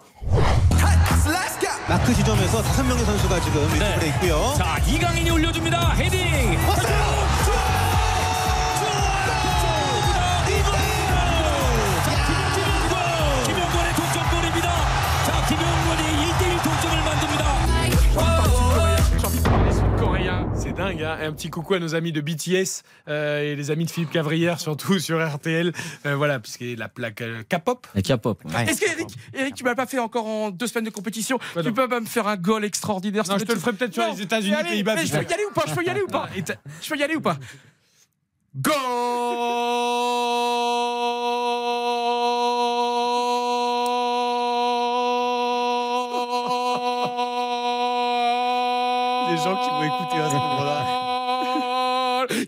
89e minute de jeu, la Corée du Sud avec Son qui est en train de dominer le Brésil 5 à 4 dans un match de légende ici en huitième de finale. Mais qu'est-ce qui se passe? Cette Coupe du Monde est folle. Oui, vous ne vous trompez pas ici sur le synthétiseur, il y a bien 5 à 4 pour la Corée du Sud. Voilà. Le Brésil est en difficulté, il y a des larmes dans le public. Il y a des larmes. Neymar est en larmes, mais il reste encore, c'est pas fini. Il y a 10 minutes d'arrêt de jeu et pourquoi pas Pourquoi pas le retour du Brésil? Voilà, vous êtes bien sur RTL, votre radio n'a pas bugué, vous n'êtes pas dans euh, un monde parallèle. Le huitième de finale entre la Corée et le Brésil n'est pas encore joué. Il se jouera le 5 décembre à 20h. Vous vivrez Mais c'est évidemment. bientôt dans ces quand alors C'est 5 l'antenne de décembre, c'est quand le 5 décembre Bah, Ah, c'est lundi. lundi. Déjà C'est lundi. Eh oui, Il y a trop d'émotions, ça va trop Donc, vite. ok, reprenez vos esprits. Surprise ou pas surprise? Je pense que ça va être un match quand même âpre et que le Brésil va pas se balader parce que moi je trouve que ce Brésil est très décevant et que c'est une équipe euh, qui n'ira pas au bout. Ils s'arrêteront, mais pas là. Ils passeront difficilement. Attention, vous avez plus beaucoup de surprises, Gilles Verdez.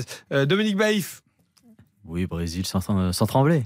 Brésil sans trembler. Brésil sans Regardez-moi trembler. ça, la sagesse. Voilà. Attention, attention quand C'est même. dans maîtrise. Ah, les, les Coréens, c'est- c'est c'est déjà un peu. Ouais. Vous disiez tout à l'heure, il y a un miracle, il n'y en a pas deux. Voilà. Il y en a eu un aujourd'hui pour les Coréens. C'était le seul. Oui, oui, bien la sûr. qualif à la 91e. euh, Parce que le match contre l'Uruguay. euh, Ouais. Non, je, je suis un peu déçu. Alors, euh, son rush à Hugminson est absolument fantastique. Il- pour ceux qui n'ont pas vu Ah. le but, il, il traverse le terrain balle au pied. Il est entouré par, par plusieurs adversaires et il arrive à avoir la lucidité d'adresser une passe décisive qui est un bonbon, un bijou pour ce but-là. Néanmoins, néanmoins, je trouve qu'il fait une Coupe du Monde qui est un peu médiocre, Hugminson, avec tout l'amour que j'ai pour ce joueur-là. Ah, il, fait une, sa- il a une saison difficile, même Oui. avec, avec Ah ouais, Tottenham. hein. Il faut pas oublier aussi qu'il y a des trompe-l'œil. Euh, le Brésil, là, face au Cameroun, se foutait totalement du résultat. Euh, le Portugal se moquait totalement du résultat. La France avait aligné une équipe réserve face à la Tunisie et peu importe. Attention à ça. Il y a des équipes qui doivent leur qualification Bien et d'ailleurs ça peut poser problème au, fait, peu. au fait que des réservistes sont alignés contre eux. hein. Mais moi, je vous suis là-dessus, Gilles Verdez, et je me rends compte que vous arrivez sur ma théorie qu'il n'y aura pas de surprise à part peut-être les Pays-Bas et États-Unis. Donc, je vois que vous allez être peut-être convaincu d'ici la fin. On continue à dérouler. Angleterre-Sénégal. Attention, futur adversaire éventuel des Bleus en quart de finale. Alors là, je veux Ah. bien commencer. Je ne sais pas ce que vous considérez comme une surprise, mais le Sénégal va battre l'Angleterre. Ah, donc c'est une surprise la- ou pas ça pour Ah vous oui, c'est comme les États-Unis. Pas pour moi, pas pour moi. Ok. Mais le Non, Sénégal, Vous, vous voyez tout avant les autres, mais. Pas du tout. Je n'ai pas cette. Non, mais pour moi, pour moi c'est comme les. États-Unis qui battent les Pays-Bas. D'accord. Bah, moi, je pense que le Sénégal va Sans prouver, Sadio Mané. va prouver que, ouais. Alors avec Sadio Mané, ça aurait été bon. Bah, moins une surprise. Ça aurait été. Ça aurait été, ouais, peu plus exactement. Un ouais. peu plus équilibré. Ça. Alors, le Sénégal va montrer que l'Angleterre n'a pas de défense. Une sublime attaque, mais pas de défense. Mais Sénégal. Vous pouvez gagner 4-3. Sénégal. Sénégal. Donc la surprise pour vous, elle est là. Ah, Pour moi, c'est pas une surprise. une- D'accord, Le oui, non, Sénégal va éliminer l'Angleterre. On va dire par rapport aux favoris. euh, Absolument. Johan, Angleterre-Sénégal. Eh bien, le Sénégal me bouleverse dans ce que je vois. Euh, quand tu vois Idrissa Gueye par rapport à celui d'Isra Gueye du Paris Saint-Germain, il est quasiment numéro 10 maintenant. Il est devenu, euh, il est numéro 10. Il est le, il est absolument partout sur le terrain. Quand tu vois Koulibaly, qui a fait 3-4 sauvetages miraculeux il y a 3-4 jours pour la qualification, Koulibaly qui est un monstre absolu, qui est à un niveau, je pensais même pas qu'il a, qu'il, qu'il- évidemment, je l'adore, mais ce, ce niveau-là, c'est supersonique. Euh, Mendy, ça y reprend un peu confiance dans le but après un début délicat de Coupe du Monde. Il va mieux. J'ai l'impression que tu as tous ces joueurs, ils sont tous, Sabali, je l'avais jamais vu comme ça à Bordeaux, et ils sont tous, tu sais, au-dessus de leur niveau euh, habituel. Et même Koulibaly, euh, même Gay. Et je pense que le fait de perdre Sadio Mané, donc tu joues pour l'absent, tu joues pour quelqu'un, tu es en mission, tu joues pas seulement pour toi, pour ta gueule, pour ton cœur, tu joues pour l'autre. Et je pense que là, attention, l'Angleterre, c'est comment dire, c'est sur un fil. Euh, pourquoi pas prolongation, tir au but, mais c'est incertitude totale. Ok, je, je suis en train de revoir une image, ça me fait, excuse-moi, je fais une toute petite parenthèse, je revois le penalty d'André Ayou euh, pour le Ghana aujourd'hui repoussé par le gardien uruguayen. Euh, Alain Bogossian, notre champion du monde consultant en 98 sur Nous avait dit tout à l'heure, les penalties sous pression, les gauchers euh, ferment forcément leurs pieds à gauche du gardien. Et c'est exactement ce qu'a fait André Ayou sous pression, euh, Ah oui, là. un match de qualification. Il a, compl- il a très mal tiré. Ah, il a très mal tiré en- sur entre André qui tire mal et Jordan qui perd le- un ballon et c'est incroyable parce que euh, sur ce match. Vraiment, j'ai ça en tête maintenant. Du go et c'est parce qu'il il disait ça après le penalty de Messi, euh, qui a fait la même chose. euh, voilà. Et bon, il était mieux tiré et Chesney a fait un super arrêt. Mais voilà, ce côté donc euh, sous pression, les gauchers referment systématiquement. Et c'est Bruno Martini euh, qui avait étudié ça particulièrement. On a- je l'avais s'est encore entendu. vérifié aujourd'hui. Et attention, parce que maintenant, dans les, dans les pénalties, de plus en plus, les gardiens, parce qu'ils savent tellement tu sais, décortiquer, c'est plus t'arrives maintenant, tu sais plus où va tirer l'attaquant, tu sais où va tirer l'attaquant le plus souvent. Et donc, euh, ça, parce qu'en fait, on sait très bien que les séances de tir au but, il y en a toujours dans une Coupe du Monde, ça peut être décisif. Et, euh, et effectivement, tu as tout à fait raison sur ce. Ah, mais je c'est trouve pas moi, c'est Alain Bogossian. et, et je trouve quand même que les gardiens, les pénalties, je trouve qu'ils sont pas si mal tirés, mais c'est les gardiens aujourd'hui, c'est Ah, il y a eu Ah, celui Il y a eu- hein. Celui d'André Ayou était très mal Ah ouais. tiré. Ouais, très mal Celui de. Messi, alors tu vas me dire, il a donc c'est bien pour le gardien, mais enfin, il était quand même hyper Ouais, puissant. Chesney, je me souviens dans ses arrêts. Chesney fait un super arrêt. Et comme tu dit comment il se détend, c'est- Oui, non, non, t'as vu le- fantastique. Euh, J'ai pas entendu Baptiste sur Angleterre-Sénégal. Je vois le Sénégal passer. À vous aussi. Tout à fait. Euh, déjà, il y a une vraie donnée, c'est qu'ils ont remporté la Coupe d'Afrique des Nations. Et donc, c'est- voilà, cette notion de grande compétition, d'esprit de groupe, de mission, c'est un truc qui, euh, par exemple, ne connaît pas l'Angleterre. Pardon, mais la réalité, elle est là. Et pareil, l'Angleterre, moi, comme, comme Gilles, je, je trouve qu'il y a beaucoup de problèmes. Je trouve que défensivement, c'est, ça me rassure pas. Et, et- et franchement, il faudrait pas que ce soit. L'Angleterre, c'est une formidable génération. C'est des joueurs d'un excellent Il niveau. faut pas que ça fasse une Belgique. quoi. Exactement. Faudrait pas que ça se transforme en Belgique. Euh, Et le Sénégal, en plus, comme ils ont une qualification extraordinaire contre l'Égypte, match aller-retour. Et bien Soit sûr. contre- Ils gagnent la carte début d'année. Dans la foulée, ils ont, je crois que c'est au tir au but, en plus contre l'Égypte, la, la qualification. Et donc, effectivement, ils vivent une année un peu comme peut-être ils en vivront plus jamais. Et, et tu vois, il y a des années comme ça dans, pour certains pays. C'est l'année, bah, c'est l'année de leur vie. Et c'est vrai qu'ils ont ce côté aussi, bah, ils sont transcendés, ils sont dans un autre monde. faut juste qu'ils ne laissent pas l'attaque anglaise se développer. Parce que sinon, avec les attaquants anglais, c'est fini. Voilà. Ok, euh, on déroule. Bon, France-Pologne. Pas de Sur- débat. Pas de France. surprise. Pas de surprise. Ah non, Ah, ah, non, mais- mais je- ah non, vous impossible, non. Je vous laisse le temps de. 4-1, 4-1. Non, mais Dominique va nous expliquer. euh, attention à la Pologne et tout. ça. France-Pologne, juste attention à Lewandowski, euh, qui connaît très bien Upamecano, il connaît bien aussi les défenseurs euh, français. Mais l'inverse, Bah, c'est il- vrai aussi. Oui, l'inverse c'est vrai, mais je pense qu'il a quand même un peu plus de qualité. Et est On va vivre une, une après-midi, une soirée dimanche. Ouais, c'est dimanche. France-Pologne, 16h. Mais pas couché, Prise hein. d'antenne sur Ah RTL, ouais, ouais. 15h30, soirée spéciale évidemment. Et derrière, le Angleterre-Sénégal à 20h. Par contre, jusqu'à 23h. Sénégal-Angleterre, euh, Idrissa Gueye est suspendu. Ouais. Ça a son importance au milieu de terrain. Ah oui, il a pris ce carton. Il a pris deux cartons jaunes. Eh oui, eh oui. Eric, vous serez là dimanche, c'est bon? Je serai là dimanche. Super. Toute la, toute la Par journée. contre, je préviens déjà la famille pour les enfants lundi matin pour l'école. Il faudra prendre une solution parce que 15h30, 23h, je pense que ça va être un, un truc de fou dimanche. Donc, euh, ce sera Dominique, tu seras là. sera. Baptiste, Et Gilles, bien sûr. On est là ou pas dimanche Ah, tout le monde n'est pas là, mais il y aura, il y aura férié. Il y aura, attendez, il y aura, il y aura tous les envoyés spéciaux. Il y aura Férié lundi. Ils les envoient pas à l'école, les enfants lundi. Bah, jour férié, c'est la férié le Ouais, 19 décembre. euh, Ah c'est lundi férié, tu décrètes. J'ai une petite question peut-être. Mais attendez, attendez, moi je suis pas l'Arabie Saoudite. C'est ça. Férié le lendemain d'une victoire une petite question la Pologne. Que la Pologne. Question pour Gilles. Gilles, quel a été votre souvenir de Coupe du Monde dans votre enfance qui vous a peut-être fait aimer la Coupe du Monde ou ce sport ou ce jeu Mais ça remonte, moi c'est 1974. Attendez, attendez, on euh, coupe les, on coupe les couleurs dans le studio, on met tout en noir et blanc. allez-y. 74. Donc, c'était- donc- Les Pays-Bas. Heureusement que c'est de la radio. hein. Ils perdent en finale, donc je suis marqué par les défaites, moi. Attendez, là, ça moi, faisait comme ça à l'époque. Dans les postes radio, c'était un peu, il faut que je fasse le bruit. Je sais même pas si c'était en couleur encore. Si, c'était peut-être en Ah, dans, la, couleur. dans la radio, c'était pas très grave, mais. euh, Eric, tu peux, faire la, tu peux faire la voix de l'ORTF Il y avait les grilles- Non, je. Mais Je suis pas, je suis pas Laurent Gérard, moi, je suis pas imitateur. Il veut toujours que je change de voix. C'est- Il est quand même incroyable, ce garçon. Bon, on continue. C'est pas fini. Oh, Maroc-Espagne. Oh là là. Tout à fait. Maroc, Maroc-Espagne. Alors, Maroc-Espagne. Qui, qui mise sur le Maroc? Qui Non, mise sur- l'Espagne sans problème. L'Espagne va se retrouver. Parce qu'il y a le, le Maroc, évidemment, c'est admirable, mais à un moment donné, le football. euh, espagnol, un petit peu perdu là, va revenir. Il y a trop de talent au milieu, ça va aller vite. Morata, c'est mon héros personnel et intime. Mais euh, le Maroc, évidemment, c'est une leçon pour tous les autres pays. Ça a un bloc, c'est exceptionnel. Mais là, normalement, la qualité technique de l'Espagne devrait faire la différence. Espagne aussi. Euh, voilà, j'espère que la Roura va nous régaler comme elle nous a régalé face au Costa Rica. Et euh, bonne équipe, hein, euh, le Maroc, évidemment. Très bon collectif. Mais je, je pense que ce sera l'Espagne. Pas avec une grande marche peut-être, mais ce sera l'Espagne. Moi, j'ai vu un Bousquet qui, quand le niveau physique et l'intensité euh, de l'adversité et des chocs en face euh, montent, en difficulté. Gavi, Pedri, ils sont très forts, mais je sais pas encore comment ils vont réagir dans un gros match de Coupe du Monde à élimination directe. Donc oui, l'Espagne séduisante. Oui, Morata peut-être plus haut qu'on ne l'imagine est toujours un joueur de devoir qui finalement met ses buts même s'il est décrié. Euh, on, verra, on verra. Pour l'Espagne, il y a quand même encore beaucoup d'interrogations. Oui, des interrogations. Maintenant, Après, face, Maroc, à, voilà, face à l'intensité que va mettre le Maroc, si euh, ils arrivent à conserver cette euh, mentalité de conserver le ballon, de le maîtriser, de le faire tourner comme ils ont l'habitude de le faire, même si parfois ça peut Il faut être. qu'ils se sortent de l'intensité physique. Exactement. Mais ça, je pense qu'ils en ont la qualité. Et le match, comme on en parlait tout à l'heure avec Gilles, un petit peu en trompe-l'œil hein, sur le dernier match. euh, parce qu'ils savaient qu'ils voulaient sûrement jouer le Maroc, donc ils ont un peu levé le pied, ils n'ont pas fait non plus le, Peut-être le même forcing. beaucoup levé le pied. Voilà. Peut-être même beaucoup peut-être pas levé le En tout cas, dans la dernière partie du match contre Exactement. le Japon, quand ils éliminaient. on Parce qu'on n'a pas vu vraiment un sentiment de révolte, donc je pense très clairement qu'ils seront au-dessus. Le dernier match, alors là, il peut pas y avoir de surprise parce que je pense que sur le papier, c'est quand même très équilibré entre le Portugal Mmh, et la Suisse. ouais. On peut pas dire qu'il y a un petit et un très gros. Mhm. On- Immense choc, immense. On aurait l'impression que le Portugal, peut-être parce que Ronaldo, parce que beaucoup de grands joueurs, mais la Suisse est tellement cohérente Ouais, depuis moi, des je années dirais la Suisse. Que, que là, non mais là, tu vois, il n'y a pas de surprise. Et ce que j'adore avec la Suisse, c'est que ça tourne tellement autour depuis des années, des années. On se rappelle en plus 2014, euh, incroyable en huitième de finale contre l'Argentine à la dernière seconde. Cette équipe de Suisse, c'est incroyable, année après année. Ça joue dans les meilleurs clubs. Akanji qui a pris une dimension absolument incroyable. Maintenant, le joueur de Manchester City. Et je trouve que tu as raison, c'est le mot. Cohérent, ils font les choses proprement, correctement et avec élégance. Moi, je suis pas d'accord. Je pense que le Portugal, dans cette partie basse du tableau de droite, là, est l'équipe qui ira en demi-finale, pour moi.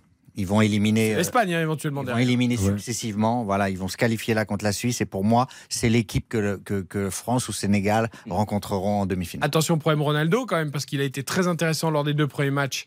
Là aujourd'hui, c'était quand même ça. beaucoup plus compliqué. Et pourtant, il a voulu enchaîner parce qu'évidemment, il a envie d'enchaîner. Euh, en difficulté aujourd'hui, Ronaldo, franchement, dans tout, dans tout ce qu'il a fait. Euh, bon, après, il y avait Bernardo Silva sur le banc, Bruno Fernandes. Exactement. Sur le banc. hein, mais- Oui. Et ils vont être reposés. Moi, je vois la créativité portugaise. Oui, après c'est vrai que euh, ce que nous a montré la Suisse aussi, alors c'est pas flamboyant. Alors aujourd'hui c'était un très bon match, mais même on l'avait vu face au Brésil, c'était vraiment un bloc et, euh, équipe voilà exactement, ça ne donnait euh, que des miettes à son adversaire et face à un Portugal qui d'équipe que t'as pas envie de jouer, quoi. Ça, ça peut être très compliqué pour les Portugais. Même si je vois quand même les Portugais passer, je pense que ça va être un match très Pour très moi, compliqué. c'est le, le, le match qui, sur le papier, est le plus équilibré. Ah oui, et puis là, globalement, moi, je vois dans mes, dans, dans, dans mes prévisions, là, des fautes pronostics, mais je, je vois un rééquilibrage des favoris euh, qui, pour moi, vont en huitième, boum, s'imposer. Ce qui ne correspond pas aux phases de poule. Donc, par rapport à ce qu'on a vu de la Coupe du Monde, sans doute que ma hiérarchie est trop préétablie. Je l'entends tout à Une fait, autre compétition dire. commence, comme dit Didier Deschamps. Oui, mais il risque d'y avoir quand même quelques pays surprises qui poursuivent leur route. Sinon, Ouais. euh, Et je trouve dommage juste dans la partie de tableau de la France d'avoir euh, six pays européens et donc euh, seulement deux pays hors Europe, donc deux pays euh, africains. C'est la faute je à l'Espagne qui a pas voulu affronter le Brésil. malheureusement d'avoir euh, six pays parce que moi j'aime voilà pour moi une coupe du monde je le dis et je le répète c'est le fameux globe que l'on avait quand on Il y a tout le monde là, deux Africains, deux Asiatiques, Bien sûr, euh, mais six Européens. Je trouve que la partie, disons, la, la, la- la partie qui dépasse la partie de la France est beaucoup plus, comment dire, fascinante, excitante, exotique. avec tout le globe est représenté. il y a tous les continents. C'est ouais, c'est la première continents. fois d'ailleurs que dans Ouais. une Coupe du Monde, lors des phases d'élimination directe, tous les continents Ouais. sont représentés. Alors que nous, c'est une sorte de petit championnat d'Europe quand même. C'est pour ça que j'espère que euh, ou le Sénégal ou le Maroc, bah, en quart de finale au moins. En fait, une Coupe du Monde, c'est fait pour ça. C'est fait pour qu'on qu'on Mais oui, mais- mais également par Un l'imaginaire. championnat d'Europe, c'est bien pour nous parce qu'on a une revanche à prendre sur l'euro. Euh, non, parce que. Bah si, on a t'as pas de honte à perdre contre la Suisse. Et non, il n'y a pas de honte, mais on a une revanche à On prendre. a quand été même. éliminé, on n'a pas perdu. Si on est neutre, le match est dingue. Il y a quand même un 3-3 merveilleux. Ah, non, non, non, non, ah, non. si on est neutre, c'est-à-dire qu'en fait, Fiasco. euh, on aurait, non, alors imaginons Gilles, on aurait gagné au tir au but. Qu'est-ce qu'on aurait dit Fantastique, Oh, quelle belle voilà. équipe de Ah, c'est génial, incroyable. Évidemment. suspense. C'est incroyable. Je ne connaissais pas en 44 ans. Je ne je le connais par cœur déjà. Bah, c'est dans la poche gauche et dans la poche droite. Il est incroyable. Et donc le truc de dingue, c'est que ce match contre, c'est ça que j'ai toujours trouvé très dur, ce match contre la Suisse. Moi, je me souviens, on était allé à la rédaction de l'équipe, on était 50 personnes, on était comme des fous furieux pendant tout le match à sauter, à crier de joie. C'était un match sensationnel. Et ça qui est terrible de regarder seulement que le tableau d'affichage. Alors on a perdu dans la Suisse, donc c'était nul. Non, le match était dingue. Il y avait une intensité. Et oui. Gavranovic qui met ce but, mais c'est un truc Mais de par dingue. Exemple, vous, bah tiens, c'est c'est intéressant. J'ai envie de vous demander France-Suisse. Oui. La première image qui vous vient sur France-Suisse. Pour moi, c'est le la but incroyable de bah, c'est Gavranovic qui met ce but. Bah, c'est c'est le 3-3, non? C'est le but du 3-3, Gavranovic. Moi, c'est moi, c'est la frappe de Pogba, euh, évidemment, qui, qui déclenche à la fois tout et rien, en fait. Si on vous dit Gilles Verdez, C'est le désespoir à la fin, moi. Le, le- le boum. Mbappé. le penalty. Penalty. Alors, non, mais, parce que j'étais halluciné qu'il n'y ait aucun de vous qui cite le penalty. Ah bah oui. Parce que quand tu penses France-Suisse, tu penses au penalty raté d'Mbappé. C'est la frappe de Pogba. Mais moi, j'ai une autre image qui me hante, mais qui me hante vraiment de France-Suisse. C'est la danse du robot de Pogba là. J'avais envie de le baffer. Ah oui. Non mais et alors après coup, c'est facile de dire. ouais. Descendant, Non, non, vous mais- voulez dire. Euh, Ah, après coup, gagner, ouais. après coup, quand tu connais les scénarios, c'est facile de dire Ouais. Pogba euh, reste concentré. Au lieu de- Mais je peux vous jurer, vous ressortez les bandes d'RTL de l'Euro au moment du but, du troisième but, et quand il fait cette danse là qui dure un quart, ça dure un quart d'heure. et, et moi, je me rappelle d'avoir dit à l'antenne, mais, qu'est-ce qu'il fait là? Et donc, et donc Vincent Ouais. Boubacar qui enlève son Eh, maillot, c'est formidable. Et là, Ça n'a rien à voir, c'est l'euphorie Eric, c'est l'euphorie tu l'as pris, tu l'as, tu l'as tu dis, c'est bon, c'est ça n'a rien à voir. Non, mais je pense, je pense que chez vous, il y a une détestation de Paul Pogba qui va bien au-delà du symbole de ce qu'il a fait. C'est pas du tout une détestation de Paul Pogba, mais là, le match, il reste encore 10 minutes. Enfin, Oui, mais il était en main. Tu menais 3-1, le scénario, enfin, tout que tu fasses une célébration pour le but, même robot si tu veux. Non, mais la France le maîtrisait ce mais, match. là, mais ça a duré. Mais regarde, re- regardez le, regardez le match. Oui. Ça dure, mais t'as l'impression que le coup de sifflet mais- final vient d'être sifflé, que le mec Oui, mais fait un c'est- quart oui, d'heure mais du show. c'est- différent du foot, entre la joie et l'arrogance. Et c'est vrai que par rapport aux autres pays, dans la Suisse, ça a été vu effectivement comme de l'arrogance. Et les Oui, Suisses bien sûr. d'ailleurs. Et c'est pour ça que c'est toujours subtil entre cette certitude et Et ça va plus loin parce que- temps tu tombes dans le côté euh, Derrière, il y a cette passe beaucoup trop gourmande. Après, oui. Euh, Non mais je veux dire, alors vous parlez de faute tout à l'heure pour Aboubacar qui a son maillot alors qu'il n'y a aucune chance de qualif, et vous parlez de quoi alors sur Paul Pogba sur ce sur Il n'a pas été expulsé, Pogba. C'est comme vous allez me dire que le coup de boule de Zidane en 2006 c'est pas une erreur monumentale, c'est pas une faute monumentale Ah non, mais c'est pas. Zidane, parce que là, on n'a pas le temps de rétablir l'honneur de Zidane que vous venez de fouler au pied en une tirade. Pas du tout. ce jour-là, ce jour-là, à cet instant précis. Zinedine Zidane, aussi important qu'il soit pour le foot français, a fait une énorme erreur, un truc qui est inexpliqué, inexplicable et qu'on ne peut pas L'honneur d'un pardonner. homme- L'honneur d'un homme vaut bien une expulsion et un carton rouge. Il a défendu l'honneur d'un Bah, homme et de sa famille. Il fait ça après le match. Mais alors, il y, a- il y a 42 expulsés par match euh, parce que tu crois que c'est la seule insulte qu'il y a sur une. Ah oui. Je ne suis pas là-dessus. Gilles, Gilles, Eric. on a joué au foot, vous et moi. On a, vous avez couvert des matchs comme vous, avez- enfin, on a tous couvert des insultes sur un terrain de foot. Il y en a, mais a. 50 000 par match. Mais Si chaque mec qui se fait insulter ou qu'on insulte sa famille met un coup de boule, mais il n'y a plus de, y a plus de match de foot nulle part. Alors c'est pas pas pour ça que ça excuse les insultes, évidemment. Au contraire, oui. Mais mais tu peux pas dire Moi, que Zidane, défends. tu peux pas dire que Zidane a fait une erreur ce jour-là. Ah non, je dis pas ça, moi. Je ne peux pas le dire, non. Mais bien sûr que si. À 11 contre 11, c'est peut-être pas la même Mais ça n'enlève rien au mythe qu'est Zidane et à tout ce qu'il a apporté au Et, foot. et ça, et ça renforce en fait le mythe. C'est- comme Maradona qui avait une vie privée absolument horrible, ce qui renforce son mythe et, et- et ce, ce côté euh, héroïque presque. C'est c'est- c'est- c'est ce qu'on aime. c'est- Le côté vraiment- humain. Zidane, tu lui pardonnes pas ce coup de boule quand même. Alors évidemment amour absolu pour Zidane. Mais, mais comme tout le monde, amour absolu pour ne fait pas- Zidane. on ne fait pas Ça remet pas en cause un ça, en finale de Le respect qu'on peut avoir. Pas amour absolu, amour, mais pas absolu de votre côté, puisqu'amour absolu, c'est la, la, la, la dévotion au coup de boule. Mais alors amour, mais, le coup de boule, alors, amour, voulez. alors amour, mais pas stupide. Ah. On mais Amour, mais n'oublie pas pas. aveugle. J'accepte la stupidité. Amour, amour, mais, amour, avec les yeux ouverts, pas, Non, mais, pas aveugle. par exemple, tu vois, quand on aime, quand on aime, c'est arrivé, tu vois, on est trompé, on est trompé, ben on continue à aimer, et tant pis si on est trompé, si elle va voir ailleurs. Oui. C'est-à-dire qu'on stupide, l'amour en stupide, l'amour en bête, l'amour en aveugle, et on prend des coups de poignard. D'accord, d'accord, Johan. Ah, ma chérie, je t'aime, mon Mais- amour, c'est fantastique, on se voit demain.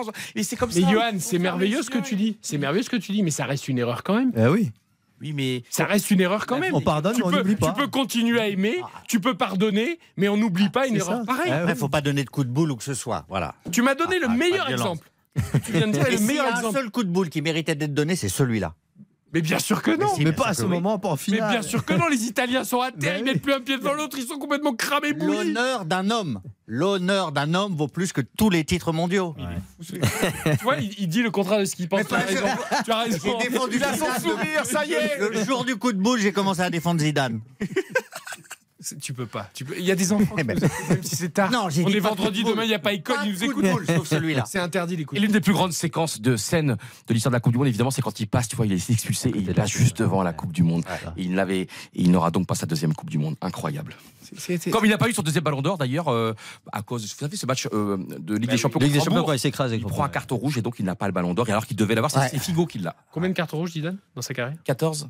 C'est beaucoup. Ça, hein. Ah, nerveux, hein. C'est beaucoup quand même. Ah, sanguin. Il a dû se faire insulter plusieurs fois. L'honneur d'un Ça devait pas être une première, à mon avis. Il a Euh, pas appris, le- il a pas le appris.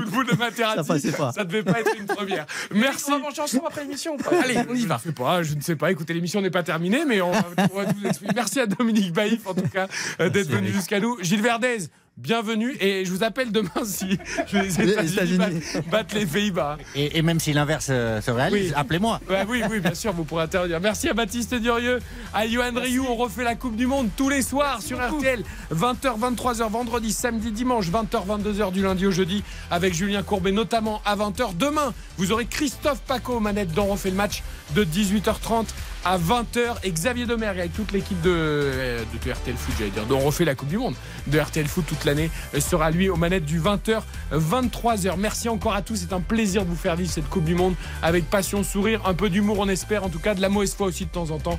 Et c'est ça le débat. Merci à tous, Spencer, Léa à la réalisation.